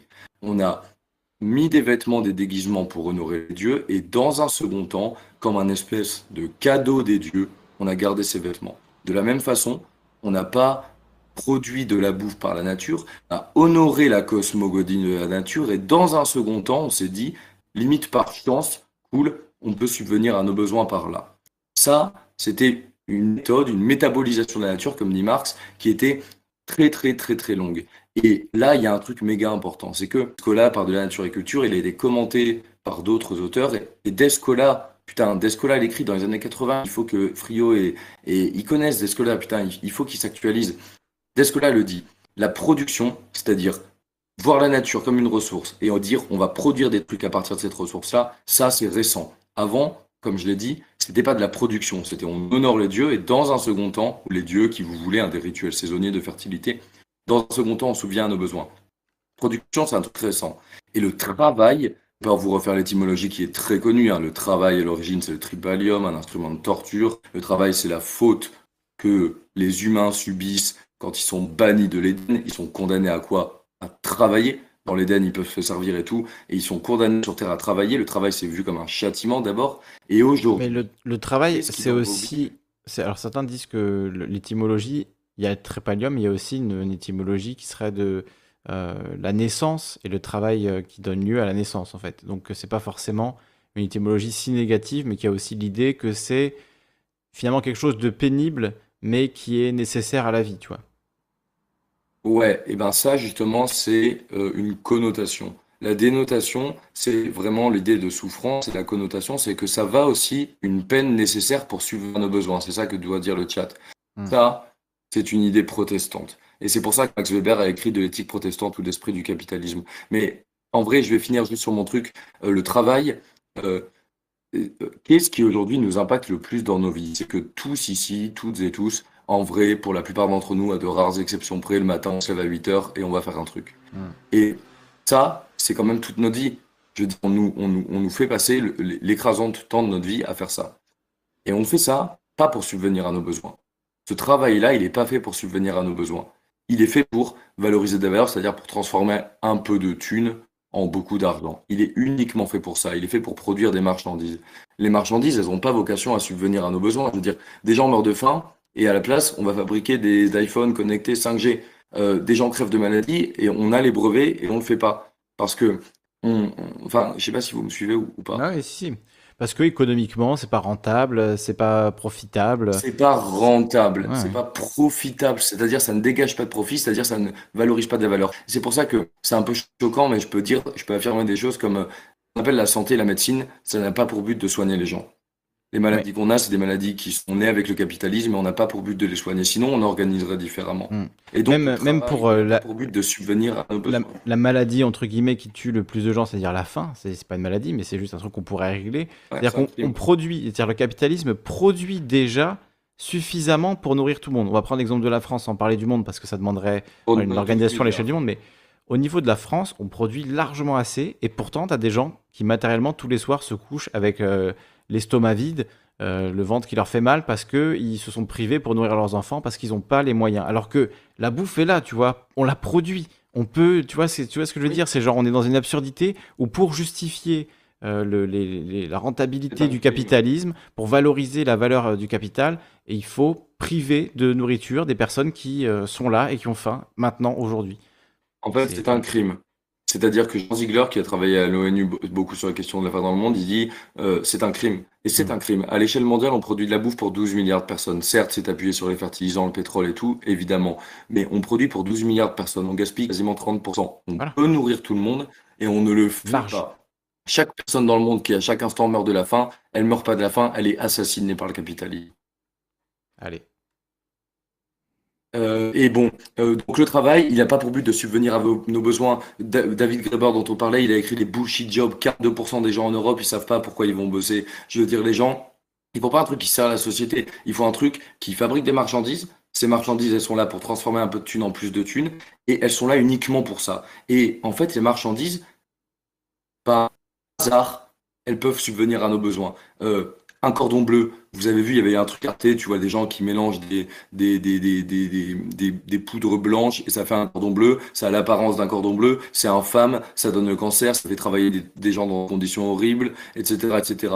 C'est une marchandise. Et un peu par hasard, on l'a bouffé tout, mais en vrai, elle est là juste pour valoriser de la valeur. Ils sont à calculer le moindre centime de machin, tout. Donc le travail qu'on fait, il n'est pas là pour subvenir à nos besoins. Pas du tout. Claude Lévi-Strauss, quand il a étudié les Nambiquara dans les années 1930, euh, il, allait les voir et il se rend compte que pour subvenir à leurs besoins, ça leur prenait 20% de leur temps et le reste du temps, qu'est-ce qu'ils faisaient? Ils faisaient des rituels, ils faisaient des trucs de la fécondité, etc. Mais ces rituels, ces fécondités, ces, ces danses, c'était pas éloigné de leur production à eux parce que ça participait à, honorer, comme j'ai dit, une cosmogonie, un truc plus vaste, etc., etc. Donc la frontière entre tous ces trucs est floue et c'est pourquoi Lordon et Frio sont à l'ouest quand il parle de travail, de production, de besoin. Quand Frio, à la fin, il dit je serai productif jusqu'au bout de ma vie, il se prétend radical. Il dit là, en hurlant, en faisant son AVC, j'adore Frio, hein, par ailleurs, euh, je veux pas être, euh, mais il, hurle, je suis capitaliste en fait. Il dit ça à la fête de l'humain. Il dit même, je suis le capitalisme quand il dit ça. Et allez, je conclus. Aujourd'hui, il va se poser un problème. Il faut qu'on abolisse le travail, pas pas, pas à nos besoins, on peut pas, on va mourir, mais le travail parce que de toute façon, notre système, il est basé sur la redistribution de la valeur produite. On produit des thunes collectivement. Quand vous et moi, on va se lever à 5 heures pour aller charbonner comme des cons jusqu'à 20 heures le soir et que ça nous vole toute notre vie, on produit de la thune. Et cette thune, elle est redistribuée à une petite échelle à la planète, enfin aux citoyens sous la forme du salaire. Le problème, c'est que l'emploi qu'on occupe, qu'on nous, du coup, euh, comme dit Hugo Tesser, tu taffes pour des bourges que tu rembourses à chaque achat que tu fais, euh, on te donne de la thune parce que tu occupes un emploi, mais cet emploi, il disparaît. Vous savez comme moi que l'industrialisation, l'automatisation, même si elle repose sur le pétrole et que ça va bientôt terminer, détruit l'emploi. En mm. France, l'emploi, il est détruit. Vous voyez les caisses automatiques, vous voyez les, les QR codes, les machins, vous voyez que l'emploi, il est détruit. Et donc, mais ça... base notre système sur la, redistribution par le salaire et c'est mort, juste. oui, c'est terminé. Non, mais ça, c'est clair. Et moi, je pense pas que ce soit une mauvaise nouvelle que la, redistribution... Euh, par euh, ce biais-là soit, soit morte. Parce que justement, moi, ce que j'aimerais, c'est que, tu vois, on parlait de la fin dans le monde. Euh, on, dit, voilà, est-ce que les gens se lèveraient si on les payait, si tout le monde était payé pareil, ou tu vois, qu'on était payé entre 1700 et, et 5000 euros par mois, pas plus, etc. Euh, moi, je me dis, il y a des gens, dans ce monde-là, peut-être que le matin, ils se lèveront et leur boulot, ce sera comment faire pour régler la faim dans le monde, comment faire pour acheminer de la nourriture, pour euh, faire que les gens qui sont dans des lieux reculés, qui ont accès à rien, etc., aient accès à des choses, et que tous les matins, tu te lèves avec cet objectif-là, tu vois, et qu'il y a des moyens pour ça, qu'on ait décidé collectivement qu'on allait faire euh, voilà, des opérations massives, et donc il y a des milliers de gens qui vont travailler à ça. Euh, voilà, là, tu as, ton salaire à vie, tu te lèves le matin avec ce but-là, c'est-à-dire améliorer objectivement la vie d'autres gens, que ce soit en France ou ailleurs, ou tu vois, euh, voilà, de contribuer à des projets en collaboration avec d'autres pays, etc. Enfin, c'est juste un exemple que je donne comme ça, mais on peut en citer des, milliers, tu vois, se lever chaque jour pour faire le truc qu'on qu'on est vraiment là pour faire, en fait. tu vois, c'est voilà. Et, pour, et pourquoi rester prisonnier à ce moment-là de on te verse un salaire et donc tu utilises ce salaire pour acheter des marchandises qui polluent la planète, qui détruisent les gens? Pourquoi rester prisonnier de ce truc? Pourquoi pas aller au bout du chemin, tu vois? Enfin bon, moi je trouve que c'est limiter leur truc. C'est quoi le bout du chemin? dire Un dernier truc, en fait, c'est l'abolition de l'argent qui m'était adressé. il faut abolir l'argent en même temps qu'on abolit le travail. Ok. Pour faire rapide. Je sais que je dis des trucs. Je suis d'accord. Sur le fond, sur le fond, je. Moi, sur le fond, je suis d'accord, mais après, il y a aussi le monde, le monde tel qu'il est aujourd'hui, et tu vois, c'est pas voilà. Il faut aussi faire avec. Et c'est pour ça que je dis, c'est pour ça que je dis Jérôme Bachet, euh, révolution, euh, des trucs armés, des ZAD et de l'entrisme. C'est comme ça faire le avec le monde réel. Je vois pas d'autre chose que ce que dit Bachet moi sur ça. Et je sais que je vais très vite. Je suis désolé parce que j'ai l'impression de, balancer des trucs en mode affirmation et tout, mais, non, mais pas monopoliser. Du coup, j'essaie de répondre à tout. Et juste une dernière chose, il y a quelqu'un dans le chat qui disait Baron Percher répond à je sais pas trop qui. Je suis désolé, je, je comprends rien à YouTube et tout. Il dit Il nous explique par ailleurs qu'il croit à l'intelligence collective sous sa férule, ajoute lol. Et en fait, j'aimerais répondre à ça parce que c'est très important. Euh, je suis navré si je donne l'impression de, détenir la vérité, mais je répète, j'ai pas la vérité sur ces sujets. On parlait de la crise énergétique, on parle de l'écologie, on parle du réchauffement climatique, on parle de, on parle de, du travail. Moi, j'ai pas la solution. Mais par contre, les gens, ils ont la solution. Et l'idée de, la chaîne que j'ai, mais de, la tienne, Kali, de tout ça, c'est de dire écoute les gars, on n'a pas de solution, on n'est pas, on n'est pas, euh, on il n'y a pas d'homme providentiel, ne les croyez pas. Par contre, en discutant, en échangeant, en parlant de bouquins, en faisant des radios, en faisant des trucs, les gens ils se parlent. Et quand les gens ils se parlent, il se passe un truc super spécial qui fait qu'ils réfléchissent ensemble et ils trouvent des solutions auxquelles moi j'aurais pas pensé un seul instant. Je veux dire, le chat, tu gardes les gens du chat là, tu les mets un an, euh, comme avec la Convention citoyenne sur le climat, euh, des gens viennent leur parler et tout, ils font leur avis et, ils plient le game, quoi. Donc euh, oui, je crois à l'intelligence collective. Si dans ma parole j'ai l'air assertif, je crois à ça profondément. C'est pour ça que je, fais ce que je fais. Oui, on est d'accord là-dessus, clairement. Je pense. Oui, oui. Non, mais clairement, c'est évident et je pense que la solution, elle sera que par là. Moi, en fait, ce que j'aimerais, c'est que les gens soient payés à réfléchir. Voilà. Et je pense que là, on avancera quand on sera payé non pas à faire semblant de travailler en échappant au patron et en en foutant le moins possible, en étant stressé en permanence euh, de voilà la chaîne de commandement, des managers, des trucs comme ça, si on enlève ce poids-là, euh, le poids de la survie économique euh, dans, ce, monde-là et qu'on on dit politiquement que voilà l'argent est généré pour les gens, les unités monétaires sont pour que les gens puissent, puissent vivre. Après, évidemment, le but à terme, c'est l'abolition de l'argent, mais dans un premier temps, on pourrait le faire, ça déjà. on pourrait faire ce que. Juste fait, il y a une urgence en fait. Là, il y a des mecs et des meufs qui crèvent de faim aujourd'hui et maintenant. Il y a une urgence, exactement. Et on peut pas les ignorer en, faisant nos théories marxistes dans notre coin. Il faut qu'ils aient le droit de vivre. Ces gens, ils ont, ils ont, ils ont une force, une richesse en eux qui est, qui est incroyable. Ils ont une résilience de ouf et on peut pas les abandonner. Et c'est ça. Et c'est exactement là où je voulais en venir.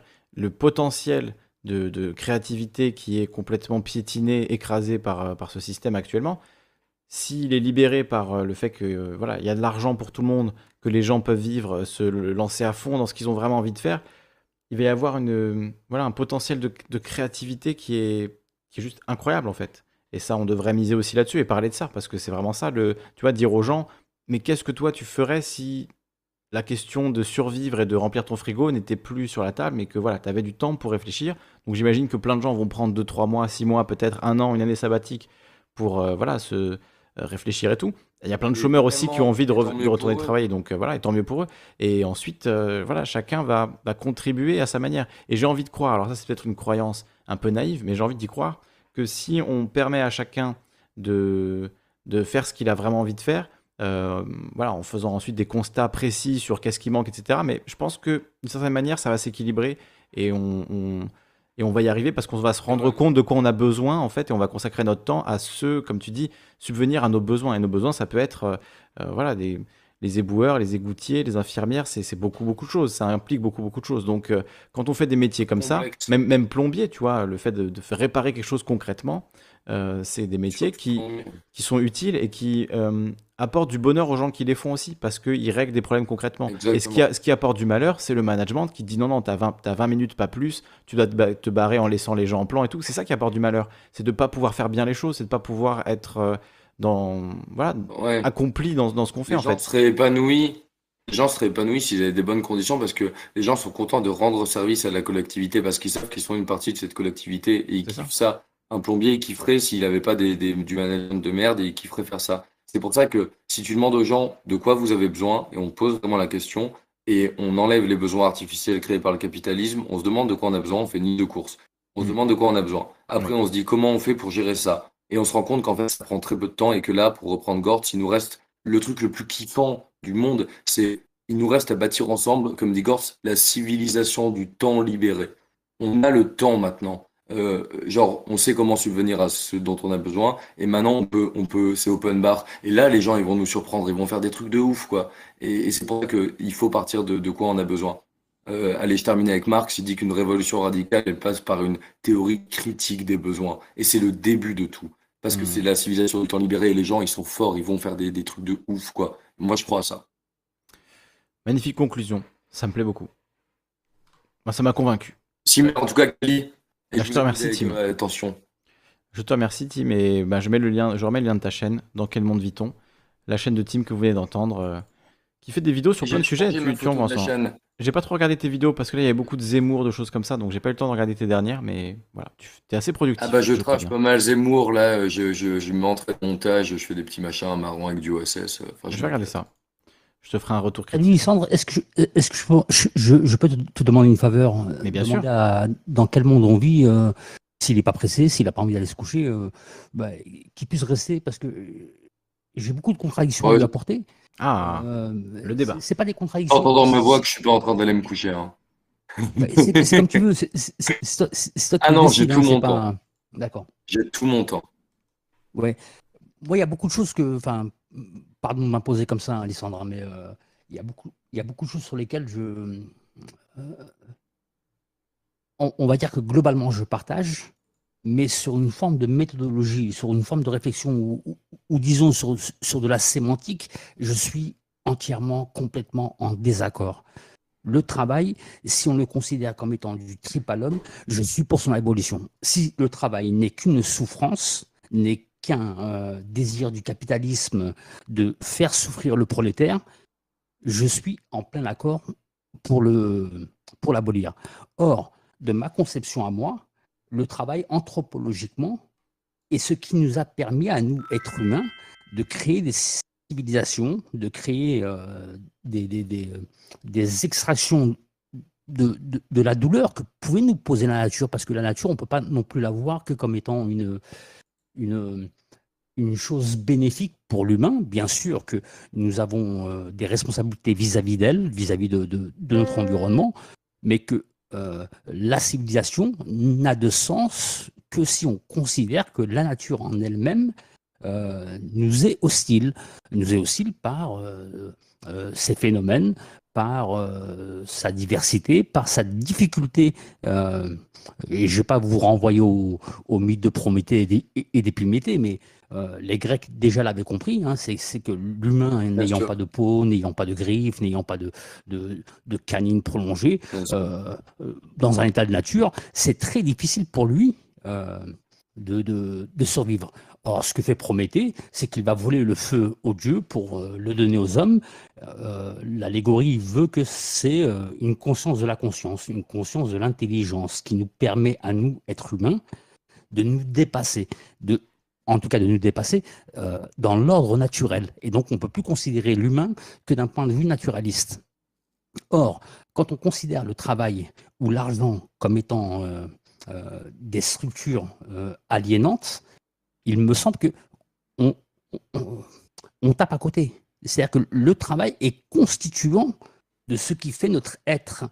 Et si, si on refuse ou on voudrait abolir le travail, il faudrait euh, encore une fois, se poser des questions sur, comment on constitue, comment on s'organise dans une société. Voilà, c'est un petit peu le. Euh, j'ai l'impression que. Euh, je ne vais pas dire que c'est ton propos, hein, dans quel monde vit-on, mais j'ai l'impression que ce sont les, limites. C'est-à-dire que euh, quand tu parles d'abolition du travail, ou quand tu parles de trip à l'homme, ce qui n'est à mon sens linguistiquement ou étymologiquement pas le terme du travail, parce que le travail, euh, on pourrait le traduire par travel en anglais. Et le travel, travel en anglais, ça veut dire voyage. Euh, le trabajo euh, en espagnol, et trabajo en espagnol, c'est bien sûr, il y a, de l'ordre de la souffrance, mais ce n'est pas que dans, que, dans l'ordre de la torture. C'est-à-dire que j'accepte de me faire une, une, violence pour pouvoir, ou en tout cas j'accepte de, de brider un peu de mes libertés pour pouvoir survivre dans le monde qui m'est quelque part hostile, hostile de par nature, hostile de par euh, le fait que je n'ai pas de peau, euh, que je dois me construire des habits. Et donc, pour me construire un habit, il faut, quelque part que je travaille. Et la définition que donne euh, Frio du travail, alors bien sûr que c'est très intellectuel, ce que le débat qu'ont qu Frio, Vauquin et, et, et, et, Lordon ce soir, la fête de l'humain, mais c'est la fête de l'humain. Hein, et la fête de l'humain, ça se veut aussi à des moments donnés euh, euh, un espace de réflexion avec des intellectuels. Mais la définition que eux donnent, euh, elle n'est pas de l'ordre de, de, l'insuffisance ou, que de l'ordre du capitalisme. C'est-à-dire que Lordon, Friot et Lordon expliquent bien qu'il y a une distinction qu'on doit faire entre le travail capitaliste et le travail entre guillemets, communiste. Le travail communiste, il s'agirait euh, de travailler en tant qu'homme total, en tant qu'homme euh, libéré des jougs de, la production euh, visant à une rentabilité et un profit de valorisation du capital. Et le, travail capitaliste, vous avez compris, c'est le contraire. Voilà, c'est là où moi ça me, vous voyez ça, la, la, terminologie et les mots me, me semblent pas être euh, les plus adaptés euh, si on veut parler au peuple, entre guillemets encore une fois, le peuple, une, euh, c'est un terme polysémique, hein, on, peut y passer un, petit peu ce qu'on veut, mais je pense que si, si on, se focalise sur le, le, le, travail comme, comme étant l'aliénation du capital, c'est qu'on ne comprend pas le travail en soi dans une anthropologie humaine. Voilà. Il y a beaucoup de choses à répondre. je finis mon verre d'eau et je te réponds. Ouais, je finis mon verre d'eau et je réponds. Vas-y, bois ton verre d'eau tranquillement parce que là, je sens que tu vas, tu vas nous faire un tunnel encore. Mais euh, en tout cas, des réponses. Ouais, là, il va falloir vous accrocher. Allez, Désolé pour le tunnel, euh, Lissandre. Non, mais écoute, non, mais c'est la réponse de Tim qui va être un tunnel surtout. Alors. Mais vas-y, vas-y. On a tout le temps, on est là pour ça. Je vais faire rap... ce, soir. Au moins, vous êtes content, on parle pas de Zemmour là, on est en train de parler de vrais trucs, voilà, ça c'est bien. Non, mais tu sais, vu, vu que, tu sais, moi je suis, comme je le dis souvent, vu que je débarque un peu sur YouTube, je sais pas trop euh, Genre, euh, si vraiment on a du temps pour parler ou s'il y a plein de gens ils veulent dire des trucs, il faut laisser un peu le même temps à tout le monde, tu vois, je sais pas trop. Je, je comprends. là, tu peux répondre parce que répondre à trop fou. Une question qui est, qui est fondamentale, tu vois. Il y a deux choses que tu dis. La première, c'est sûr, il y a une chose, je suis parfaitement d'accord, et l'autre, je suis en complet désaccord. Mais je vais préciser et on va être d'accord au final. Tu vas voir. La première, c'est Prométhée. Je, tu vas voir. La première, c'est Prométhée. Alors là, c'est passionnant. Je vais faire rapide parce que je suis d'accord avec tout ce que tu as dit et j'apporterai un petit euh, truc en plus, c'est que Épiméthée, dont on parle moins, est fantastique. et moi, je suis venu à la philosophie par, par, Bernard Stiegler et la thèse de Bernard Stiegler s'appelle la faute d'Épiméthée. Et je rejoins tout ce que tu as dit sur la, la, la, la, peau, etc. Je peux refaire très rapidement le speech, mais on s'est rendu compte que nos os n'étaient pas assez forts, donc on a fait des bifaces pour péter des trucs qu'on pouvait pas faire avec nos os. On s'est rendu compte que la biche courait trop vite et que la lance qu'on lui jetait n'était pas assez rapide, nos muscles n'étaient pas assez forts. On a fait des arcs, des arcs pour, pour, externaliser nos muscles, c'est-à-dire c'est des prothèses, des choses à l'extérieur de nous. Ensuite, on a voulu mm. faire des calculs méga compliqués, on n'a pas réussi, et donc on a mis à l'extérieur de nous notre système nerveux, et ça c'est l'informatique, et plus tard la technologie, qui est les mathématiques incorporées dans l'informatique. Je vais vite, hein, mais c'est des formes d'externalisation de, de, de prothèses. Et ça, c'est très important parce que euh, l'être humain, il est imbécile, il est imbécus, C'est-à-dire qu'il a, il a pas ses béquilles et il se pète la gueule s'il n'a pas ses Mhm. prothèses. Et c'est une caractéristique de la nature humaine. Et, et c'est clair ou je vais trop vite, je suis désolé. Hein. Eh, pour moi, c'est clair. vite, pour moi, je suis d'accord. Mais euh, On nous dit l'arc, euh, je on dit l'arc, ça a été développé pour la guerre. Plus Bon, lentement. je sais pas. Pardon. On dit que les arcs, ça a été développé pour faire la guerre, mais bon, je pense que c'était pour la chasse et la guerre. hein, Non, Mais pas- tout à non, la chasse au début. La, chasse en début. premier. La cha- Oui. En fait, en réalité, tout ce que je viens de mentionner a, a- a plein d'origines. C'est-à-dire qu'évidemment, c'est une histoire des besoins. Euh, mais d'abord, c'est la chasse. Mais en vrai, bon, d'abord, c'est la chasse, mais, mais, mais la guerre, évidemment. Tout ce que j'ai dit a été employé pour Après- la guerre. après la guerre, euh. La guerre, euh, dans quel monde vit-on et Ah c'est aussi, aussi une forme de chasse en- envers. et ça, ça- ça revient aussi à, à- à ce que disait Sofiane en- au, au tout début, à la tribu, avec un U à la fin et pas avec un T. Euh, voilà, pardon. C'est Mhm. juste pour mettre cette parenthèse-là. C'est c'est que euh, Ouais. tu peux pas, tu peux pas différencier la guerre de la chasse. Euh, la guerre, c'est quand même une forme d'opposition à l'état de nature. Qu'on le veuille ou pas on a beau aimer la... T'es pas d'accord avec ça? D'accord. Mais, je... mais, mais, mais, mais je mais pour moi, il y a une similitude. En fait, je comprends ton point de vue, mais je, je dirais simplement que la différence, c'est que historiquement, ça n'a pas la même origine et que pendant très longtemps, les questions de survie sont tellement obsédantes qu'on va pas aller gaspiller de la ressource et du temps à buter d'autres groupes humains. Bien Et sûr, bien sûr, je suis d'accord. D'abord, on a.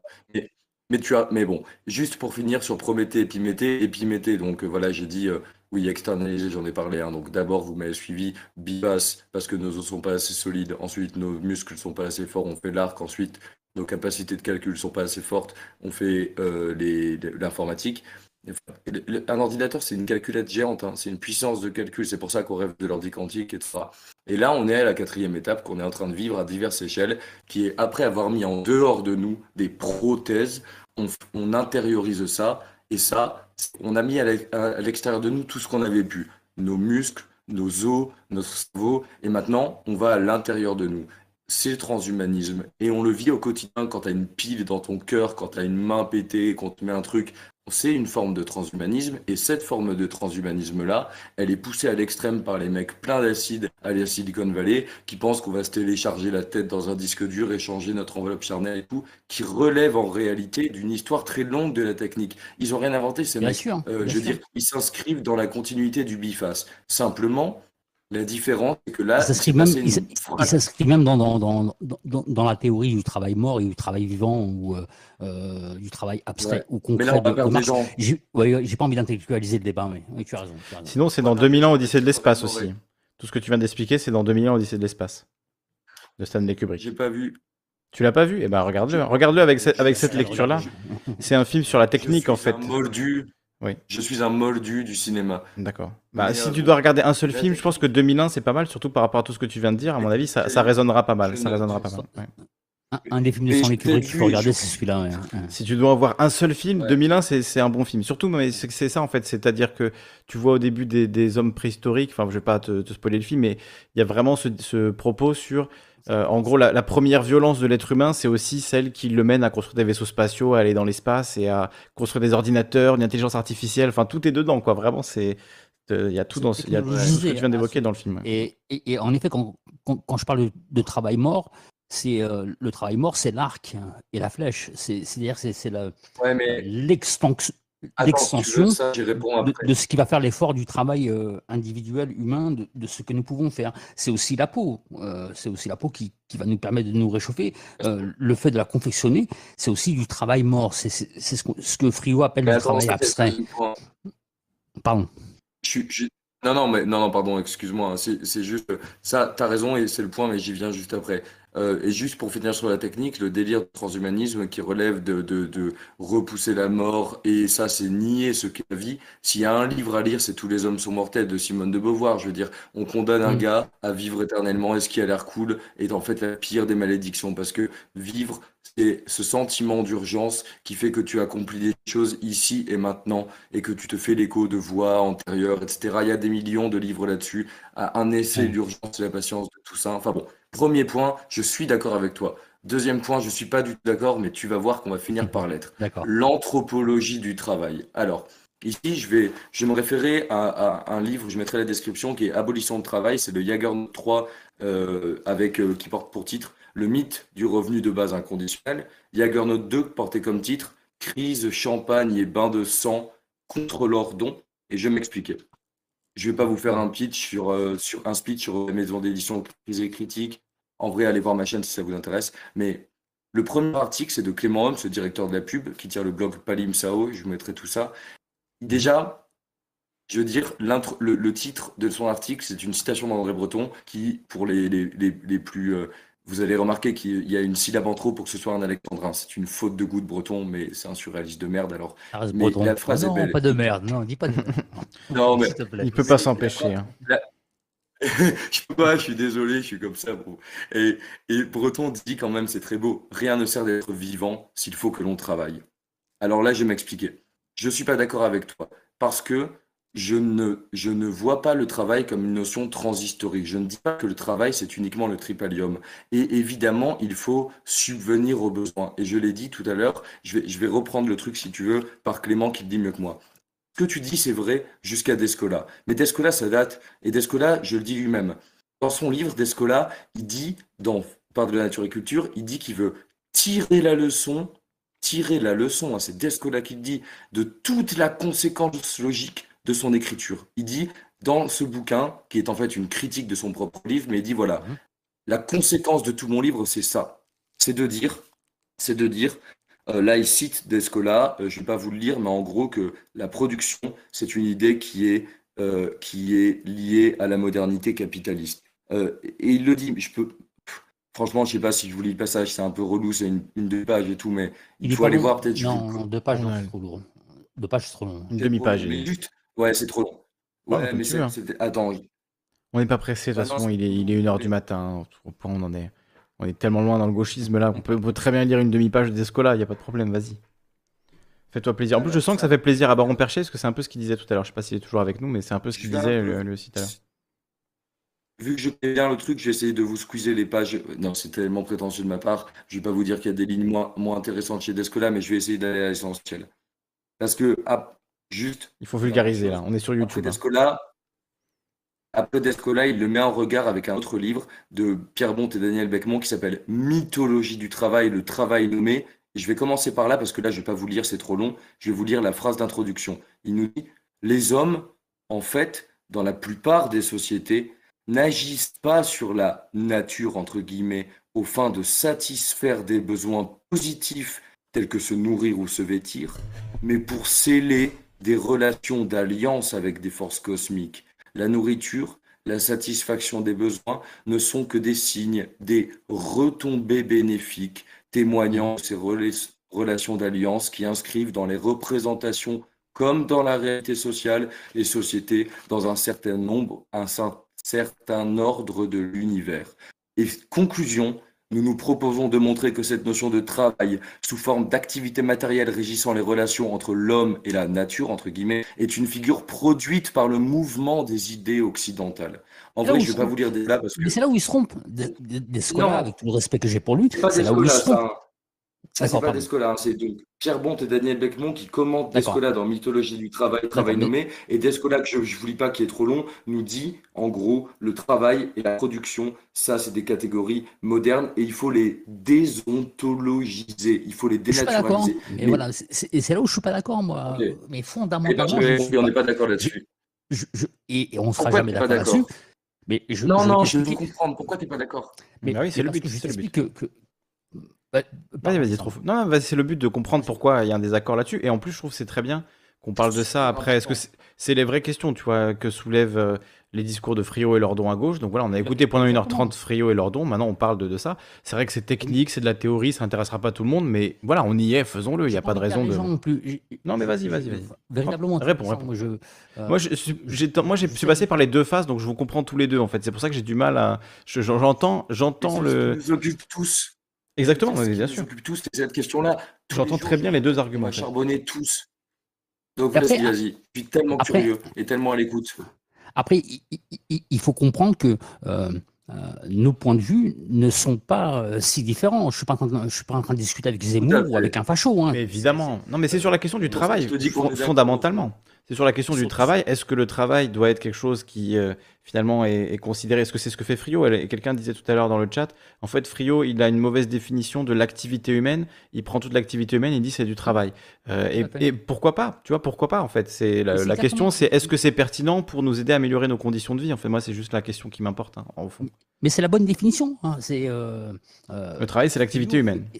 fait, fait de l'activité humaine anthropologique du travail. Après, en, effet, sur le travail, on, peut porter un tas de, comment dire de, définitions, mais il n'en reste pas moins que sur un travail d'analyse sociologique du travail, euh, on nomme travail ce qui est transformé euh, par l'homme dans la nature pour ses moyens de subsistance. Donc, à moins de ne pas être d'accord pour subsister et pour se, euh, se régénérer et pour euh, continuer à, à- à perpétrer, à perpétrer la race humaine, on peut s'opposer au travail. Donc, il y a ces deux positions-là. Moi, moi, je ne suis pas contre. hein. À la limite, si on veut la disparition de, de la race humaine, ça ne me dérange pas. Effectivement, Mais mais ça, par ça, ça se défend. Ça peut se défendre. Par contre, si on ne la veut pas, par contre, si on la veut pas, on est obligé de considérer le travail anthropologiquement comme une nécessité euh, et au bien-être de la civilisation, c'est-à-dire du collectivisme. Et là, j'en reviens au communisme, hein, et non pas aux intérêts de certains. Ce qui différencie, euh, ou en tout cas ce, qui nous pose problème aujourd'hui, c'est encore une fois ce que définissent Lordon dans la vidéo, hein, euh, mais parce que ce pas les premiers à le faire, du travail qui valorise du capital à du travail qui est porteur de valeur ajoutée à la civilisation. Et c'est là où euh, on sera fondamentalement pas d'accord et en désaccord, et, pourtant euh, euh, nous ne sommes pas des adversaires, au contraire, nous sommes des compagnons de route et nous avons à discuter là-dessus et nous euh, limite, li- comment dire, euh, ce sont des, des, des, euh, euh, thématiques satellites. C'est-à-dire que je n'ai pas envie de m'opposer avec mes camarades de lutte euh, sur les méthodologies à avoir ou, ou l'appréhension qu'on pourrait avoir sur le travail. Euh, mais on a un intérêt à en débattre entre nous sur, sur- sur le fait que rejeter le travail, ou même, j'ai entendu tout à l'heure, la monnaie, mais la monnaie qui, qui n'est encore une fois qu'un seul outil euh, de répartition La des forme richesses. argent. Mais l'argent ou, le, ou la monnaie ou La euh, forme euh, argent, ouais. mais- et, et- et en plus, soit toi, Lysandre, ou toi, dans, dans Quel monde vit-on Vous nous parlez de. Grébert, qui, qui, qui- qui, sur un point de vue anthropologique, nous parle du troc euh, à la base, alors qu'on sait que le troc, c'est une fable.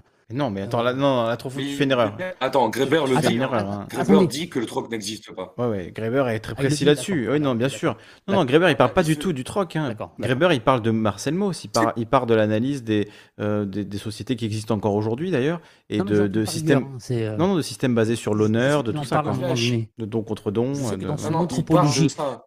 Dans, dans- son anthropologie, dans son anthropologie de l'échange, euh, à un moment donné, il, euh, il parle du troc comme étant quelque chose de, de, de, euh, d'historique, quelque chose qui, aurait pu exister. Il dit, non, non, il dit, il dit moi, que historiquement... euh, Il dit que le troc a existé, mais dans des conditions très très particulières et dans des moments euh, vraiment très précis, euh, dans des prisons, dans des choses comme ça, ça a existé le, le troc, mais que ça n'a jamais été le fondement des échanges entre êtres humains. C'est ça la fable libérale qu'on nous raconte. D'abord, et lui il déconstruit justement ce truc. De d'abord il y avait le troc, Et il Et parle en- de ça. et ensuite euh, il y a eu la monnaie parce que finalement le troc c'était pas pratique. Et en fait, il explique même que c'est une, une, un truc justement a priori de justification a priori, vu que maintenant on a de l'argent, on se dit avant il y avait un système équivalent et il n'y avait pas d'argent, donc c'était le troc. Mais en fait, c'est une, D'accord. tu vois, c'est en partant de notre point actuel vers le passé, alors que la, la réalité est différente. Non, non, Greber vraiment. Euh, enfin, euh, moi, je sais que là-dessus, c'est sans doute une des personnes qui a le plus déconstruit ce mythe du troc précisément. Donc après, c'est possible qu'il en ait parlé et que du coup, t'es retenu, euh, t'es retenu que qu'il défendait cette mauvaise, cette mauvaise take.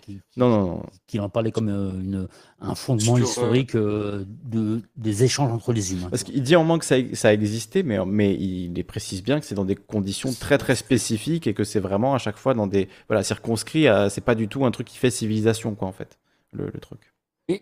Euh, Peut-être sur, Pardon. Sur Greber, peut-être. Vas-y, vas-y.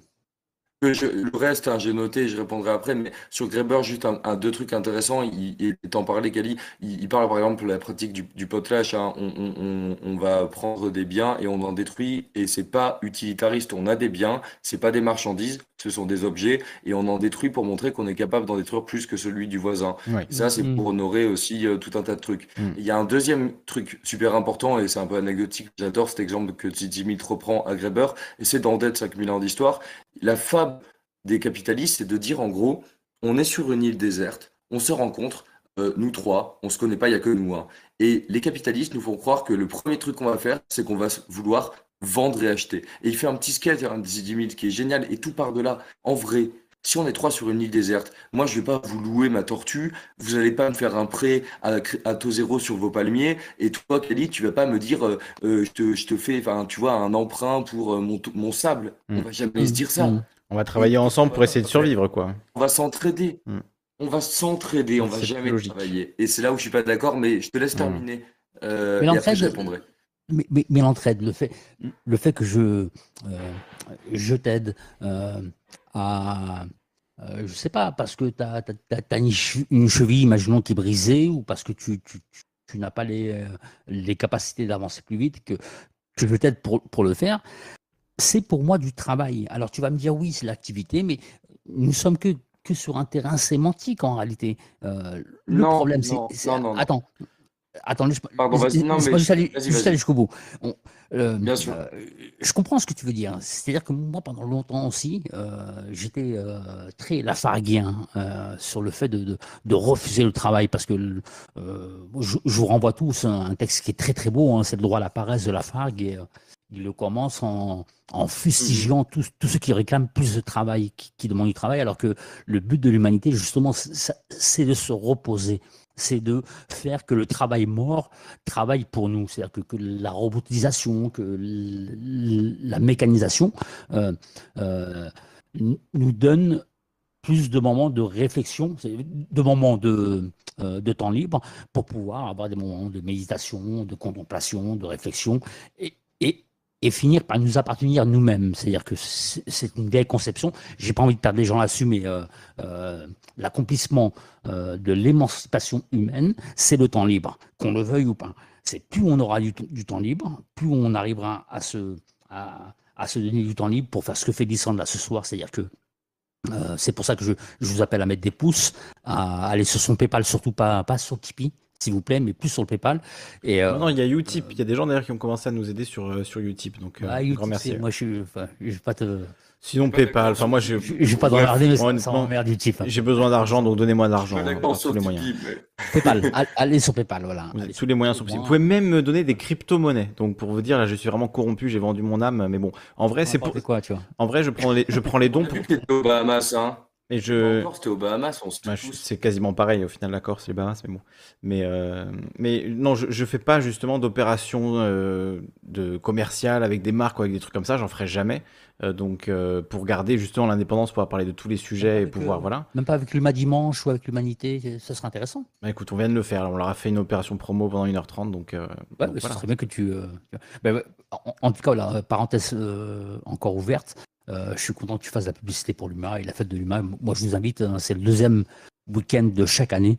Je vous invite à y aller parce qu'il y a non seulement il y a des, concerts, mais il y a aussi euh, des débats comme ça où euh, vous, pourrez rencontrer des, des spécialistes de leur domaine, mais il y a, il y a aussi tout un monde de l'étranger, c'est-à-dire que tous ceux qui, qui luttent euh, d'un point de vue, euh, on va dire, vous, allez y rencontrer des Kurdes, des Irakiens qui, ont des positions euh, assez différentes. Donc voilà, si, je peux faire une parenthèse sur la fête de l'humain, en tout cas, je te remercie, Lissan, de, d'avoir apporté ce débat-là qui, qui donne une, vitrine sur la fête de l'humain. Et il ne faut pas considérer la fête de l'humain comme étant la fête à Fabien Roussel et à Valérie Pécresse. Voilà, non, c'est aussi la fête de euh, de tous les militants qui se retrouvent euh, mm, mm. Euh, sur un week-end, le deuxième week-end de chaque rentrée de septembre. Voilà. Ok. Tu as évoqué quatre points déjà là. Hein. Vas-y, vas-y, vas-y. Ah pardon, j'ai bugué. Vous m'entendez? Ouais, on t'entend, t'entends. Tu voulais évoquer encore quatre points parce qu'il y a aussi Zitouni qui voulait intervenir, pardon. donc euh, je, je- je vais te laisser conclure euh, dans quel monde vit-on, enfin apporter ton ta réponse. Je sais pas si on démêlera Ouais, le, débat du euh, travail, mais en tout cas, voilà, toi, ton point de vue, du coup, euh, est-ce, est-ce qu'il est lafargien, comme disait euh, Trofou, euh, de, du droit Non, à la paresse, hein, parce que vais- Baron Percher mentionnait aussi, euh, aussi ce texte-là, et c'est vrai que c'est un texte qui est, Ouais, c'est- qui est important pour beaucoup de gens, parce que justement, il y a peu, il y a peu de, de textes qui manifestent ce sentiment-là de dire, en fait, euh, voilà, le travail c'est chiant, assumons-le, arrêtons d'être, euh, de, de demander cette pitance en échange de, du vol de, notre- de la valeur qu'on qu'on produit. Enfin, c'est pas exactement ce que dit Lafarge, mais voilà, je le traduirai comme La- ça. non, euh, Mais, la- euh, Lafargue, il, il- il explique bien que c'est dans le monde capitaliste que récla- réclamer du travail dans le monde capitaliste tel qu'il est, Mm. euh, c'est une, Oui. euh, une aberration. Mm. Et qu'il préconise que nous devrions travailler 2-3 heures. Quand- Ah, je suis il préconise quand même hein, que, normalement, à son Ouais. époque, hein, lui, il est dix- 18e siècle, hein, je pense, euh, ouais, ouais, par- ouais, oui, ça, 18e siècle. Avant de mourir, il préconisait de travailler 2-3 heures euh, par jour, pas Mm. plus. Pas plus. Donc, il préconise comme le travail comme étant, ou l'activité, parce que Lafargue aussi parle plus d'activité que de travail, euh, parce qu'il n'aime pas le, le- le- comme euh, dans quel monde vit-on, hein, il n'aime pas la, sémantique du mot travail. Et euh, euh, il l'élabore comme étant une, comment dire, une, euh, euh, comment dire, ah, une aliénation. euh, réclamer plus de travail, c'est toujours s'aliéner. C'est-à-dire que c'est- réclamer dans, un monde capitaliste. En- encore une fois, le, postulat de base, il est de quelle société on parle. Et quand Frio ou ou quand, quand Frio nous parle de salaire, il ne nous parle pas de, du salaire tel que il a été préco- préconisé dans les mines de sel, ou il parle du salaire qui est institué, est une institution. Une institution avec des cotisations, des cotisations qui vont nous permettre justement de réfléchir à comment on peut euh, euh, créer une sécurité sociale euh, du soin, du veuvage, du chômage, de l'allocation familiale, encore une fois. Mais il faudrait encore que nous,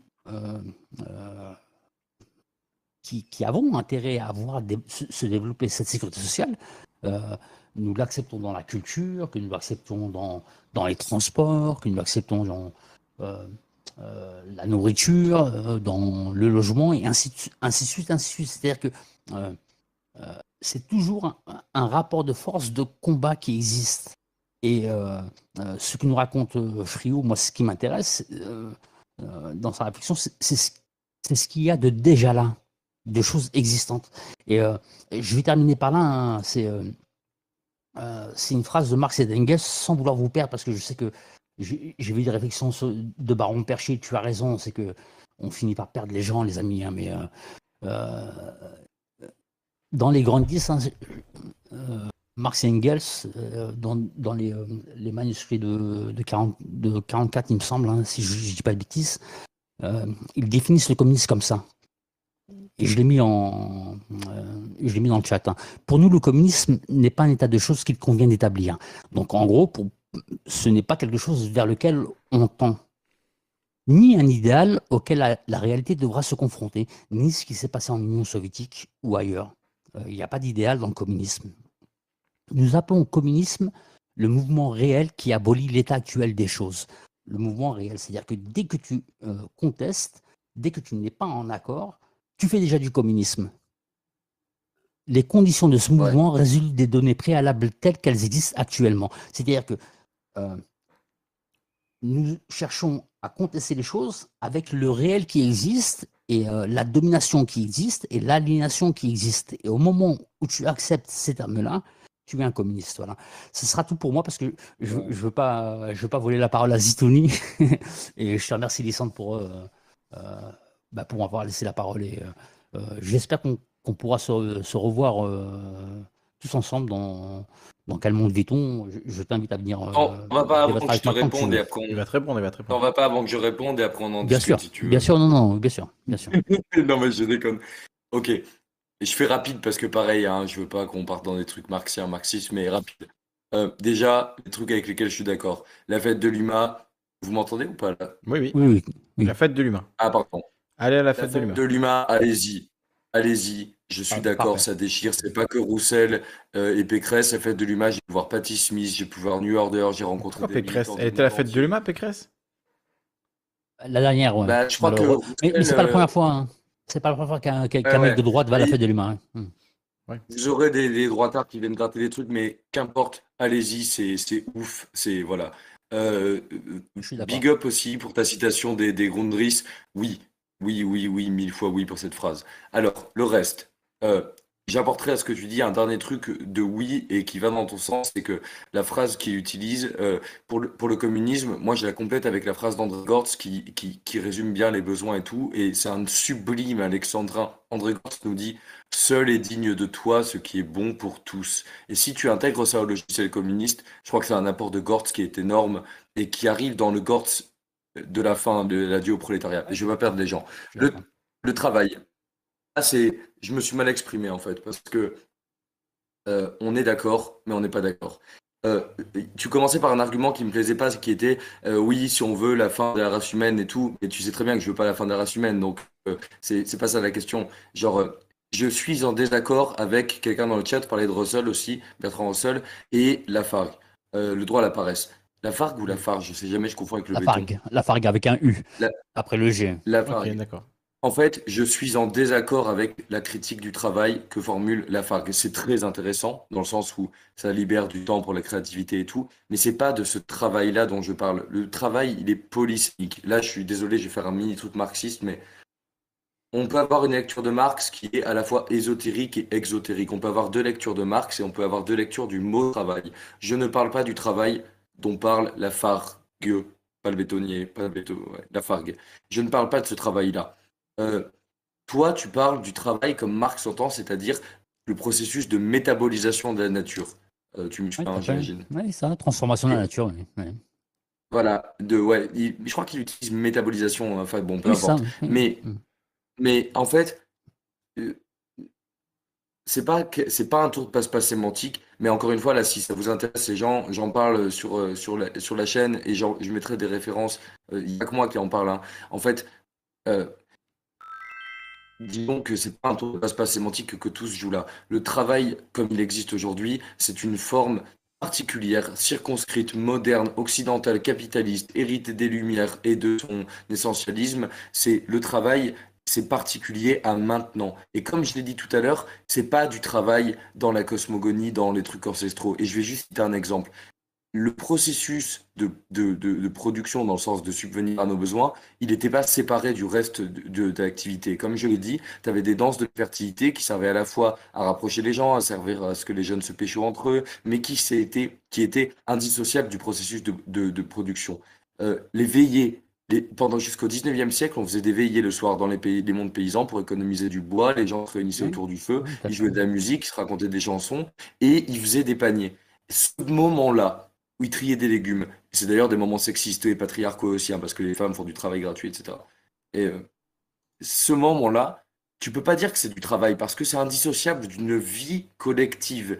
Ce que j'appelle si, travail, c'est un moment mais, si justement, je peux Non, dire que c'est du travail parce que, Attends, parce que justement, le, le qualificatif travail est- n'est que la métabolisation, comme, comme, comme tu, tu l'as bien dit, de ce qui est de l'ordre de la nature. Et donc le fait que, que euh, même à, à- à- à revenir à, ce que nous disait Sofiane sur, sur la tribu, j'étais pas loin d'être d'accord avec lui sur le fait que la, la tribu moi est, le premier organisme civil euh, avec euh, une réglementation, une codification, une norme, et, et ça tu le retrouves même chez Rousseau. C'est- C'est-à-dire que euh, je n'accepte, de participer avec toi à tes festivités, euh, à, à tes trans, à ta, à, à ta mystique, que parce que je reconnais en toi quelqu'un euh, qui est de l'ordre de l'humain et qui est de l'ordre de l'universel, qui nous rassemble, toi et moi, ensemble. Tu comprends ce que. Et, et donc, Mais le- bien sûr. Et d'ailleurs, je vous la- invite à aller lire Rousseau. ah oui, je vous invite à lire. Allez, Rousseau, du, euh, du contrat Les social, rêveries, les des confessions, inégalités, le- euh, les rêveries, euh, les mille, euh, ouais, tout à fait. Euh, Rousseau, Voilà. tout Rousseau. Allez, allez lire Rousseau. Rousseau. Big up à Rousseau. Allez voir sa, sa baraque vers Chambéry. Enfin bref. Euh, voilà. Mais en fait, c'est pas un tour de passe-passe sémantique. Mais si tu veux, là, on va perdre les gens. On va s'envoyer des Ouais, références littéraires. Euh, ouais. moi, je parle. Je, je, En un mot, je me situe dans le courant de la critique de la valeur. C'est des, relectures de Marx par des Allemands comme Robert Kurz, Anselm Japp. Je vais t'envoyer ça, mais en vrai, Ah, je on va, Japp, on laisser, Hmm. Bon, on va voilà, on laisser parler ouais. les autres. Et d'ailleurs, merci Kali. Je voulais conclure là-dessus parce qu'on est d'accord sur un point tous les trois, et ça, c'est l'essentiel. Et vous l'avez dit, et Kali, merci du fond du cœur, c'est que tu l'as dit, euh, cette notion, elle doit être débattue. Quoi qu'il en soit, qu'on soit d'accord, toi et moi ou pas, on s'en fout.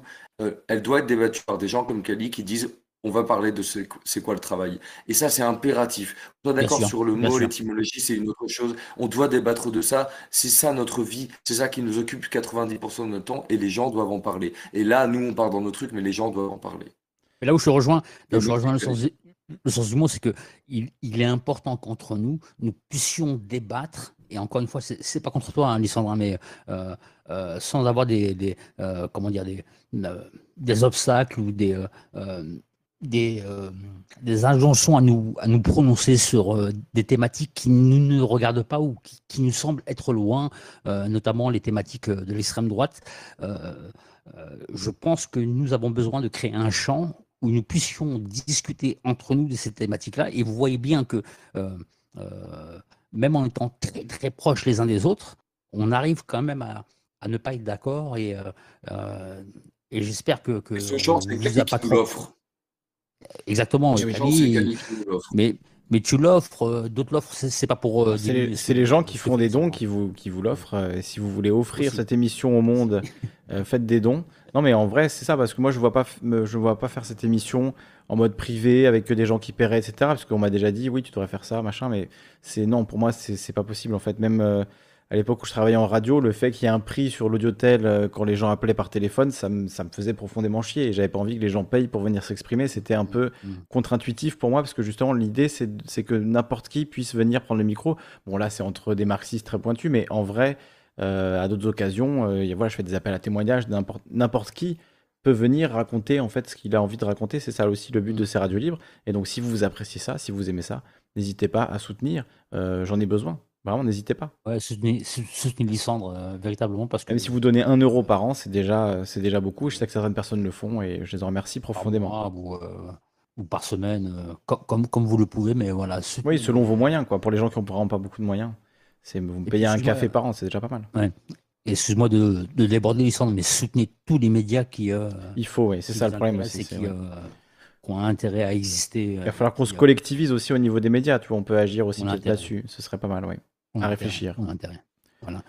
pour une Bah, prochaine émission. pour moi, Si- Vincent. Merci d'avoir débordé. Ouais, merci de t'avoir demandé euh, euh, de laisser euh, le sens des mots débattre avec moi. Et, je suis désolé. C'était un plaisir. Non, mais comme ça, il a eu le temps de bien exprimer son point de vue au début. Ensuite, tu as pu bien réfléchir de ton Ah non, côté euh, petit, en attendant. Pardon, pas le sens des mots. De Oui, euh, oui, c'est. Parce que vous avez tous des noms de chaînes à rallonge. Non, vous avez des noms de chaînes à rallonge et tout le monde on confond. C'est Tim. Merci, et ma conclusion, c'est vive la révolution.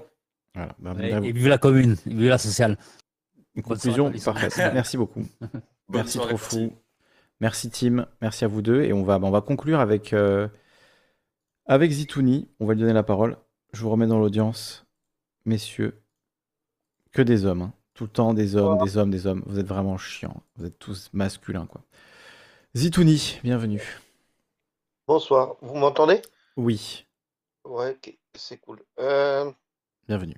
Bah, du coup, moi, euh, je suis pas du tout un théoricien de je sais pas quoi. Moi, j'ai commencé ma carrière, j'étais ouvrier du bâtiment, Euh, plus précisément euh, dans le génie civil.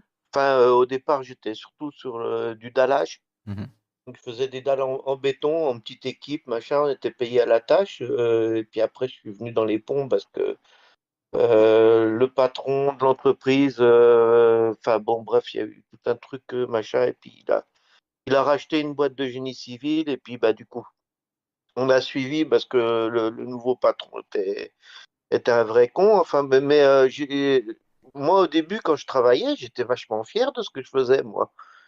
Euh, c'était plus le cas sur la fin quand j'ai fini de travailler en France, mais euh, j'avais perdu cette, ce, ce- truc de ce- cette fierté de travailler en fait, et c'est ça qui me faisait profondément chier, et qui me mettait même Mm. en dépression. euh, euh, c'était ça en fait. euh, moi Oui. j'étais extrêmement, ex- extrêmement fier, de, de- d'arriver le matin sur un chantier, de faire un coffrage, machin, tout ça, et puis de, de, de partir le soir et puis de voir une pile de pont à moitié finie, voilà, et, et savoir que, que j'avais participé à ça, quoi. Mm. Même, même quand quand je suis arrivé au Luxembourg et puis du coup, je, j'étais plus dans le génie civil, j'étais dans le bâtiment euh, pur et dur, en fait, euh, bah pareil. euh, euh, coffret pas- arrivé le matin, coffret 7-8 poteaux, machin, tout ça, les euh, Enfin voilà, le, so- le, le soir quand je partais, je me, rappelle, il y avait un, chantier, c'était une école en plus à Esch-sur-Alzette. Et je, partais le long de l'autoroute et le- l'école était le long de l'autoroute. Je, je, je jetais un regard et, et je chantais une fierté en moi de, de- de- d'avoir travaillé, euh, euh, d'avoir Parce que c'est participé à ce projet, quoi. parce que c'est du travail concret.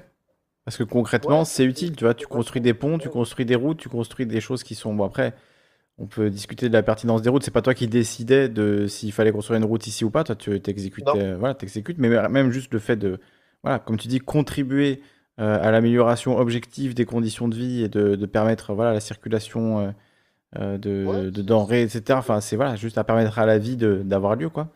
Euh, de vouloir le faire bien pour que ce soit, voilà, fait dans les règles, Ah bah, etc. ouais, ouais. Au, au début, oui, c'était ça. Mais euh, on, on- on a perdu ça, en fait, dans le bâtiment. Je pense, avec les 35 heures, j'ai pas connu trop les, le, le- que moi, je travaillais au Luxembourg, donc là-bas, c'était 40 heures de toute façon. Euh, j'ai pas connu donc le passage aux 35 heures, mais quand je suis revenu en France après mes, mes 10 ans de Luxembourg, euh, j'ai trouvé qu'on qu'on avait. en plus, j'étais dans le bâtiment, donc euh, c'était encore. euh, Le problème était aggravé par ça, mais je suis vite revenu dans une entreprise de génie civil, mais c'était pareil, on a, on, a un peu perdu cette histoire de, d'accomplir bien les choses, quoi, en fait. Alors que euh, au début de ma carrière, en fait, c'était vraiment, je veux dire, s'il y avait un problème, on en discutait même avec le conducteur travaux, machin, tout ça, on voulait faire les, choses correctement, quoi. Alors que maintenant, euh, on s'en fout, quoi. Euh, J'ai un, sur la LGV Est, d'ailleurs, j'ai un truc.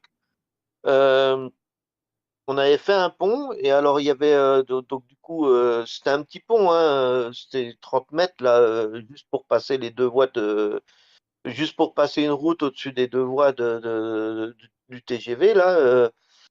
On, fait une culée, bon, euh, une culée qui est orientée dans un sens. On fait, on commence à coffrer l'autre culée, puis moi je regarde là comme ça. Et puis je vois, je vois un truc, je dis mais c'est pas possible, le, tablier il va être vrillé, il y a, un truc qui, qui- qui est pas bien. Du coup j'appelle le chef de chantier. Moi j'étais responsable du coup des déculés, j'étais chef d'équipe, donc du coup j'appelle le, le- le grand chef de chantier, je lui dis oui il y a un problème là.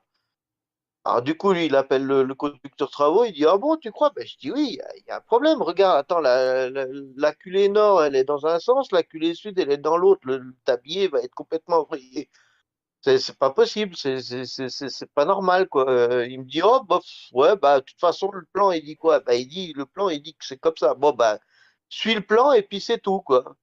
Résultat, 15 jours après, il y a une pelle qui est arrivée, on a, on a, on a pété la culée qu'on venait de faire. C'était comme ça, c'était les assurances qu'on payait. euh, Tout le monde s'en foutait, en fait. euh, voilà, il y avait une erreur du bureau d'études, euh, je sais pas quoi, qui avait apparemment mélangé les, culées nord, les culées sud entre le, pont numéro 10 et le pont numéro 11. Et puis, bah, du coup, voilà, il y a, toute une culée, environ euh, 50 mètres cubes de béton, plus euh, 7 tonnes de ferraillage, tout ça, plus notre travail foutu en l'air comme ça, et c'était pas grave, les assurances vont payer, machin, tout ça. Voilà. Boum. Hmm. ça m'avait foutu un choc, euh, cette histoire-là de, de- de- Ouais, alors que s'il y avait une conscience que c'était des biens collectifs, euh, etc., peut-être que tout le monde en- s'en battrait pas les couilles comme ça, et il y aurait eu au moins... euh, Après, ça peut arriver des erreurs, hein, tu vois, malheureusement, même des erreurs qui Ah coûtent bah, extrêmement cher. Tout à fait d'accord, mais euh, Il y a beaucoup de vidéos de, de catastrophes industrielles avec des grues qui se tombent les unes sur les autres. J'imagine même pas les, les frais, les coûts et les tout ça, mais bon, c'est voilà, c'est la vie. Il y a aussi parfois des choses qui voilà, se passent mal. Je pense qu'au début de ma carrière, euh, j'aurais euh, j'aurais relevé la même erreur, machin. Euh, je pense que les choses auraient été faites et on n'aurait pas été jusqu'à couler le, le- le- le- la culée. Et on aurait arrangé le problème, on aurait, on aurait vu effectivement qu'il y avait un problème. Le conducteur de travaux, il, se- il s'en foutait complètement, c'est comme ça sur le plan, c'est comme ça que ça doit être. Point final. C'est- voilà, on s'en foutait. Il y, avait un, foutage de, de, de, enfin voilà quoi, ils s'en foutaient. C'était hallucinant quoi. Euh, J'ai vraiment pas compris. Puis du coup, bah, ça, ça ravalait mon travail, le travail de mon équipe et tout ça à rien en fait. À rien, on était des esclaves finalement, voilà, euh, bon pour exécuter, c'est tout. Euh, t'es pas payé pour réfléchir, ça je l'ai, entendu aussi, euh, voilà, c'est comme ça que c'est marqué, t'es pas un ingénieur. Truc, incompréhensible quoi en fait, ni plus ni moins. Bon, il nous faut une conclusion, une conclusion joyeuse. Là, là, tu fais, tu t'y- c'est trop, un, con- c'est un constat d'échec. Là, on ne peut pas finir là-dessus. Il faut que tu finisses sur une conclusion positive, Zitouni. Il faut que tu trouves quelque chose de positif à dire sur euh, la situation actuelle, le monde.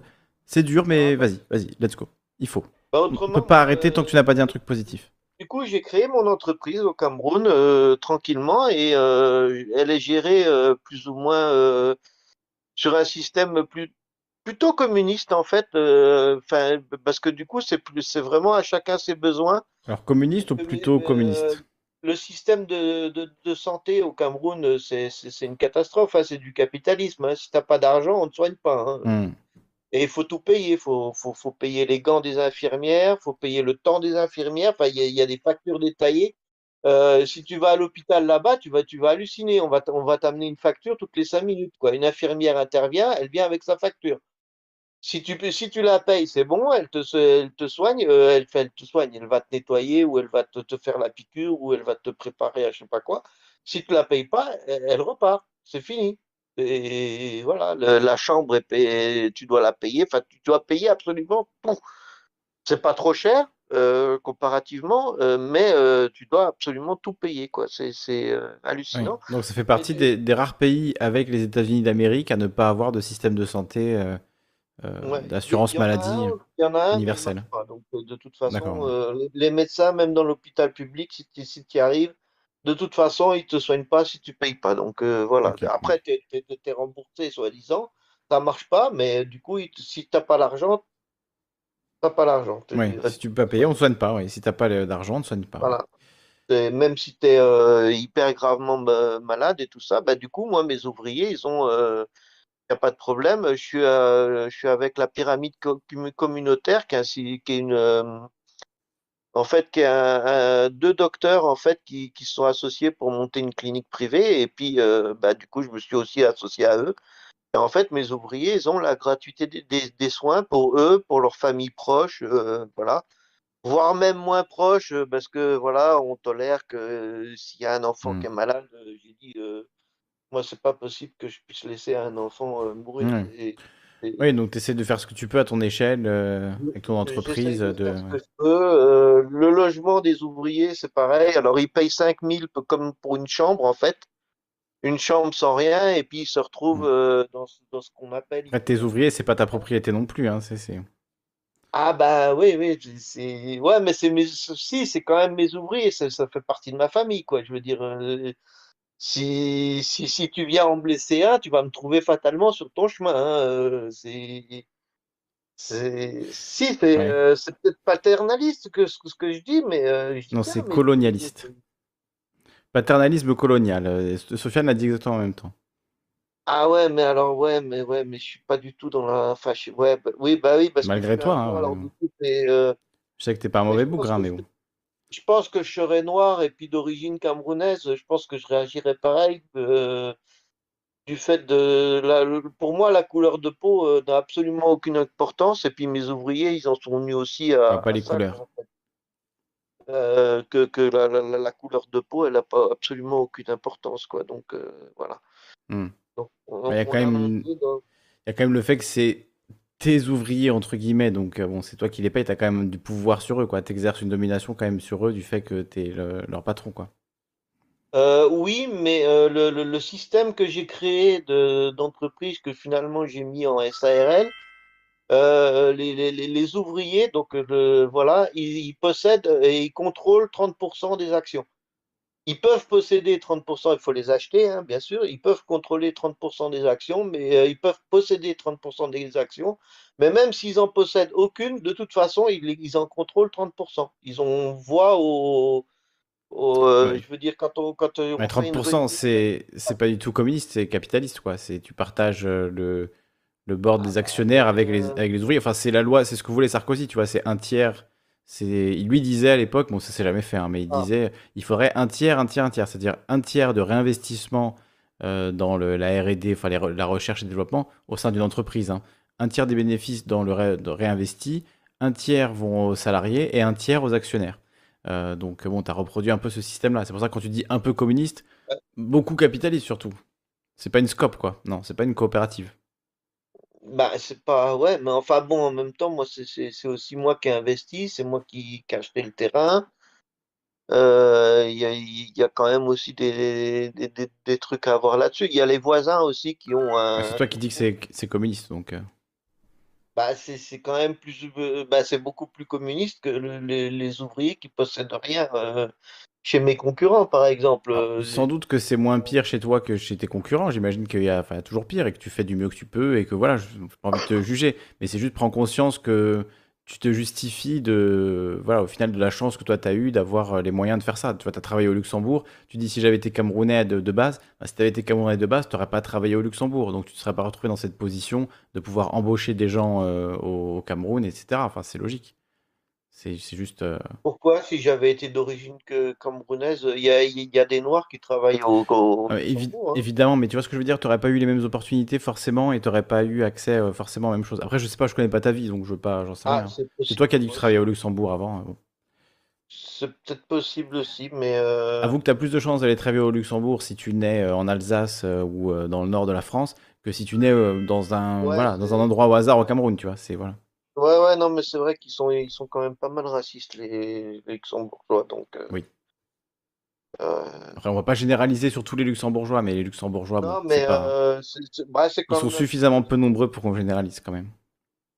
c'est un petit peu systémique aussi. euh, je veux dire, j'ai eu un accident une fois, il y a un mec complètement pété qui, qui m'a embouti ma voiture, euh, machin, les flics sont arrivés, on me fait souffler dans le ballon, mais pas à lui. euh, Au Luxembourg? et- Ouais, ouais, au Luxembourg. Ah. Mec complètement pété. euh, du coup, les flics sont arrivés, machin, et, euh, et bizarrement, il n'y avait pas de blessés, donc euh, voilà. Mais et en, en plus, je crois que c'est sa femme qui avait appelé la, la police. Et Hmm. Donc en l'étranger, fait, on le fait souffler, mais. ouais, ouais, l'étranger, on l'a fait souffler, mais lui qui était, mais alors, euh, qui était, il puait l'alcool, il titubait, machin, tout ça, mais lui, on l'a pas fait souffler. Et le pire, c'est que comme c'était ma voiture qui, après avoir heurté les, les- avoir été heurtée à, à taper des arbres, après, euh, c'est que j'ai eu la, la- la joie de recevoir une facture euh, des arbres, le- la facture des arbres euh, Ah. abîmés. quoi. Fallait rembourser les arbres. Apparemment, ça se paye aussi, les, les- les arbres qui sont abîmés. Donc, euh, bah, après, j'ai fait réclamation, mais ça a été la croix et la bannière pour, euh, pour faire réclamation, parce que j'étais absolument pas fautif, quoi. Le mec, il avait grillé le stop. euh, en plus, bon, il était bourré, mais du coup, ça n'a pas été retenu. voilà, c'était assez ubuesque ou je sais pas, or- orwellien, euh, je sais pas, ouais. Ah, j'aurais eu un verre dans le nez, je prenais tout, c'est tout dans, dans, Hmm. Dans ma tête. hein. Heureusement, j'avais pas de verre Ouais. nez, mais après- Ouais, tu partais en prison potentiellement, oui. Euh, ouais, ouais, je pense. Eh oui. oui, oui. Luxembourg, il faut être riche. Et luxembourgeois.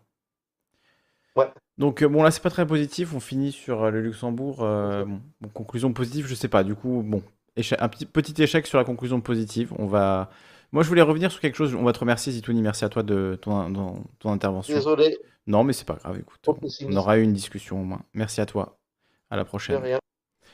Euh, je voulais revenir sur un truc qu'a dit Edolf tout à l'heure. Alors, vous faites que parler. Euh, donc, Edolf a dit tout à l'heure, euh, un peu au-dessus Je me pose souvent la question, quand je lis la- dans la Bible le passage de la Genèse où l'homme est chassé de l'Éden et doit gagner son pain à la sueur de son front.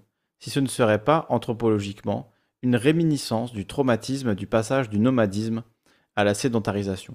Et on pourrait dire, voilà, passage de, du statut, euh, enfin du statut, d'un mode de vie euh, chasseur-cueilleur à un mode de vie effectivement sédentaire. En fait, c'est l'invention de l'agriculture. Et donc, pour rappel, hein, la Genèse dans, la, dans le Nouveau Testament, c'est donc Adam et Ève qui vivent voilà, très bien au Jardin d'Éden. Bon, ils sont chassés parce que Ève mange la pomme de la connaissance du bien et du mal. C'est ça qui est dans le texte, hein, le fruit de la connaissance du bien et du mal. Et donc euh, Dieu les chasse euh, de, du paradis. Bon, c'est pour que je raconte ça. Tout le monde connaît cette histoire, mais qu'est-ce que je... J'ai envie d'être inclusif et, de... que tout le monde comprenne.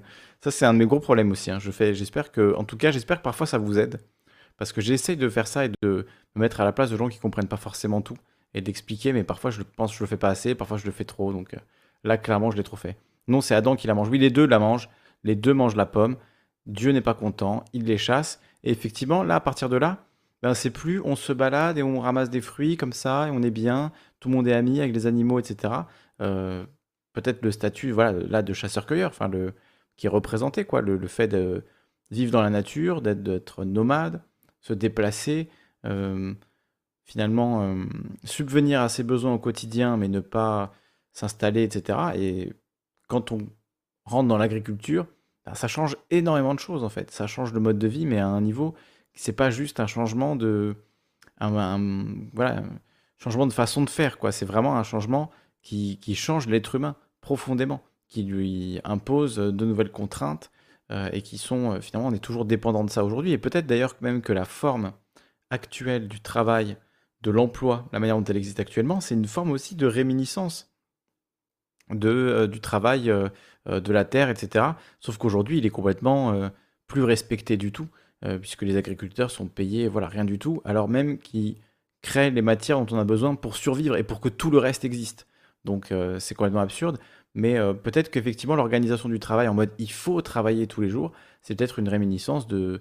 Voilà, la France était une société agricole, agraire, pendant très longtemps, où l'essentiel des gens travailler au champ. Donc voilà, voilà, petite analyse comme ça, méditation anthropologique qui n'a aucun sens, qui n'est basée absolument sur rien d'autre que moi qui, discorde, euh, qui discute euh, à la fin de cette euh, émission. je vais mettre le lien du Discord de Tita, si tu veux. Je sais pas si tu veux intervenir, il est 1h40, non, je crois qu'on va s'arrêter là pour cette fois. Je vous mets quand même le lien du Discord pour la prochaine fois. Mais on va s'arrêter ici pour ce soir, car il se fait bien tard et je voulais faire un live demain, mercredi également. Mercredi, on va faire la veille du débat, du coup, Zemmour-Mélenchon, on va se faire euh, du premier débat Zemmour-Mélenchon à l'époque de On n'est pas couché. Je sais pas si on en tirera grand-chose, mais on va se faire ça. on va se faire ça. si tu veux vraiment intervenir, Titou, Tita, tu peux, tu peux intervenir. On est encore dans la salle de conférence. Je t'ai mis le lien, mais pas trop longtemps, quoi. Vraiment, parce qu'il il se fait effectivement tard. donc, je fais le programme quand même de, de la semaine. Donc demain, on va faire un petit live. Je sais pas du tout sur quoi. Je pense que je vous lirai un article du Monde Diplo que m'a suggéré Rodpi. Ça, c'est la, solution, on va dire, de secours si j'ai vraiment rien d'autre. Euh, mais euh, voilà, je vous ferai ça, je pense, sur euh, l'abstention. Ça a l'air très intéressant. J'ai pas lu l'article encore. Mais si voilà, il n'y a pas d'actualité plus pressante, on va dire, ça pourrait être intéressant de lire ce, ce papier sur l'abstention et de diffuser une petite chanson des copains de Rodpi, des commis d'office, etc. Bon, on verra ça demain selon, voilà, selon les disponibilités, l'actualité, etc. Et mercredi, donc, on fera ce, cette analyse du débat euh, Mélenchon-Zemmour. Et jeudi, le jour du débat, bah, je ne serai pas en live. Alors, le reste de la Terre sera, sera en live. Donc, vous n'aurez pas de souci à trouver un live. Pensez quand même à moi. Moi, je regarderai ça au calme, tranquillement, en famille. et on reviendra dessus la semaine prochaine. Puisque je ne serai pas là, du coup, je l'ai dit au début de l'émission, mais je le redis pour les gens qui sont, qui sont là maintenant. je ne serai pas là de jeudi à mercredi prochain. Je vais essayer de faire un live ou, deux. Je ne sais pas encore exactement lundi prochain où je serai, qu'est-ce qui se passera. Ça dépend de beaucoup de choses là qui sont un peu imprévues. Ça va être euh, quelques jours intenses pour ma part. Euh, donc euh, voilà, je reviendrai, ne vous inquiétez pas. Ce sera six petits jours, de repos. enfin de repos pas vraiment, mais ou d'inactivité sur les réseaux, on va dire. En tout cas pour l'essentiel. Donc, on se retrouvera le mercredi suivant, le, je pense, le jeudi suivant, avec le couvre-feu, avec Daimon, et sans doute aussi le retour des émissions avec Emric d'État Cryptique. Donc voilà, un jeudi chargé pour mon retour. Ce sera, je vais vous donner la date, le jeudi 30 Non. Oui, c'est ça, le jeudi 30. Tout à fait. Retour le, jeudi 30. Euh, voilà. Mais je serai quand même là demain et après-demain. Euh, et ensuite, je serai de retour le jeudi 30. J'espère que c'est clair. Euh, j'espère que vous avez passé une bonne émission. N'hésitez pas, encore une fois, à faire des dons si vous en avez les moyens, si vous avez évidemment la possibilité d'aider cette émission à continuer et à être disponible à tout le monde. Car c'est ça le but. Donc vous pouvez le faire par PayPal, en crypto-monnaie, par Tipeee. Si vous n'aimez pas Tipeee, maintenant il y a Utip. Si vous avez d'autres suggestions, d'autres euh, moyens de, faire des dons qui vous paraissent plus équitables, euh, meilleurs, n'hésitez pas, je les mettrai à disposition pour que chacun puisse euh, mettre de l'argent dans le, meilleur système. Mais pour l'instant, voilà, comprenez que c'est un peu une situation compliquée pour moi, donc je préfère garder toutes les options ouvertes pour l'instant. Et si on arrive à stabiliser les revenus à terme, ça pourrait changer. Mais voilà, moi j'aimerais bien pouvoir euh, éventuellement me payer un local, un petit studio, pour même euh, pouvoir euh, voilà, inviter des gens, faire des émissions différentes. Voilà, j'ai des grandes ambitions, mais pour l'instant, déjà j'ai l'ambition de pouvoir payer mon loyer grâce à cette émission. On y est presque, hein, honnêtement. C'est vraiment, je suis très heureux que il y a un certain nombre de gens qui fassent des dons, mais c'est encore loin d'être suffisant pour tous les projets que j'ai en tête. Mais en tout cas, voilà, un grand, grand merci évidemment à tous celles et ceux qui le font. C'est grâce à vous que vous entendez cette voix ce soir. C'est grâce aux gens qui font des dons. Donc euh, voilà, rejoignez-les. Vous avez tous les liens dans la description. Je vous fais d'immenses bisous, des gros bisous à, Roger Soleil. Roger Soleil, repose-toi un peu. Hein, fume un peu, bois un coup, pète un coup, calme-toi, ça va aller. On n'a pas besoin de brûler le monde, il se brûle tout seul de toute manière. Voilà, souffle un bon coup, prends ça avec, euh, à la rigolade un petit peu. Euh, bonne nuit à Super Jésus 2, évidemment, qui est là avec nous, quel plaisir. Merci beaucoup. Merci Golden Graham. Merci euh, Tita Liuma. Et bon, on se parlera la prochaine fois. Merci à tous les frérots et les frérottes également du chat, du chat YouTube, comme la frérotte Olga Zadig. Merci à toi. Achète-toi un micro. voilà, achète-toi un micro. Et on en reparle. On se parle ensemble en vocal, pour de vrai. Merci beaucoup à tout le monde. Et au revoir. À demain. Ciao. on va faire un raid sur Twitch. Je ne sais pas à qui, mais voilà, on va raider, donc restez, restez là.